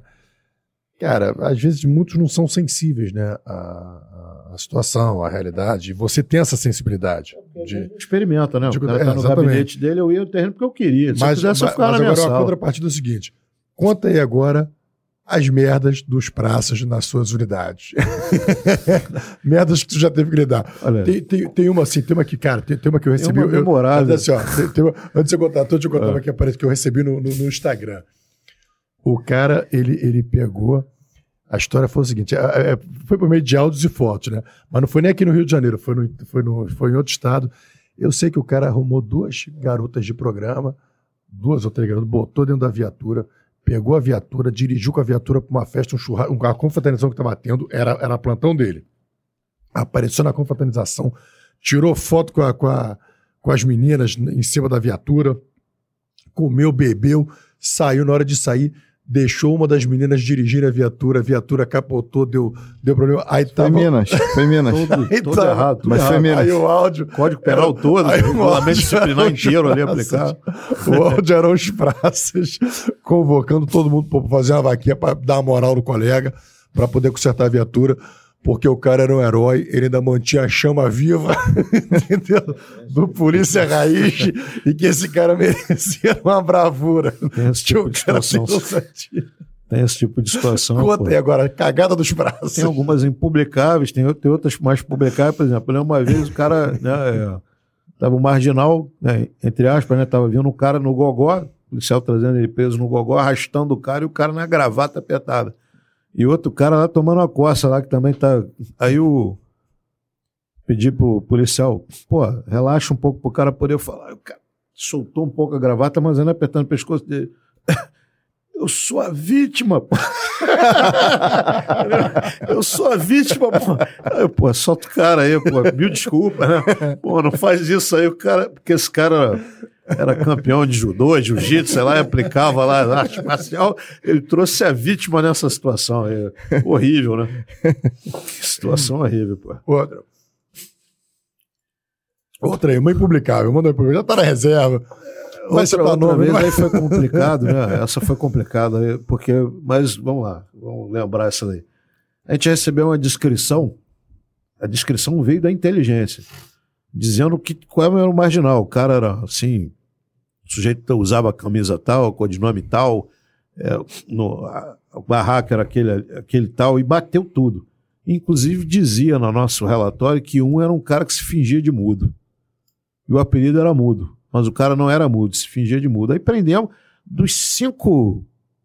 As cinco descrições que a gente teve lá, nós prendemos quatro, inclusive o que se dizia mudo. Pô, e o cara. Tamo lá, apertando o cara, espremendo, interrogando, e o cara nada de falar. Pô, aí começaram a olhar pro cara, olha, isso aí tá fingindo de muda, ameaça, não ameaça o cara, nego já querendo dar um pau no cara, um já começou a meter a gravata nele também, e o couro já comendo, pô, aí vem a senhora idosa com a carteira, o cara era realmente mudo, pô. E não tinha nada a ver com a, não tinha nada a ver com aquela situação ali. O cara honesto, cacete, pô, a gente ficou constrangido pra cacete. O subcomandante no dia seguinte reuniu a gente, né? Falou: Olha, eu vou comentar aqui, se alguém rir, já vai sair daqui preso. o cara era uma joalhinha duríssima, né? Falou: Olha, aí um capitão esboçou o sorriso, e você, desgraçado, que era o capitão mais antigo, você, desgraçado, você era o mais antigo lá, você tinha que ter orientado essa garotada. Pô, como é que vocês queriam fazer o mudo falar, pô? Mais cinco minutos, o cara ia estar tá falando, pô. Pelo que eu soube. Então vocês, pô, tem que ter a responsabilidade, o cacete. Então foi uma situação dura, né, errada, de quem não é orientado. Às vezes não tem na nossa formação esse tipo de orientação, né? Pro cara, detalhe. Mas a inteligência é... também fala. O cara finge que é mudo, você fala, pô. deu tudo, né? Deu, não, e a inteligência é. debate e batia a descrição do cara, descrição física, com o cara que finge que é mudo. Então, pô, aí é um cara, pô, um troço absurdo, né? Se vê, né? Pô, cara, porque a polícia a gente fala assim, cara, a gente passa situação, mas é, uma, eu tava, eu tô gravando lá. Outra situação, lembrei de mais ah, um que essa é engraçada, essa é mais leve e engraçada. Eram dois caras que serviam junto. Um era branco, bem branco e magrinho. E o outro cara era um negão forte pra cacete. Não vou dar nomes porque os caras estão vivos ainda. Aí o cara. Mas vocês sabem quem vocês são. Um, Eles sabem um, quem são. Um magrinho e branquinho, bem branco. E o outro cara, negão, parrudo, bem forte. Aí teve a confusão lá, prenderam o criminoso, aí vai esse, esse negão e mete a algema no braço do branquinho. E o cara que estava sendo preto, preso, era um mulato forte pra caramba também. Aí ele para e vira pro cara, pô, tá maluco, pô? Tá, algemou aqui. algemou o policial. Algemou o policial. Algemou o, o, policial e teve que tirar a algema dele. E esse cara era um, era, um, era um sargento muito engraçado, né? Outras também, outras ocorrências aí, teve um exorcismo também uma vez, né? O cara se dizendo possuído pelo diabo, né? Aí girando, girando, girando, girando. Vai chegando perto do cara, o cara falando inglês, fingindo que estava falando inglês. A gente foi. Ele disse, eu que cheguei bem perto falei: Take it easy, take it easy, what's your name? Não, what, não, take it easy. What's your name? Aí o cara, o quê? falou o quê? Aí eu virei pessoal da Patama à vontade. Pô. Aí, não, não, o cavalo, o cavalo já foi liberado, o cavalo já subiu. O exorcismo realizado ali. Entendeu? O cavalo foi, foi liberado. Da Lapa, ali, o cavalo foi liberado e tal. Ou seja, o cara não estava com nada de, de, de, exorcismo, não tinha coisa nenhuma disso. Eu vi, eu vi uma também na internet também que, o, que os caras chegaram na boca de fumo. Aí encontraram um moleque lá, cheio de dinheiro, mas ele dispensou as drogas. E aí eles falaram assim, meu irmão, pô, a gente já sabe que aqui é a boca de fumo, qual é desse dinheiro aí? O cara, não, não, esse dinheiro aqui é meu, aquele bando de dinheiro trocado, amassado e tal. Aí falou assim, pô, qual é desse dinheiro aí, meu irmão? Não sei o que. Tá... Não, não, não, esse dinheiro aqui é meu. Eu, tô, eu peguei dinheiro pra comprar pão. Aí o cara, pra comprar pão, aí os PM foram com o cara até a padaria, fizeram o cara comprar pão, meu irmão, tiraram a foto do cara, bicho com dois sacos desse tamanho, já mais 300 pães. Pra levar pra algum lugar. Não, tem, tem esse tipo de coisa, tem também. Não, a PM, a PM, cara, a PM que tá na rua, né? Então, cara, cara é eu, te, eu né? tenho uma assim, eu trabalhava na central de flagrante lá na Baixada Fluminense, que era a central da, da área da, do 15º Batalhão ali. E da 59, era a central da 59, da 60, da 62 e tal. Eu tava duas horas da manhã, meu irmão tu, tá, tu é plantonista de uma central de flagrante, você tá acordado duas horas, três horas da manhã, você tá puto. Óbvio que você tá puto. Tá, pô, você queria estar tá descansando, você tá fora do seu quarto de hora e tá trabalhando porque a delegacia tá, a, a, a, tá demandando de Parece o flagrante já tá, tá demandando, tá demandando de ocorrência. E tô eu lá pilotando o meu flagrante, a gente tem uma sala na, na, na, na nas delegacias distritais e na, nas especializadas também, uma sala de CIP, que é a seção de inteligência policial, onde o cara é fotografado e tal. E eu fui lá pe pe pegar uma informação pro, com um colega para eu dar continuidade ao andamento do meu flagrante. Quando eu entrei com a camisa da polícia, eu entrei com a camisa da Polícia Civil. A vítima pegou e olhou para mim. Foi ele. Foi ele. Foi ele que me roubou. Eu, eu. Só por estar com a camisa. Não, não era por causa da camisa. O cara olhou para mim e viu em mim a figura do cara que o tinha roubado. Sendo que o polícia tinha dito para ele: Cara, eu vou te levar lá na sala de reconhecimento, você vai ficar frente a frente com a pessoa que foi presa pela PM, para você me dizer se foi essa pessoa ou não que te roubou. E nisso que o policial tinha acabado de falar com ele, eu entrei na sala para pedir informação pro colega. Só que eu tava na delegacia quase 24 horas, né? Porque o dia ia virar e amanhecer, ia completar 24 horas dentro da delegacia. Exaustão já, né? O ca... o, o, a vítima virou, foi ele. Tem certeza, foi ele que me roubou. Foi eu o quê, cara? Ele, foi você que me roubou. Eu falei, cara, tu tá vendo essa camisa aqui? Tu tá de sacanagem, meu, irmão? Foi uma das poucas vezes que eu senti vontade de bater na vítima. Eu tive que me conter. E o cara, calma aí, Romulo, calma aí, que ele tá nervoso, que ele foi roubado e tal. O cara tá. Irmão, numa outra situação, a gente tá rindo aqui, mas, cara, numa outra situação, foi, bom, transformou na situação. Com RO, o cara, pô, foi roubado por uma pessoa assim, assim, assim. Tu converte, o polícia é preso, porra. Tem É uma brincadeira só, que é uma brincadeira. Uma vez nós levamos para uma delegacia, é, toda uma res furtiva, arma, não sei o quê, uma carroça e um cavalo. Aí o delegado chamou, eu era o condutor principal, né? Mas, ô capitão, e esse cavalo, doutor? O que o senhor vai fazer com o cavalo? Não sei. Se o cavalo, o senhor vai autuar ele, o senhor vai registrar, vai fazer um churrasco com ele, problema do senhor. Não sei que fim levou, mas eu deixei lá a carroça, o cavalo e o resto que eu aprendi. Como é que resolveu, eu não sei. Não, já cheguei na delegacia, a mulher falou, pô, tem um. São do Meriti, pô, tem uma charrete ali com cavalo, charrete não pode. Acho que não, não pode mais charrete, não sei. Não charrete sei. não É pode, maus tratos, cavalo, tá mal, não sei maus tratos, maus Cara, tratos. foi, mas né, cara, mano? vou enfiar esse cavalo aonde, brother? E aí, O que que, que que eu vou fazer com esse cavalo? Eu nem fui lá, falei, cara, pô. não fui, nem me meti. Falei, cara, desculpa, mas eu não tenho o que fazer com esse Tinha cavalo. acabado de voltar dos Estados Unidos, Pô, não tá tinha doido. isso lá, né? Mas, eu- mas, eu, mas eu cheguei uma vez, na, teve uma vez que teve uma Maria da Penha, chegou pra mim, aí o, chegaram, eram da Rocinha, chegou, chegou o casal, chegou o vizinho, e aí eu falei assim, pô, que aconteceu? Não, ele bateu nele, ele bateu, ele bateu, o cara bateu nela, tal, não sei o quê, eu falei, ah, tá, vamos pegar, vamos começar então, vamos, como é que faz? Vamos começar com, com, com os perguntas, eu falei, só tem um problema, ela é muda. Aí eu falei assim, pô, como é que eu vou pegar o termo de declaração da pessoa? E o marido também é mudo, ou seja, era um casal de mudos. Os dois tinham, tinham deficiência. É, como é que é? Mudo. Eram mudos, eram mudos. E eu falei assim. Usava a linguagem de sinais, não É, não, aí falou assim. Aí tinha um vizinho. Aí o vizinho falou assim: ó. Ah, ah, não, mas o esse aqui é o tradutor. É um O intérprete. vizinho é o intérprete. Aí eu falei, pô, beleza, vou conseguir fazer o negócio. Aí, aí, aí botei a mulher, aí botei a mulher na minha frente, a mulher aqui e o, e o vizinho, o intérprete do lado.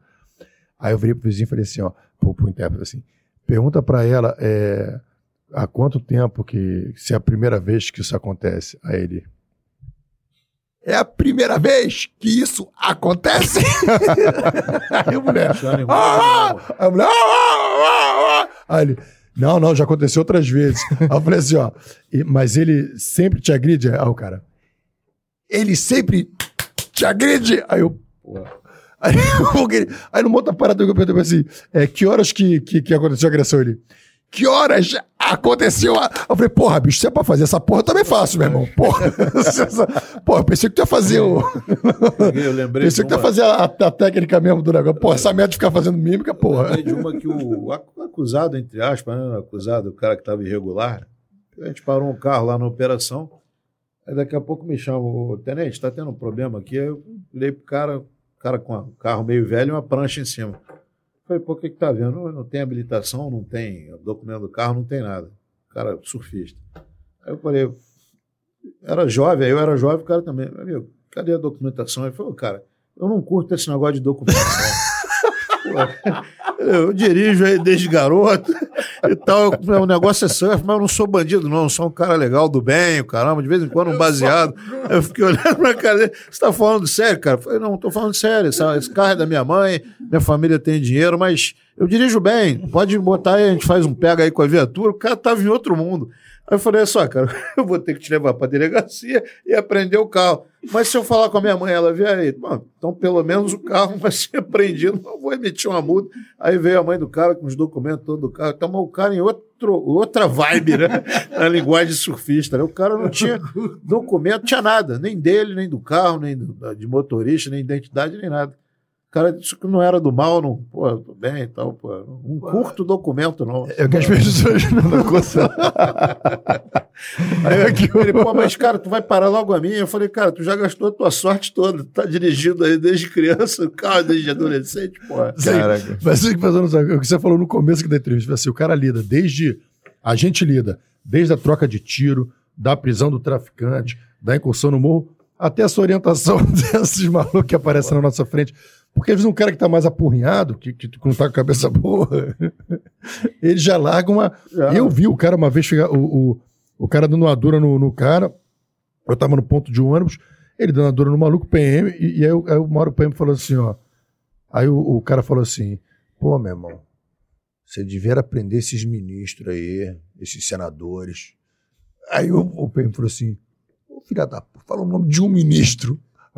É, é, fala o nome de um senador. É, é.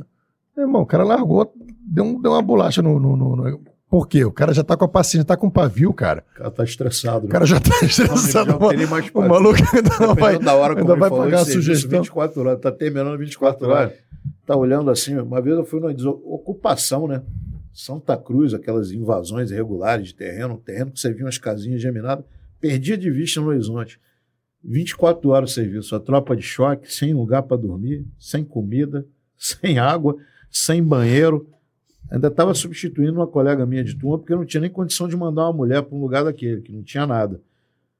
Pô, aí de, de manhã, não, que vamos voltar a invadir. Fui lá na frente e falei, meu amigo, olha só, nós estamos aqui há mais de 24 horas, está olhando a nossa cara? Você percebeu a nossa disposição, como é que está? Então é o seguinte, está traçada aqui entre eu e você uma linha imaginária. Quem passar daqui primeiro vai tomar uma coça, depois vai ser preso. Você escolhe o que, que você quer, pô. Entendeu? E a, é melhor você pelo menos aguardar chegar uma nova guarnição alimentada, bem dormida e tal, para você tentar a sorte. Com a gente não tenta, não, cara. Pô, não voltar a invadir, não. Não sei o que aconteceu depois, mas, pô, assim, a exaustão é um negócio complicado, né? Você tá com o organismo já no bagaço, mesmo sendo jovem, a irritação vai crescendo, né? Sim, sim. E essa escala de 24 horas, cara, pô, assim, se você consegue em algum momento dar uma descansada tal, mas você nunca descansa bem. Você não, não, assim, não, Você não, por mais que você fale assim, cara, pô, sobrou uma horinha aqui, pô, dá uma descansar. Você nunca vai descansar bem. Você eu, tra nunca, eu trabalhei na, né? eu, tra eu, trabalhei nas piores centrais de flagrante da Baixada Fluminense. Trabalhei na 58 DP, que é Nova Iguaçu, que pega Japeri, 64, me... é, todas. Um monte de municípios. Mesquita, é. Nilópolis, vai até Japeri, Queimados, pega tudo ali na 50, pegava tudo na 58 DP. Depois peguei 62. 62, 62 era central de flagrante de 13 unidades distritais. Pesado, irmão. Rapaziada, eu falei que a, que a hora ia voar. E voou mesmo. Então, estamos na nossa área. E, pessoal, a gente chegou àquele momento que é o seguinte: nós trouxemos alguns convidados aqui. E quis o destino que quando nós fizemos o, quando nós fizemos o convite, as candidaturas e pré-candidaturas não estavam anunciadas, foram anunciadas depois. A gente manteve o convite e achou até interessante a possibilidade de trazer opções de votos para você que é do bem. Você que é do bem, que quer uma pessoa te representando é, verdadeiramente lá, que quer alguém contra a corrupção, que quer alguém que vai lutar pelos teus direitos, você teve a oportunidade de conhecer algumas pessoas aqui. E talvez esse seja o último candidato que a gente ouviu antes das eleições. A gente ouviu vários aqui, a gente pode, pode poderia citar N nomes, mas vocês nos acompanharam. E hoje é o dia do guerreiro Cajueiro. Então, Cajueiro, fala aí pro público o que, você tem de. Nome, um excelente nome. Pela, pela conversa que você vê que tem história na polícia, conhece segurança pública, conhece tecnologia, tem propostas para solucionar e, e, e, não só isso, cara, mas a, a causa que ele abraçou realmente é, é, é para poucos. É, pessoas assim que têm um coração diferenciado para abraçar uma causa dessa, que é, é uma causa dolorida, uma causa que exige um esforço emocional, é, físico. E, cara, eu, eu só, só te agradeço mesmo. Como o Romulo falou ali, agora é minha vez de agradecer admiração aqui, cara, foi para um, um, um nível aí de. Virei teu fã. Virei teu fã. Fala aí, Cajueiro, o que, que você pode mandar de recado aí para rapaziada? O que, que você. Não, recado assim, é, agradecer a oportunidade que tive de conversar durante esse tempo todo, agradecer a quem estiver nos assistindo aí, nos ouvindo. e dizer que Rio de Janeiro e Brasil têm solução. Né? É, tem uma série de propostas aí há muito tempo. Se fizer o que está previsto, já beira quase os 100%. Se preocupar em escolher o candidato que visivelmente não está querendo se locupletar, o cara não quer virar milionário, o cara quer corrigir um monte de problema. Não existe milagre, né? um deputado é um, federal é um, 513, então o cara tem que conversar com os outros para constituir uma maioria para conseguir a aprovação de algum projeto. Pelo que a gente andou estudando, é mais fácil modificar leis do que criar leis, porque a quantidade de gente é menor para aprovação. Então, o que a gente propõe é que colocar em prática alguns desses projetos que nós criamos ao longo de décadas, né, porque o deputado federal tem verba, e aperfeiçoar e criar leis que endureçam a vida do cara que quer ser criminoso, porque o cara pensa duas vezes. E também não precisamos inventar do zero, não. É só olhar a legislação de países mais desenvolvidos que o Brasil. É possível fazer isso. Né? E outra questão é, é nossos contatos pessoais, telefone e e-mail disponível e também não vai mudar caso a gente seja eleito, porque às vezes o cara acaba de ser eleito, a primeira coisa que faz é muda o e-mail e muda o telefone. É o mesmo, desde que eu era comandante de unidade, mesmo telefone, mesmo WhatsApp. Às vezes eu não consigo responder no mesmo dia, mas respondo depois. A gente está numa temporada interessante para as pessoas acessarem as nossas redes sociais, né? Fábio Cajueiro, né? ou a Associação Beneficente Heróis do Rio de Janeiro, e dar sugestões. É Fábio Cajueiro. É, Fábio Cajueiro. E assim, dar sugestões para que a gente legisle né? e, e faça projetos para melhorar o Rio de Janeiro e o Brasil. Isso é possível, dá para fazer com a quantidade de, de recursos que tem, é, de 16 milhões por ano, no mínimo, e ainda mais as verbas de gabinete, né, o apoio logístico é suficiente para fazer uma grande lenha. Como eu, né, existem candidatos aqui como o Rafa, né, que é estadual, tem a mesma vontade, dá para ver que tem o mesmo ânimo. Então esse negócio tem solução. E dá para fazer num período de quatro anos uma grande lenha aí e ajudar a mudar isso.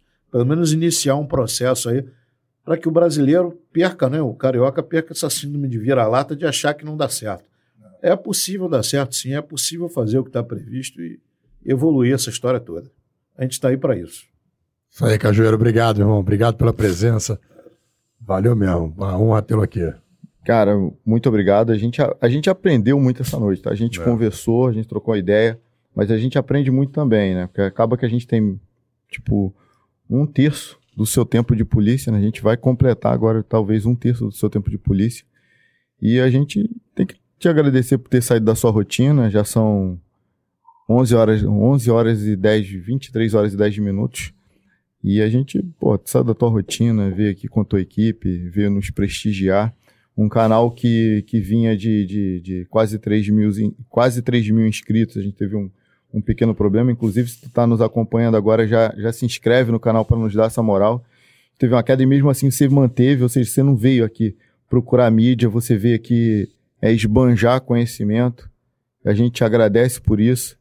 E a gente quer finalizar essa transmissão, tô olhando para aquela câmera ali e lembrando o cajueiro aspirante, dá um, um berro para aquela câmera ali e dizendo: Fala, guerreiro! Fala, guerreiro!